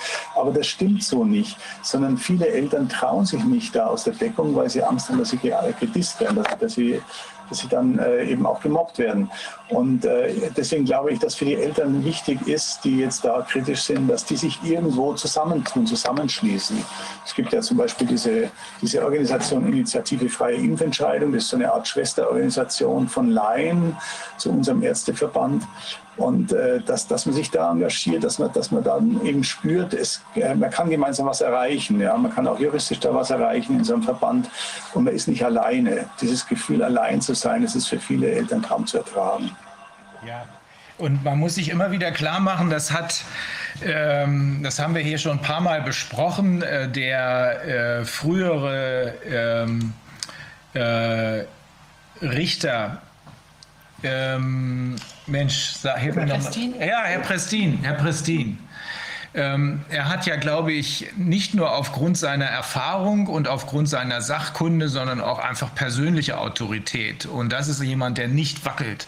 Und der hat uns eindringlichst gesagt, dass das, was über Paragraph 1666 im BGB geschützt ist, das Kindeswohl, dass das hier über allem zu stehen hat. Und nach allem, was wir jetzt wissen, steht das über allem. Das, was hier passiert, ist organisierter Kindesmissbrauch. Und dagegen muss sich jeder, der damit konfrontiert wird, wehren.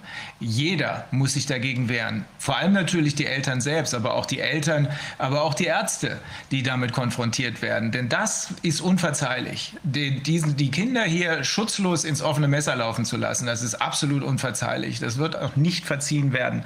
Also 1666, auf den kann man sich immer berufen. Äh, das ist die zentrale Vorschrift, die das Kindeswohl schützen soll. Da muss niemand mitspielen, wenn er aufgefordert wird von der dunklen Seite. So muss man es ja nun fast sagen. Nee, so muss man es einfach sagen, wenn er aufgefordert wird, ähm, diese Kinder ins Verderben zu führen. Ja, ja, das war ein Schlusswort. Ja, wunderbar. Herr Hirte, wir danken Ihnen sehr für Ihre Zeit und äh, dafür, dass Sie hier deutliche Worte gefunden haben. Man muss das, ähm, wie es auch die holländischen äh, Kollegen äh, vorhin gesagt haben, man muss die Nerven behalten bei all dem, was hier abgeht. Denn ähm, hier mit Schaum vom Mund rumzurennen, bringt nicht weiter. Ähm, es hilft auch nicht, äh, wenn man äh, hyperventiliert, sondern wir müssen sehen, dass wir immer weiter das Puzzle aus den vielen vielen kleinen Stückchen an Fakten zusammensetzen. Meine persönliche Überzeugung ist zu diesem Zeitpunkt, dass es zu keinem Zeitpunkt um Gesundheit gegangen ist, sondern um, um völlig andere Dinge, ähm, die wir äh, noch weiter äh, eruieren werden und über die auch äh, in der allgemeinen Öffentlichkeit sicherlich in nicht allzu ferner Zukunft gesprochen werden wird. Aber Gesundheit äh, ist äh, hier kein Ziel gewesen, sondern das glatte Gegenteil, so wie es sich für mich jedenfalls darstellt. Ja, ich danke, dass ich zu Gast sein konnte bei Ihnen. Vielen Dank, Herr Hirte. Okay. Wiedersehen und ein schönes Wochenende. Okay. Simone, can you hear us? Simone? Wir haben äh, jetzt, ähm, wenn wir ein bisschen Glück haben, äh, Dr. Simone Gold. Das ist die ähm, Ärztin, die äh, die ähm, Gruppierung äh, America's Frontline Doctors gegründet hat, die wir schon ein paar Wochen hier hatten. Äh, die haben wir jetzt nochmal bei uns für ein kleines Update. Wir wollen von ihr hören, wie sich die Lage in den USA entwickelt hat. Sie weiß darüber sehr viel, weil sie auch an einigen Rechtsstreiten, die auch Kollegen von uns, mit denen wir eng zusammenarbeiten, führen, äh, beteiligt ist. Simone, can you hear us? Yes, thank you. Perfect. How has your life been over the last couple of weeks? So, are you able to aim the camera so I can see you? Are you able to? Oh, okay, thank you. Okay. Now you can see me, So, right? I just wanted to update you on a couple of things. We filed, uh, uh, just barely, barely, thank you. Mm-hmm. Um, we filed a couple of lawsuits and we have another two coming this week. Uh, America's Frontline Doctors is also going around the nation talking almost every night in a different city. And you know, we have a large country, so that takes a lot of time and energy. I wanted to ask you specifically uh, I don't think anybody in our team understands how to best use this threat of a crime against humanity, and also your legal opinion if there's a way to um, include the judges in the threat if they're not doing the right thing. What we're encountering is that the judges feel a little bit um, either immune or they themselves don't understand their power that they have. And we wanted to include the judges in, in a type of pleading where we say, if you don't do the right thing, you too could find yourself as defendant in a crime against humanity. If you have any guidance on that, that would be great.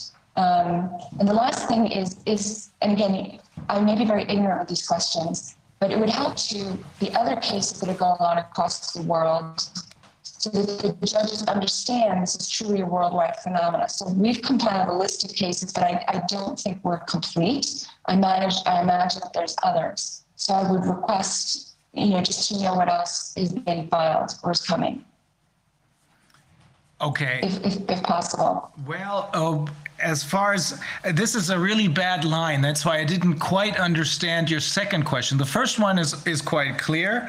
Uh, let me quickly translate it, and then I'm going to ask you again about the second question. The first one is about the uh, crimes against humanity. That's that's the issue there. Ähm, also Simone sagt, sie ist jetzt äh, praktisch jede Nacht in irgendeiner anderen Stadt unterwegs, nicht nur sie alleine, sondern America's Frontline Doctors und versuchen dafür zu sorgen, dass hier Transparenz ins Spiel kommt. Und dann hat sie äh, gleich eine Frage an mich gehabt, weil sie sagt, an uns gehabt, weil sie sagt, äh, was, wie, wie geht man mit diesen Crimes against Humanity um? Wie kriegt man das in die äh, Gerichte rein? Ähm, und die zweite Frage habe ich nicht richtig verstanden, weil die, weil die Verbindung so schlecht ist. Can you repeat the second question, Simone? I think it would help our judges to know what other lawsuits are filed across the world so that the judges know this is a worldwide problem. We think many judges don't understand how huge this is. So we wanted to present them some type of list as to all the lawsuits that are going on or going to go on or in America, we have a citizen petition against the FDA. So we've compiled a list, but I don't think it's complete in any way. Mm-hmm. If you have any kind of list of litigation that's proposed or already started, I think that would be helpful. Okay, now I got it. Okay.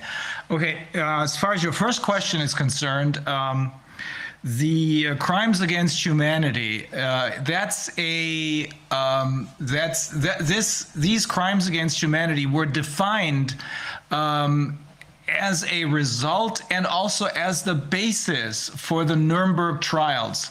And the Nuremberg trials were held right after World War II in 1940. I think they started in 1946 and they were called Nuremberg trials because they were held in the town of Nuremberg, which is one of the strongholds of the Nazis uh, back in the Third Reich. And the idea is the following. Um, many of the perpetrators of these crimes, in particular, by the way, the uh, doctors, because there were heinous crimes committed by people like, I don't know if you know his name, but Dr. Mengele, he performed. ex- Reiner, Reiner, Yeah. Reiner. My, my father was a Holocaust survivor. Oh. I'm fair, I'm fairly familiar. Okay, good. So that's how that's how this evolved. And there, the perpetrator's defense was we followed orders. That's how they came up with crimes against humanity because even if you if you're asked to follow orders, you have to be able and this is on a different level. You have to be able it's a it's I guess I suppose now that we're talking about this in the context of corona, this is a level that has to do with consciousness with probably spirituality uh, name it what you will it is something that every human being should know that they cannot do even if they're ordered to do it.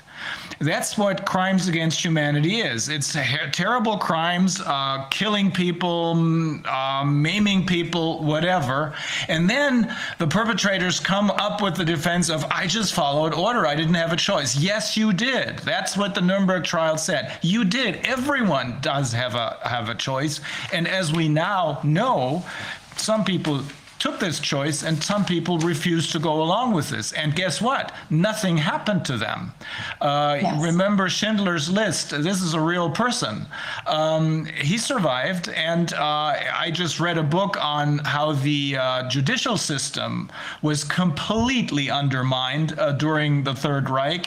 We now know that many of the people who committed serious serious crimes as judges survived the war and then continued with their um, dirty work uh, after the war uh, after the war um, what was I going to say? Um, so that's that's what uh, crimes against humanity is about. Um, it applies now again, of course, uh, only on a much grander scale, as it as it seems. As you're rightly pointing out, this time it's not just World War One or World War Two. This is World War Three, and it this time it concerns pretty much every corner of the world. There's no, I don't think there's any corner of the world, maybe out there in the jungle or in the desert someplace, but I don't think there's any corner in the world where they don't try to push this agenda. Is there, is there a way to bring the judges into this where the judges could be put on notice in our lawsuits? That should they too not follow the law, not follow Nuremberg Code, that they too may be found culpable? Absolutely, absolutely. That's, that's, I think we need a little help with that. Yes. We, do. That's, Oh, yeah. that's extremely it's a, it's an extremely interesting thought because um, we had a we had before you came on we had two doctors two medical doctors. And before that uh, there was a lawyer from Austria. And they have a really good group of lawyers out there in Austria.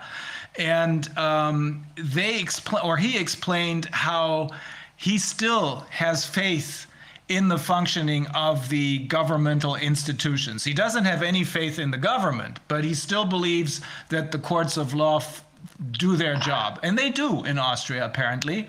Uh, they don't here in Germany.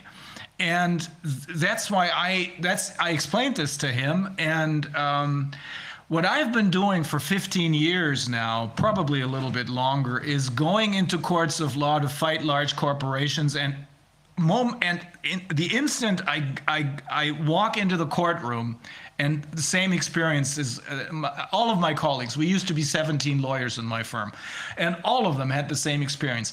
The moment you walk into the courtroom, you realize you're not just fighting against the other party. No, you're fighting against the judges who. Um, who are completely in line with powerful uh, corporations or institutions. And that's what I've been thinking about. And I have actually.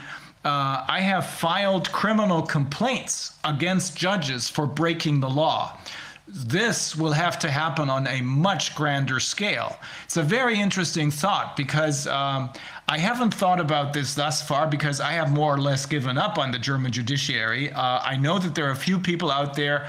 Uh, we're going to mention an institution um, or a group of lawyers. They're, they're, they call themselves, uh, of judges rather, and, and prosecutors. They call themselves Christa, which is short for ähm, Netzwerk kritischer Rechtsanwälte. ja, Netzwerk kritischer Richter, Recht, Richter, Richter, und Staatsanwälte. Staatsanwälte. Very important people, but it's only 60. No, it's not 60. Maybe it's only 50? No, it's not. It's More? She told me. no, it's not. There's no official number, and I know it's much more. Okay, very good. Maybe it's many more, um, but uh, they agree with us. Uh, interestingly enough, they agree with us. They know that their own colleagues are committing crimes. We have retired judges who came out into the open, and I hope we're going to be able to interview some of them, retired judges, who do say and have said in public that what their colleagues are doing, not in the connection, not in connection with the corona uh, cases, but other cases. Uh, So it should be even worse now. But they're uh, publicly explaining that many of their colleagues are criminals because they're committing crimes in the courts of law. I'll- I, I have to translate this quickly. Ähm, also, sie hat mich gefragt, was ist mit diesen Crimes Against Humanity, Verbrechen gegen die Menschlichkeit? Das ist erfunden worden, in Anführungsstrichen, oder ist ein, ein, ein wie kann man sagen, ein Straftatbestand äh, geworden, der sich am Ende des Zweiten Weltkriegs aufgrund der Nürnberger Prozesse ergeben hat. Die heißen so, ich sage das nicht, weil ich glaube, dass sie keine Ahnung davon haben, aber ich weiß, dass ein paar Leute das einfach nicht wissen. Die heißen so, weil diese Prozesse in Nürnberg stattgefunden haben. Und ähm, die äh, beschäftigen sich mit den Kriegsverbrechern. Da gab es den Hauptkriegsverbrecherprozess, wo dann äh, Leute wie äh, Göring, äh, der sich dann allerdings äh, seiner Strafe entzogen hat, indem er Gift genommen hat, und andere Kriegsverbrecher, aber nur eine kleine Zahl, vor Gericht gestellt wurden. Einige zum Tode verurteilt wurden, manche wurden freigesprochen. Die we wesentlich, aus meiner Sicht, wesentlich ähm, wichtigeren Verbrecher waren die Juristen. Da, denen ist gar nichts passiert. Ähm, aber es gab auch noch die Ärzteprozesse, das waren auch Nürnberger Prozesse und die dienten dazu, erstens festzustellen, was ist da passiert. Man wusste, dass in den äh, Konzentrationslagern ähm, von Ärzten grausamste Verbrechen begangen wurden. Einer davon war Dr. Mengele, so heißt er.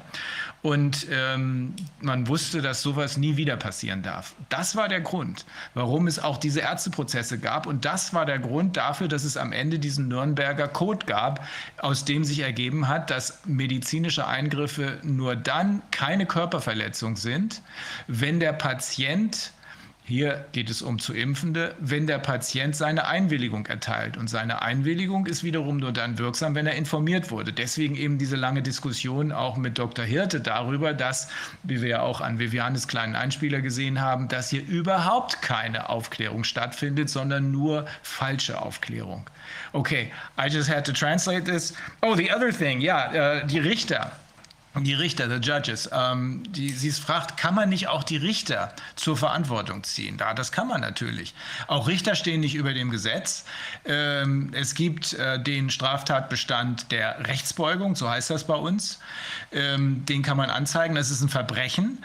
Äh, das hat nach dem Kriege nur in extremsten Fällen, weil man muss ja die Kriegsverbrecher schützen, sonst wären die alle dran gewesen, äh, Richter, äh, nur in extremsten Fällen, wenn man also sozusagen einen ähm, Richter dabei ertappt hat, äh, wie er irgendwo ähm, auf frischer Tat äh, Gold geklaut hat. Das hat nur in solchen ganz, ganz extremen Fällen jemals zu verurteilen geführt, äh, in Deutschland sonst nicht. Also das ganze System bei uns ist, das Rechtssystem ist aus meiner Sicht vollkommen kaputt. Ausnahmen gibt es zwar noch, aber es ist kaputt.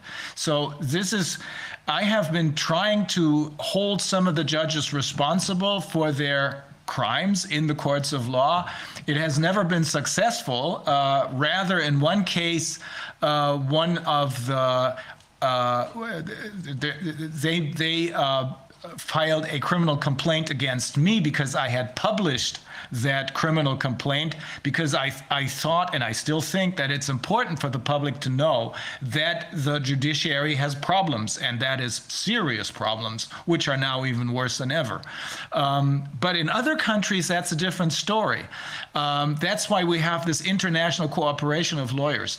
And we are, as far as you know, Anna Garner and Tom Rentz, um, they are the ones, I think they, they're the ones, two of the uh, lawyers who filed your uh, um, uh, uh, motion for a temporary restraining order. So they are um, fully informed, but I'm more than happy to give you all the information that we have as far as uh, uh, judgments and um, even maybe briefs that can be used as a, as, a, as a blueprint in other countries. So if, if there's anything we can do, we'll send it all to you. Yeah, so I don't think that our judiciary is completely corrupt. I think there's some that are corrupt, but I think a lot of them uh, need a little bit of persuasion Mm-hmm. that they need to follow the law themselves. Mm-hmm. It's, it's more like that.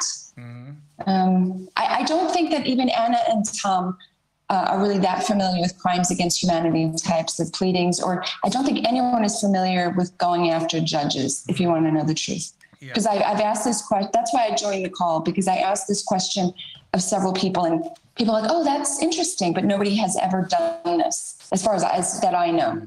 I was looking for a little guidance in that, but I can. Um, I'm more than happy to share all the information I have on these cases against judges. I've done a few of them. Uh, none of them has ever been successful, even though in uh, some of the uh, uh, articles that I published with uh, legal magazines. Uh, I got very positive responses. So there is an awareness in the legal community that there's something off the rails with our judicial system and with judges in particular. There is an awareness there, but the general public doesn't know about it and the judges themselves don't want to hear about it. It's a very, very difficult situation, but I agree with you from my experience, this is much less pervasive in the United States than it is here in Germany. thank you. Ah, Ja, ich habe ihr eben, sie hatte eben gefragt, ob, äh, weil ja die, mh, auch die beiden eben genannten Kollegen, Anna Garner und äh, Tom Renz, die wir auch schon hier mal angehört haben, äh, weil die sich auch so gut nicht mit den Crimes Against Humanity auskennen, was man da machen kann. Also ich habe ihr gesagt, wir können alles, was wir haben, rübergeben, auch die Entscheidungen und die ähm, Musterschriftsätze, die wir von Kollegen haben, Michael Swinwood oder ähm, auch vom CHD haben oder aus A- Australien haben, aus äh, Österreich haben, können wir alles rübergeben, machen wir auch. Ähm, mein persönlicher Eindruck ist, dass ein Vorgehen gegen Richter bislang hier ohne Aussicht auf Erfolg ist in Deutschland. Ähm, äh, die Lage ist aber auch nach meiner persönlichen Erfahrung, auch nach äh, Simons Einschätzung in den USA eine andere. Da gibt es zwar auch etliche Leute, die aus Angst oder aus Korruptionsgründen das machen, was der Führer befiehlt, in Anführungsstrichen, aber sie sagt, da sind schon noch eine Menge Richter, die man ähm, ein bisschen in die richtige Richtung drücken muss oder ihnen erklären muss, dass es sich hier um ein weltweites, verheerendes Problem handelt und dann könnte man damit erfolgreich sein. So, what is the, the status of the, you know, these um, unleashed states in, in the US uh, at the moment? What's your feeling? Are more states going to open up, or what, what, what has life been in the US? So it's I'm going around the nation, and I would say most of the country is open in terms of lockdowns, which was a little bit surprising. I'm in New York right now, and I'm fairly surprised at how open it is. But it's impossible to know if it's because people got vaccination and they feel they can walk around, or if the governors are scared. But it's it's definitely open. Um, but it's it's not it's not good. It's not good. It- you know i visited communist countries when i was young and it feels a little bit like that. Like the mm-hmm. communism is and i've never felt that in america ever. So we are very very worried very worried Yeah, I think um, this is the calm before the storm. I think things will very things will get worse in the in the fall, winter, and spring. So we have to use the time that we have in order to get the things in place that need to be put in place. Part of it is are- yeah. Go ahead. We're, we're, we're going to be filing a couple of lawsuits this week that I think are important. Mm-hmm. And one of the, it's not ready yet, but one of the lawsuits is to really try to rescue the soldiers that are being forced to get the vaccines.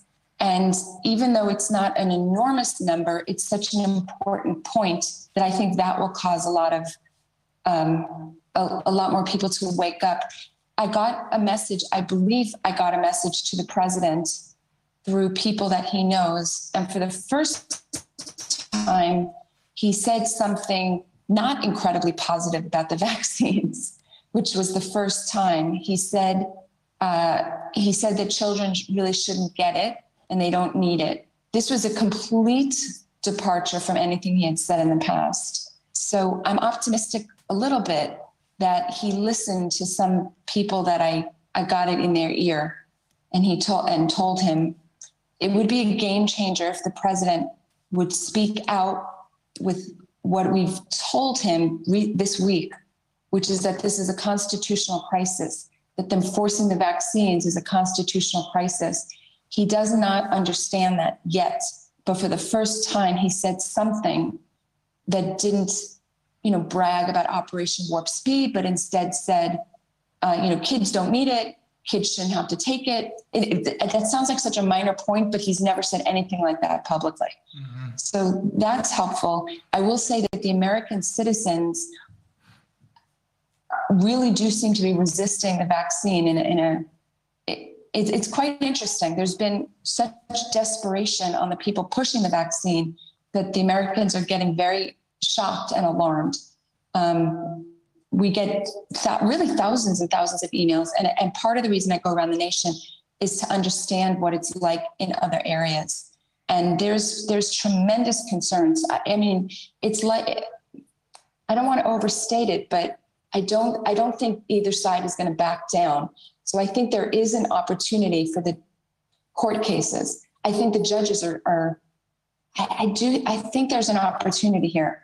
And I, and I just think the judges need to be reminded that they too have to follow the law. Mm-hmm. I, I just want language in there that like wakes them up. Mm-hmm. That's really what I'm searching to do. Mm-hmm. The military cases, we're going to be bringing a lot of cases on behalf of university students. We think those cases are very strong. There are individual governors who've said you can't mandatory vaccinate. Another one just said it was uh, governor of Arizona. That was a pretty big deal. Um, so it, there's there's definitely some progress, you know, more in our direction than theirs. Um, yeah. We also will be representing a couple of plaintiffs in essentially medical malpractice and against the pharmaceutical company, believe it or not, for a young 18 year old girl that had four strokes. That's that's a big deal. What what happened to the 18 year old girl? She took Johnson and Johnson and then she had a stroke and then she had another stroke and then she had another stroke. Oh. And everybody said it wasn't the vaccine. Of course, it was the vaccine. She, in a, I don't know in Germany, but in America, if you can get a very sympathetic plaintiff, it makes a big difference. And she's very, very sympathetic. hmm It. Uh, I'm afraid this doesn't make a difference in Germany. Only very few judges have any empathy whatsoever, in my experience. You know i don't i again i don't think our judiciary is completely corrupt. I don't even think they're mostly corrupt. I think they're mostly um, weak and mostly uh, followers. And i think there's some that are corrupt. Sometimes you read a, a ruling and you're like wow that guy is corrupt. But it's not the majority it's definitely not the majority. And in the state system in the federal system there's so many different courts. Um, i think we still have room for sure and we're going to try in many different areas. We're going to try with many different universities, and we're going to try in the military as well. Um, we're going to try with people who've been actually injured, like this 18 year old girl. Um, Yeah, yeah. I'm. I don't know. I'm sort of. I think we're going to win some of these cases. That's the truth. I do. Yeah. Doc, by the way, also just before I forget, there's a Dr. Cullen who uh, really wants to speak with you about some. He thinks you have some of the data wrong. I didn't get into it, but I'm just. I'll, I'll arrange that. Who, who's that? Cullen, Cullen, C U L L E N. Cullen. Okay. He's a, a- like a statistician, epidemiologist kind of person. I was asked to mention that by a person who is I'm working with, who has good judgment. Okay. Yeah, we'll we'll be happy to talk to him. And uh, uh, it's always it's always good to not stick to your mistakes, but rather to correct them. That's what we're there for. We're trying to get to the truth. We're trying to get to the bottom of this. And if we're off track, somebody needs to tell us. And um, we're really happy for such corrections.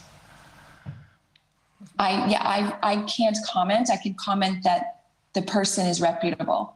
So I don't I, I didn't get into any of it because Okay. I've of other things. Look into it. Yeah, let's take a look at it. Let me quickly translate this. Ähm, also, sie hat auf Vivianes Frage, ähm, wie die Lage in den USA ist, weil wir ja wissen, dass äh, 30 äh, Staaten, also vor ein paar Tagen waren es 30 Staaten offen sind. Sie gesagt, sie reist ja durch die ganze durch das ganze Land. Und das Land ist ja äh, einige Male größer als äh, Deutschland.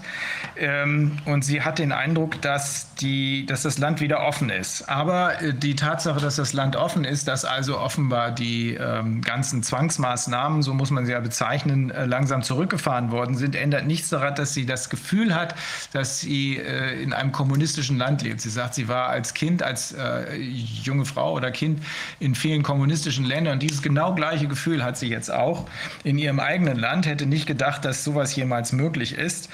Ähm, Sie hat aber vorsichtigen Optimismus angemeldet. Sie hat einen Brief über verschiedene Kanäle direkt an den Präsidenten, an Joe Biden geschickt und äh, der hat offenbar darauf reagiert, indem er äh, gesagt hat, dass Kinder nicht geimpft werden müssen. Äh, die brauchen keine Impfung. Das wäre natürlich, sie sagt, das ist ein kleines Zeichen, nur nee, ich finde, das ist schon ein gigantisches Zeichen. Sie bekommt immer noch, oder die ähm, America's Frontline Doctors bekommen immer noch Tausende von E-Mails jeden Tag. Ähm, sie sagt, jetzt scheint es aber eine Chance zu geben, auch in den Rechtsstreiten. Äh, sie, haben ein, sie haben eine Reihe weiterer Rechtsstreite ähm, anhängig gemacht, unter anderem einen, äh, wo es um die Soldaten geht, die sonst der Zwangsimpfung anheimfallen. Das ist hier genauso. Bei uns haben nur solche Rechtsstreite erst recht keine Chance, weil Soldatenrecht ist Bestandteil des Verwaltungsrechts. Das ist ohnehin schon rechtsfreier Raum. Also Soldatenrecht ist dann erst recht rechtsfreier Raum. Ähm, es klingt sehr böse, aber das ist meine persönliche Einschätzung, die nicht unbedingt von allen geteilt werden muss. Ähm, sie sagt, es gibt jetzt jedenfalls eine Chance und ähm, einige Gouverneure äh, haben sogar schon ausdrücklich, ich, wir wissen das aus Texas, ausdrücklich gesagt, äh, Impfungen werden auf keinen Fall verpflichtend gemacht.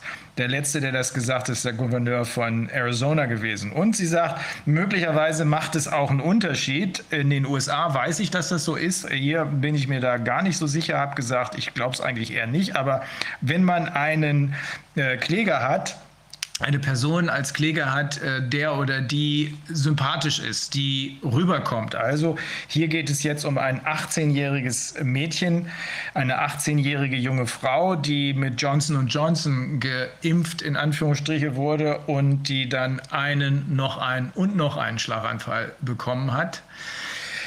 Ähm, ja, ähm, diese Sachen könnten tatsächlich helfen. Was sie auch noch gesagt hat, ist, dass die ähm, Amerikaner wohl ziemlich abgestoßen sind davon, Ja. wie die Impfungen ihnen aufgedrängt werden sollen. Also dass das einige so wirklich befremdet und sie eben keine Lust mehr haben, äh, in diese Richtung zu denken und dass sie sogar den Eindruck hat, dass das mit den Impfungen im Moment ziemlich durch ist in Amerika und da nicht mehr viel passiert. Yeah. So this push that people experience of uh, their having, you must get vaccinated, this has put many people off, right? Yes, let me clarify two things. I don't speak German, but I heard you say President Biden. Let me be clear. The person who's slowing up a little bit, I meant President Trump. This is a very this is a big deal oh. because he's so proud of Operation Warp Speed mm-hmm. that he never will say anything other than how great it was. So I managed to get through to him through three different people. Mm-hmm. And for the first time, when he spoke publicly, he said, Yes, it's great, Operation Warp Speed, but you shouldn't give it to children. It should be voluntary. We need him to say that, like, very strongly lead on this issue, and I'm working really hard. I can tell you that the American people have dug in their heels. They're not getting vaccinated if they don't want to. The reason is it's been going on this very difficult push, push, push has been about three months. Mm-hmm. And the people who didn't already give in are not going to give in because they know something's wrong. Mm-hmm. The government got very, very desperate. You probably know they're offering free money, free college, free ice cream. And the people understand, and the people are willing to say no. Those who've given in already give in, the others will not. The reason it's important that President Trump jumps in front is because I don't see any other resolution. Our side is not giving in. It's very, very clear. They they're going to lose their jobs. Whatever's going to happen will happen. We'll win in court, but it's going to be split in America. Mm. And so the reason I want President Trump to jump in is he's probably the only person who can put it together by forcing their side to stop. Mm-hmm. And and may I take your question? I don't. I didn't hear your question. I thought. I, I thought you Du hast started gesagt the mit, question. diesem, mit, dem, mit dieser Puscherei, dass das Yeah, yeah, that was my question. If the uh, Yeah. if this uh, enormous push for the vaccines is putting people off, but quite obviously it is. Very, Yeah, very. It's yeah. very, it's become, there's two things that happened.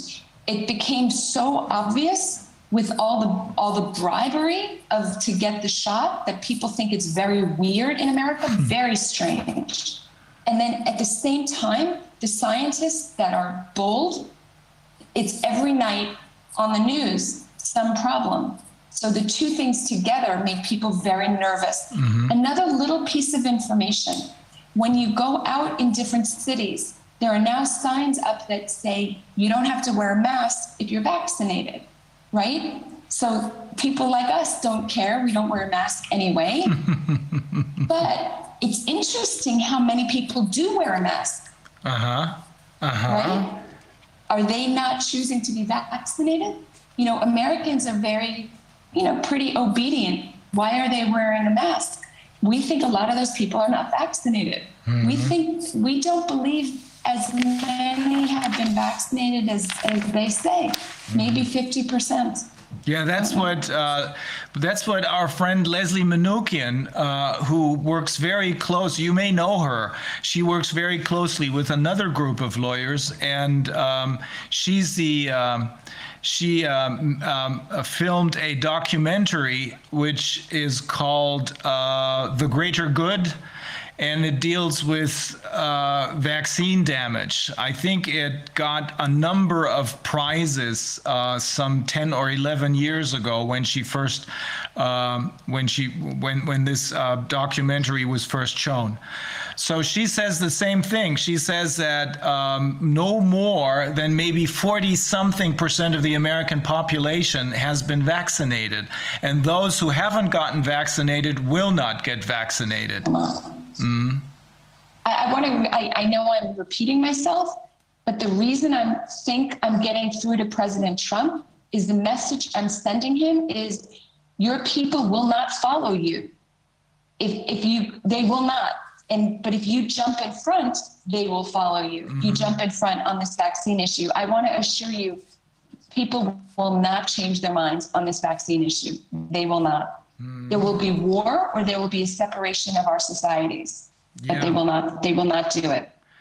I don't think there's going to be a war, and I hope there is not going to be a war. But it's a good thing, in my view, that the Fourth Amendment is still around. Now we know why, because it was it, it was first uh, the amendment was first introduced into the Constitution because of this clear danger that was right there at the beginning was more visible than later, but that you may have to be able to defend yourself against the people, against your own government. And now we have that situation. And I think it's not going to come to a war, but it's a good thing that people do have these, in this situation at least, it's a good thing that people know how to defend themselves. Let me translate. let- yeah, I'm sorry. Go ahead. Sorry, really quick. I too don't think it's coming to a war, but I think it's going to come to a separation of society Yeah. into two camps. Yeah. And that's the speech, the speech I give every night is the First Amendment and the Fourth Amendment. That's what I say. Yeah. And I'm really activating the citizens. We have thousands of people most every night. Yeah. Um, I think this is also happening here in Germany. It's also happening all over the world. Uh, There is going to be a parallel society which will uh, not revert back to wh- uh, what we had before this because nobody wants this. We want to get rid of the corporations. We want to get rid of the NGOs. We want to get rid of these supranational entities, which are all run by the same powerful, rich people. Uh, we're going to concentrate on regionalism and uh, and all these things. A good thing you're telling me this story. This is, uh, makes me quite happy. Let me translate this. Um, also sie sagt, dass die ähm, habe ich das, haben wir das schon gesagt, dass es, äh, dass es äh, Trump war und nicht Biden? Nee. Haben wir noch nicht übersetzt. Also, ähm, sie hat äh, über, mithilfe ihres Briefs nicht Biden, sondern Trump angeschrieben und über drei Ecken hat das geklappt. Äh, sie sieht ihn immer noch als den Präsidenten. Es ist aber auch üblich, in den USA spricht man auch von den ehemaligen Präsidenten, spricht man auch immer an als, ähm, als äh, Mr. President immer noch.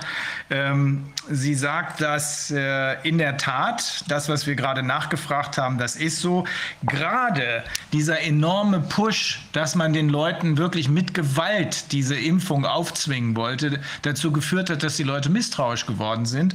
Es ist wohl tatsächlich so, wie auch Leslie Manukian sagt, dass nicht mehr als 40 noch was, 43, 44 Prozent der Bevölkerung geimpft worden sind und an den Rest kommt man nicht ran. Die anderen werden es nicht machen. Sie beschreibt, äh, dass die Leute, die bisher nicht geimpft worden sind, es auch ganz bestimmt jetzt nicht mehr machen werden, weil man eben auch in den Mainstream-Medien, äh, Fox News ist einer davon, von den äh, Adverse Events berichtet. Es gibt jetzt sogar Schilder in, den, in vielen Städten, sagt sie, dass man keine Maske tragen muss, wenn man geimpft worden ist. Und Simone Gold sagt, naja, aber es gibt immer noch eine ganze Menge, die trotzdem eine Maske tragen. Sie sagt, sie hat sowieso nie eine Maske getragen, aber sie geht davon aus, dass äh, eine ganze Menge Menschen sich nicht impfen lassen haben und deswegen die Maske tragen. Also die Zahl derer, die sich nicht impfen lassen hat, ist offenbar viel, viel größer. Ähm, sie sagt, der Präsident Trump muss verstehen und scheint zu verstehen, dass seine Leute ihm nicht folgen werden, wenn er nicht mit dieser äh, Impfkampagne äh, aufhört, beziehungsweise er hat ja dieses, wie hieß das nochmal, diese, äh, diese, diese äh, Fast-Track-Geschichte, Warp-Speed-Geschichte erfunden. Aber er, er ist derjenige, der gesagt hat, ist okay, das mit den Kindern muss nicht sein. Ähm, sie sagt, es wird entweder äh, zu einem Krieg kommen, glaubt sie aber am Ende nicht, glaube ich auch nicht, äh, oder aber äh, es wird zu einer Spaltung der Gesellschaft führen. Also sie hat das als Separation der Society äh, bezeichnet. Das passiert gerade überall auf der Welt. Damit hat, glaube ich, die Gegenseite auch nicht gerechnet, dass es zu einer echten Spaltung kommt, nicht zu einem Krieg. Äh, die, ein Teil der Gesellschaft lebt eben dann ein völlig anderes, nicht geimpftes äh, und so weiter Leben. Ähm, in den USA ist diese Kriegsgefahr deshalb anzusprechen, weil ähm, dort mehr Waffen sind als in jedem anderen Land. Je äh, äh, Einwohner gibt es nicht nur eine, sondern mehrere Waffen, ähm, teilweise auch Kriegswaffen.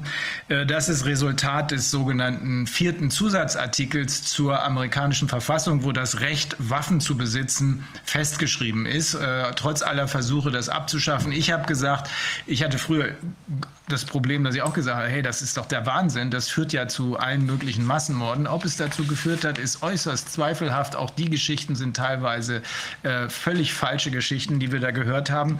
Jedenfalls äh, sagt sie, dass die äh, beiden ähm, Zusatzartikel der Verfassung, die sie bei ihren Reden immer anspricht, einmal der erste ist, First Amendment, und einmal der vierte.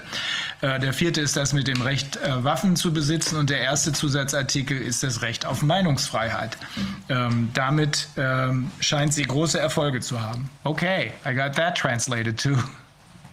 Okay. Well, so things things are moving in the right direction, right? You're mute. Simone, you're muted. Sorry, thank you. Apologize. Um, yes, no, things are moving in the right direction. I don't know what will happen, but the feeling is I think we're more on the offensive and they are more on the defensive. Mhm. Okay. I, I've also, from America's Frontline Doctors, because of the support from the American people, I've been able to hire a lot of lawyers. Very We good. are hiring a lot, a lot of lawyers. That's Yeah. very good. I think this is extremely important. I think America's Frontline Doctors is an extremely important movement. You're the first ones who got out, who came out into the open, and I think the entire world has been watching you for for quite a while now, and people are very impressed by by the uh, achievements that you've made. Let me share with you that in one month, or what, six weeks, we will be doing a one year anniversary special. It's going to be broadcast everywhere, and it's going to be like last time, a lot of doctors speaking to the American people and the world, but this time also, I'm putting a lot of lawyers. We're going to do a bunch of doctors and a bunch of lawyers and a bunch of citizens because we branched into citizen outreach and we have the lawyers and we have the citizens. So we'll educate with the doctors, then the lawyers, then the citizens. It's never been done. Uh, we have arrangements to make sure it's broadcast everywhere. So That's great. we'll try. That's we'll try. great. Yeah. We know this is going to be watched by many, many people all over the world. And I think it's inspiring and it's empowering. And I think it'll motivate a lot of people to emulate this, to do the same thing. Good. All right. Okay. Have is there anything that s- needs to be mentioned? Okay. Well, Simone, that's, this is this is cool. Thank you so much for your time. Thank you. Thank you so much for everything you all are doing. Thank you. when we're through with this, we're all going to be dancing on the tables. Yes. yes. Okay, Simone. Thank you. Take care and have a Thank great you. weekend. Thank you. Yep, bye bye. Ja, schon wieder ein interessanter Tag. Ja, ich- das ist der blanke Wahnsinn. Ja. Neben den schockierenden Meldungen, die wir gerade was Kinder angeht, äh, bekommen, das wird noch ha hart werden, fürchte ich. Neben diesen schockierenden Meldungen, das war dann eben ein ganz positiver Ausblick, oder? Ja, das kriegen wir sie da hat auch hin. Noch, auch noch gerade gesagt, dass sie jetzt noch mal einen Auftritt machen wollen, wo sie nicht nur mit Ärzten, sondern auch mit Anwälten und auch noch Bürgern eine gemeinsame Veranstaltung machen wollen, die dann auch Wenn die ihren, äh, ihren einjährigen Einjährigen. Geburtstag, America's Frontline Doctor, das, das sollten wir auch machen, mit denen zusammen. Wir sind da auch im nächsten Monat, oder? ja, 10. Juli. 10. Juli. Siehst du? Ja, machen wir auch. Ähm, ja, Ein ambivalentes Jubiläum. aber ja, Immerhin. aber ich sehe es auch so, sie hat recht. Es, es, äh, wir sind mehr in der Offensive jetzt als in der Defensive. Das war mal anders. Die sind schneller als wir. Waren sie immer schon. Ja, anders sind ja die Bedingungen anders. Immer. Ja. Ja. insofern kann man es auch nicht ganz vergleichen. Ja. Ja, also ich glaube, wir haben heute wieder sehr viel gelernt und ähm, auch wieder Anregungen noch für Vertiefungen und für neue Projekte bekommen. Ja. Und ähm, ja, also was bleibt uns zu sagen? Wir wollen nochmal ähm, für Open Media, ich weiß nicht, ich habe gerade ein Problem mit Ihrem Bankkonto, aber es gibt irgendeine andere Möglichkeit zu spenden. Da kann man vielleicht nochmal gucken oder ob es über PayPal gibt. Also freuen sich auf jeden Fall über Unterstützung. Die, die unterstützen uns ja wiederum hier mit der Technik. Ähm, und ähm, wir freuen uns auch über Spenden für die weiter anstehenden Projekte. Und ansonsten würde ich sagen, ich wünsche allen, allen, oder wir wünschen allen einen ersprießlichen Freitag, Nachmittag und Abend und ein erfreuliches Wochenende. Bis nächste Woche dann. Bis nächste Woche, genau. Wird Tschüss. noch mal spannender. Tschüss. In a nutshell, what is going on? Mass deception on Ma- the highest level Yeah. of We've ever hu- seen we've ever seen in humankind. Mass deception. Hi, welcome. My name is Matthew Grace. I'm the director for Citizens for a Free America. And today we have a very, very special interview for you. Before we begin, I would like to start with just a few facts. In March 2020, we were told that we were being invaded, infected by a brand new virus, and that this virus was extremely deadly and that we had to lock down And all we had to do was flatten the curve for two weeks. A year and a half later, here we are with thousands and thousands of businesses closed, children running around with masks on their face, schools are closed, many, many uh, high school and college kids have been deprived of their graduation ceremonies, and our lives have been turned upside down. And now we're being forced and coerced on many different levels to take vaccines, which in fact are not vaccines. They are mRNA injections and they're experimental. We've all heard of um, the Black Plague. Uh, that killed 51% of our population. Smallpox killed 12.1% of our population. And COVID, you would think, would be up there, perhaps with smallpox or even the Black Plague. Maybe people would guess 10%, 15, maybe 20% of the population is dead. The death rate from COVID 19 in the world is 0.03%. I'll say that again 0.03%, not even close to one tenth of a percent. And take a look at what's happened to our lives. I say that and I emphasize that because what I feel is happening has nothing to do with your health. Right now, we are being forced to be vaccinated. Why? It's an odd thing when the recovery rate from this disease, according to Centers for Disease Control, is over 99%. Why are you forcing a vaccine that's killed already tens of thousands of people and injured hundreds of thousands? Anyway, without any further ado, I want to introduce our very special guests. We have Jeff and Pam Goodman with us today, and they have an extraordinary story to tell us. Um, my son Benjamin is 32 years old, in the prime of his life, and uh, he he worked at NBC and CBS, and uh, he uh, he was in great health, and uh, he decided to go get the vaccine. And 12 hours later, he was dead, and uh, nothing will ever bring him back. But uh, in my opinion, he was murdered by Johnson and Johnson's.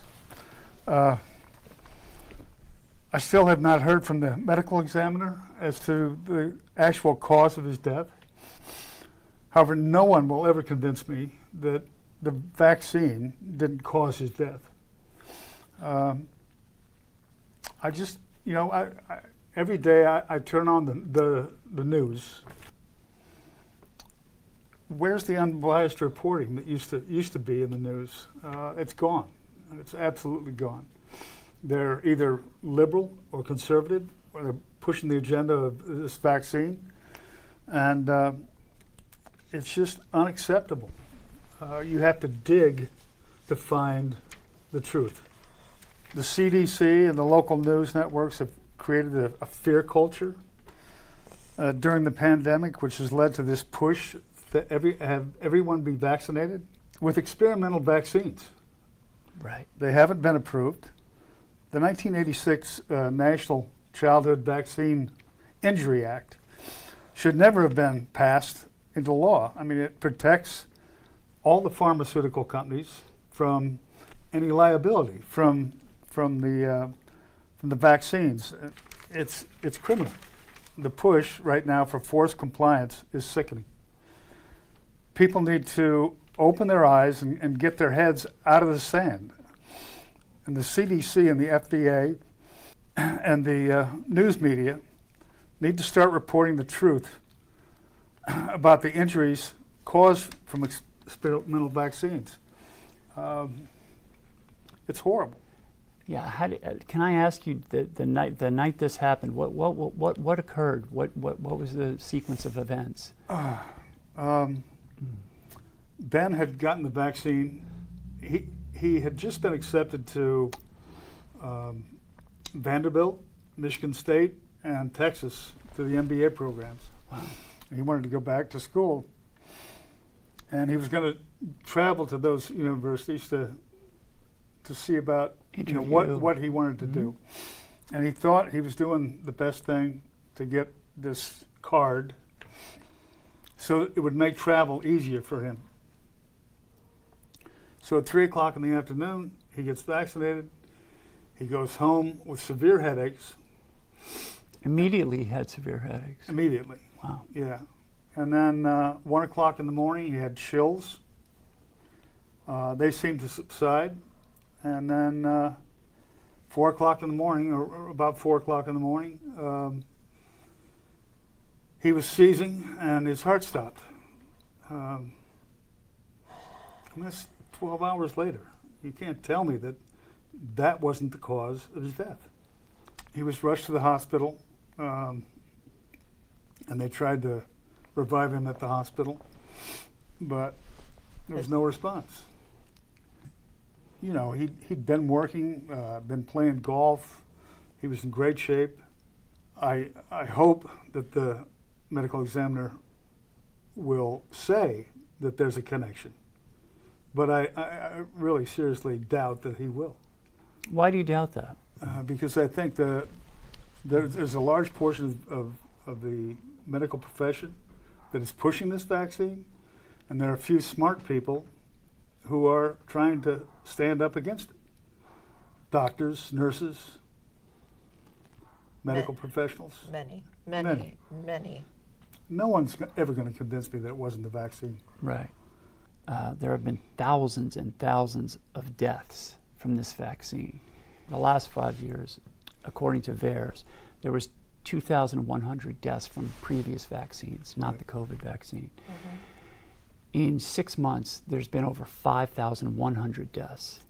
I did this, the figuring out of what percentage increase. That's a 2,300% increase in the death rate from vaccines. And that's only, 2,300 that's deaths. only the one percent Yeah, that is th- that- reported that's because exactly people right. don't connect the dots. That's And look at exactly the right. correlation of like the adverse side effects, there's no informed consent.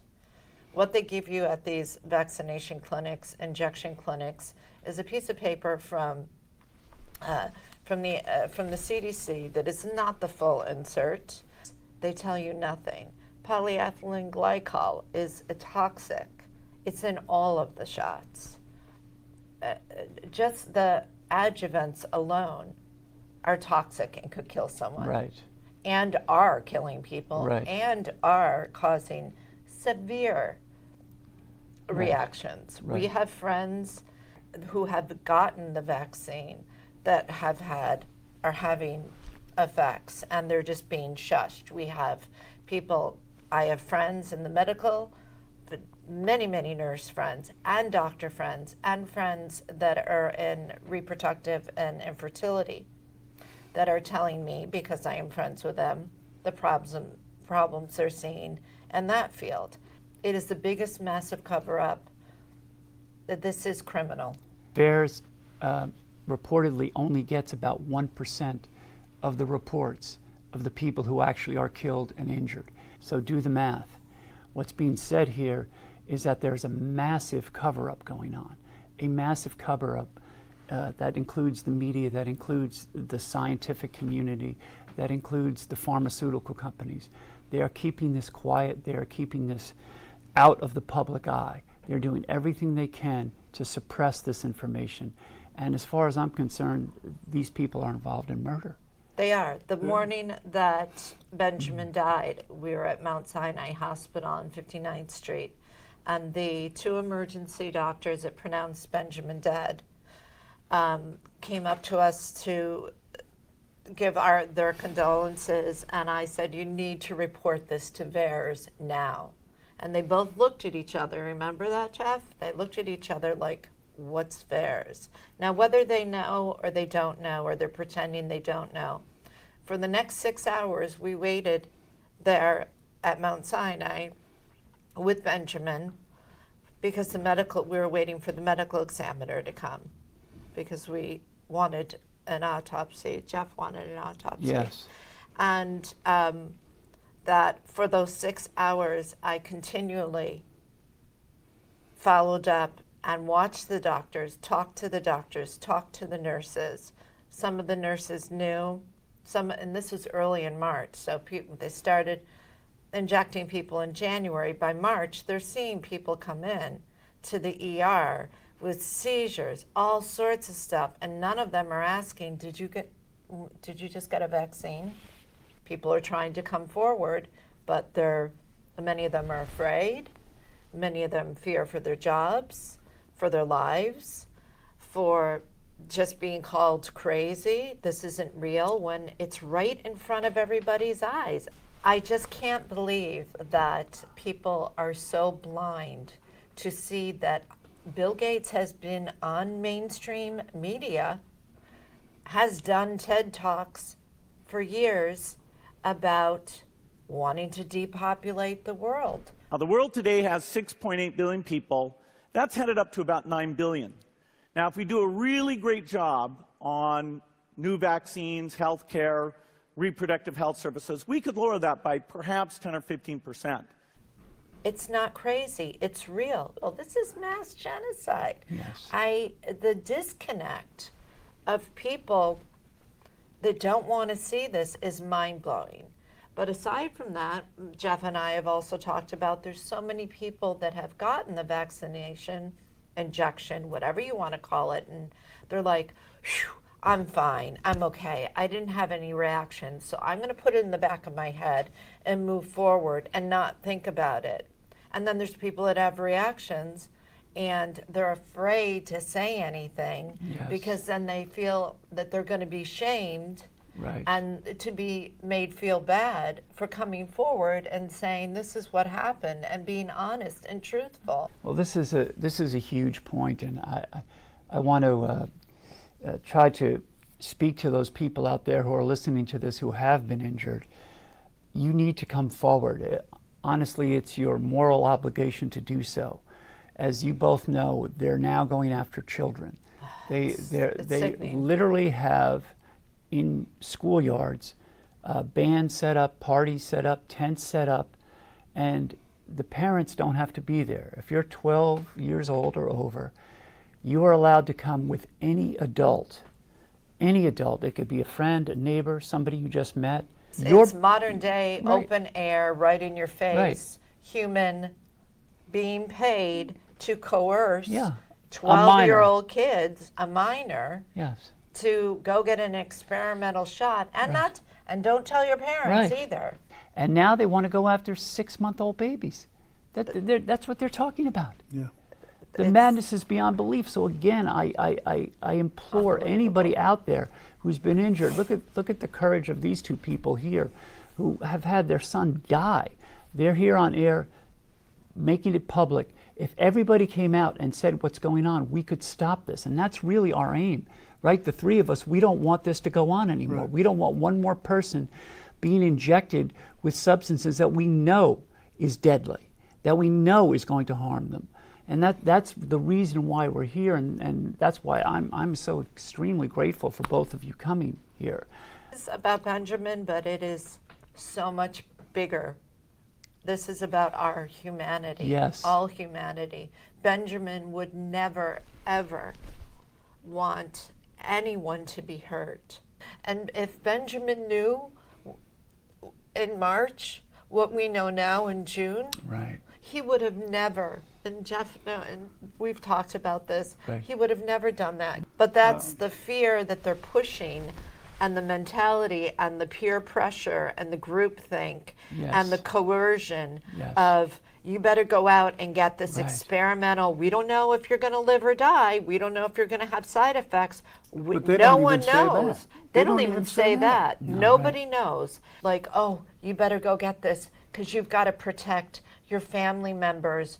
Right. But it's not about you, it's about the people you come in contact mm. with. That's, that's, that's the ploy they're That's using. the ploy that they're Yeah. using right now. And now that's all falling apart because there's been so many breakthrough cases where people have been vaccinated and they catch the virus. This is not a one size fits all medicine. No medicine is. Well, I think the thing to do is stand and fight instead of running away. I agree a thousand percent. And I implore all of you out there who know somebody who's been injured or you have been injured to please step forward. These stories must get out. Again, what's at stake here? It's the children. Whether you have children or whether you don't, we must protect them. I want to thank you all for joining us and please share this video with, with everybody you know. It's, it's imperative. Thank you so much. Thank you. Thank you. Thanks, Matt.